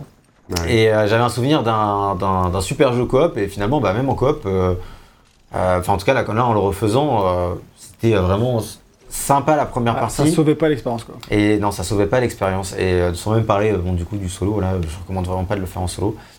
Donc euh, donc c'est dommage parce que si j'avais noté RE5 avec mes souvenirs, euh, bah, je pense que j'aurais bien mis un, un- un bon 15 sur 20, quoi, vraiment un 15 sur 20. euh, C'est pas non plus de ouf. Euh, c'est pas non plus de ouf, mais c'est vraiment. Parce que de toute façon, le, le jeu. Déjà à l'époque, je pensais vraiment que c'était qu'un remake de RE4 euh, en moins bien, mais en coop, du coup, ça rendait tout le truc cool. quoi. Mm. J'avais pas eu le coup de cœur que toi t'as eu à l'époque, parce que moi j'avais déjà fait RE4 avant. Ouais, oui. Et euh, ce qui change, je pense, pas mal de choses euh, dans, l'appréciation. Moi, le coup de cœur, je l'avais eu sur, sur RE4. ouais. Ouais. Et, euh, mais là, en vrai, de nos jours, en finissant euh, RE5, euh, je vais me briser le cœur, hein, mais euh, je suis plutôt sur un 12-13 quoi. Vraiment. Euh... Donc tu Oh. le notes moins bien, je tiens à le dire, hein, que Code Veronica. Veux combien Code Veronica Tu as dû mettre, T'es tu malade mettre là 14, je pense. hein. Non, bah Code Veronica, t'es fou. Ouais, je te promets, toute l'équipe avait 14 à Code Veronica. C'est vrai? Ouais, bah. Je sais pas pourquoi j'ai mis 14 Code Veronica. Bon, ouais, c'est bon, au moins 14, abuse pas non plus. euh, C'est pas un jeu. euh, on va s'ar- on va- on va s'arrêter sur, euh, sur 13 en 2023. Mais je pense. mais je suis d'accord que après, c'est l'expérience de 2023. Ouais, je sais, je te brise le cœur.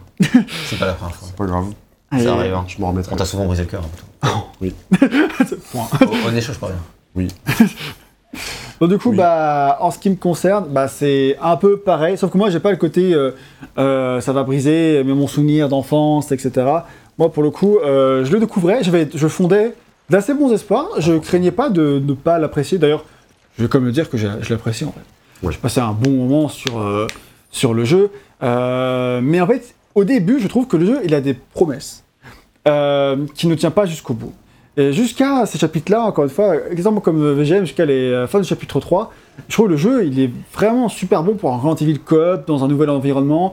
Il a ses défauts, certes, il n'est pas aussi bon que Resident Evil 4 et moins original, certes, mais il y a même truc de variété, etc. Et tu passes un bon moment, on s'éclate bien, euh, et il est plutôt, enfin, il est nerveux, et puis il est pas trop redondant, tu vois. J'ai vraiment une super bonne expérience. Malheureusement, la seconde moitié, qui est aussi la plus longue du fait que tu passes plus de temps à taper contre des sacs à PV, etc., et du coup tu passes plus de temps. Même le chapitre 1, il y a deux chapitres, il y a deux sous-chapitres, et le chapitre euh, 5 et 6, t'en as, t'en as 3, quoi. Donc du coup, c'est. Et ils sont vachement plus longs que les cha- sous-chapitres du chapitre 1. Donc C'est ça. aussi là-dessus que tu termines le jeu, donc euh, ça finit. Et voilà, donc ça. Je suis un peu resté sur une lassitude, ou plutôt sur une déception de me dire que, euh, en fait, vu les promesses du début de jeu, bah, je m'attendais vraiment euh, en fait, à ce que ça continue comme ça et, et à prendre mon pied jusqu'au bout.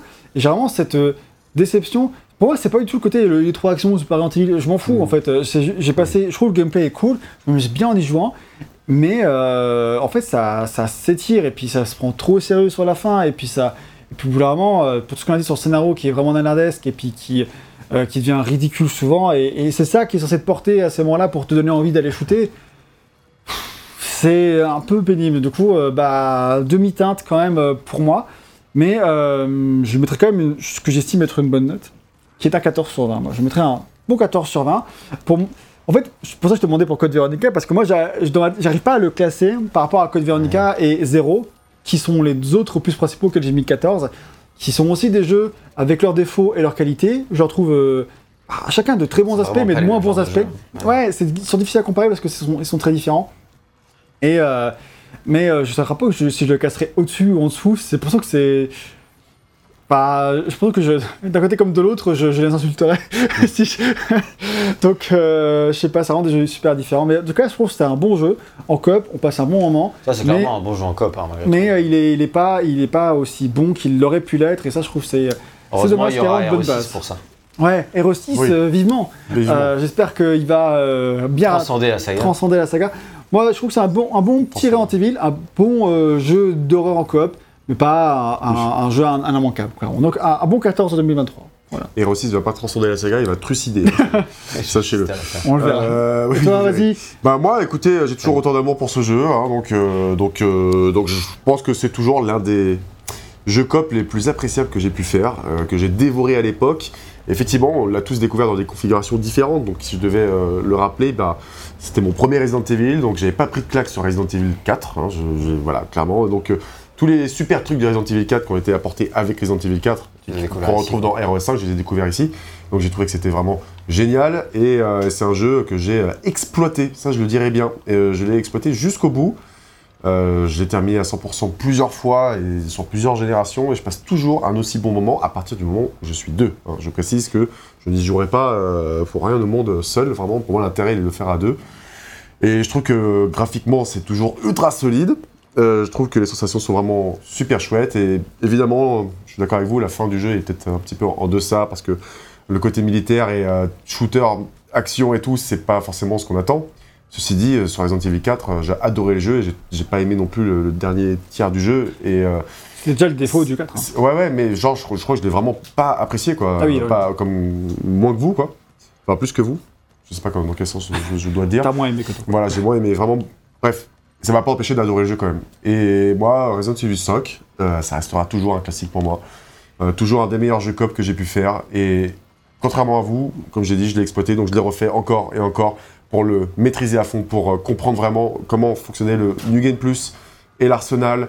Et, euh, et j'ai été récompensé à chaque fois pour tous les défis que je me suis lancé dans ce jeu, euh, dans les modes de difficulté supérieurs. Et je l'ai carrément refait par la suite, comme je l'ai dit. Donc non, c'est un... Moi j'a- j'adore Resident Evil 5. Et, et voilà, j'ai pas du bien. tout envie de le, le- le- le- le noter sévèrement. Bah, Bah, clairement, bah.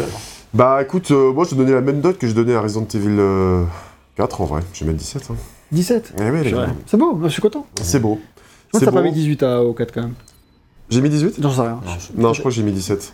Bon. Euh, mais euh, après, je note avec beaucoup d'affect. Il y a un petit peu de hein. subjectivité. Je pense hein. que. Bah, il faut, hein. Enfin, la, la subjectivité, on va pas se cacher, on fait partie de notre notation. Voilà. Et puis, euh, c'est notre ressenti, on, on se le cache pas, il n'y a aucune honte, je pense, à aimer et défendre ce jeu. D'ailleurs, je suis très très content que ce soit sur Canapé pour le, le faire avec autant d'amour, parce que tu vas représenter beaucoup, beaucoup de spectateurs Voilà. et euh, qui ont bah, vraiment le même expérience. Et je pense qu'effectivement, tu as découvert ce jeu. Je pense que c'est aussi le premier rendez-vous de beaucoup de gens. Euh, la preuve, c'est comme le jeu le plus vendu, donc il y a Oui. de grandes chances que beaucoup de gens le découvrent, Non, bah, je pense que avec. coop, ça a vachement fait vendre, forcément. Et puis, Ouais, puis je, tout simple, voilà. je sais pas, je suis tellement familier avec son gameplay, tu vois, euh, qui est certes rigide. Je, quand je joue à Resident Evil 5, je retrouve mes réflexes et je suis bien. Je sais que le jeu, il est fait pour ce gameplay rigide, en fait.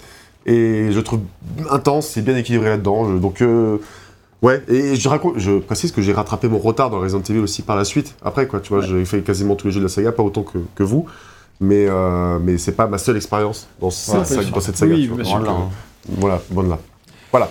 Bon bah super, bah merci beaucoup à tous d'avoir euh, suivi ce test jusqu'au bout, on espère qu'il vous a plu, n'hésitez pas à commenter pour nous dire ce que vous pensez de Resident Evil 5, comme vous voyez c'est très partagé sur Canapé, les notes vont de 13 à 17, c'est pas souvent que c'est comme ça, mais ça fait plaisir de voir un peu de diversité dans les avis, et on espère qu'on trouvera la même diversité dans les commentaires. En tout cas, si ça vous a plu, n'hésitez pas à mettre un like et surtout à vous abonner. Ça, Si ce n'était pas déjà fait, vous pouvez également nous soutenir sur Tipeee. On remercie énormément tous ceux qui le font. Et n'oubliez pas que vous pouvez nous retrouver sur nos réseaux sociaux, Facebook, Twitter, euh, surtout sur Instagram, enfin, euh, mais sur notre Discord, euh, la, la communauté est très active. Dans tous les cas, nous, on se retrouve prochainement pour un prochain test de Resident Evil. On ne sera pas tout de suite au 6. Il y a quelques épisodes en attendant, mais vous inquiétez pas, ça va vite arriver quand même. Oui. Et il y a aussi la rétrospective Zelda à continuer de suivre en parallèle, donc on vous invite à la, à la voir. Oui.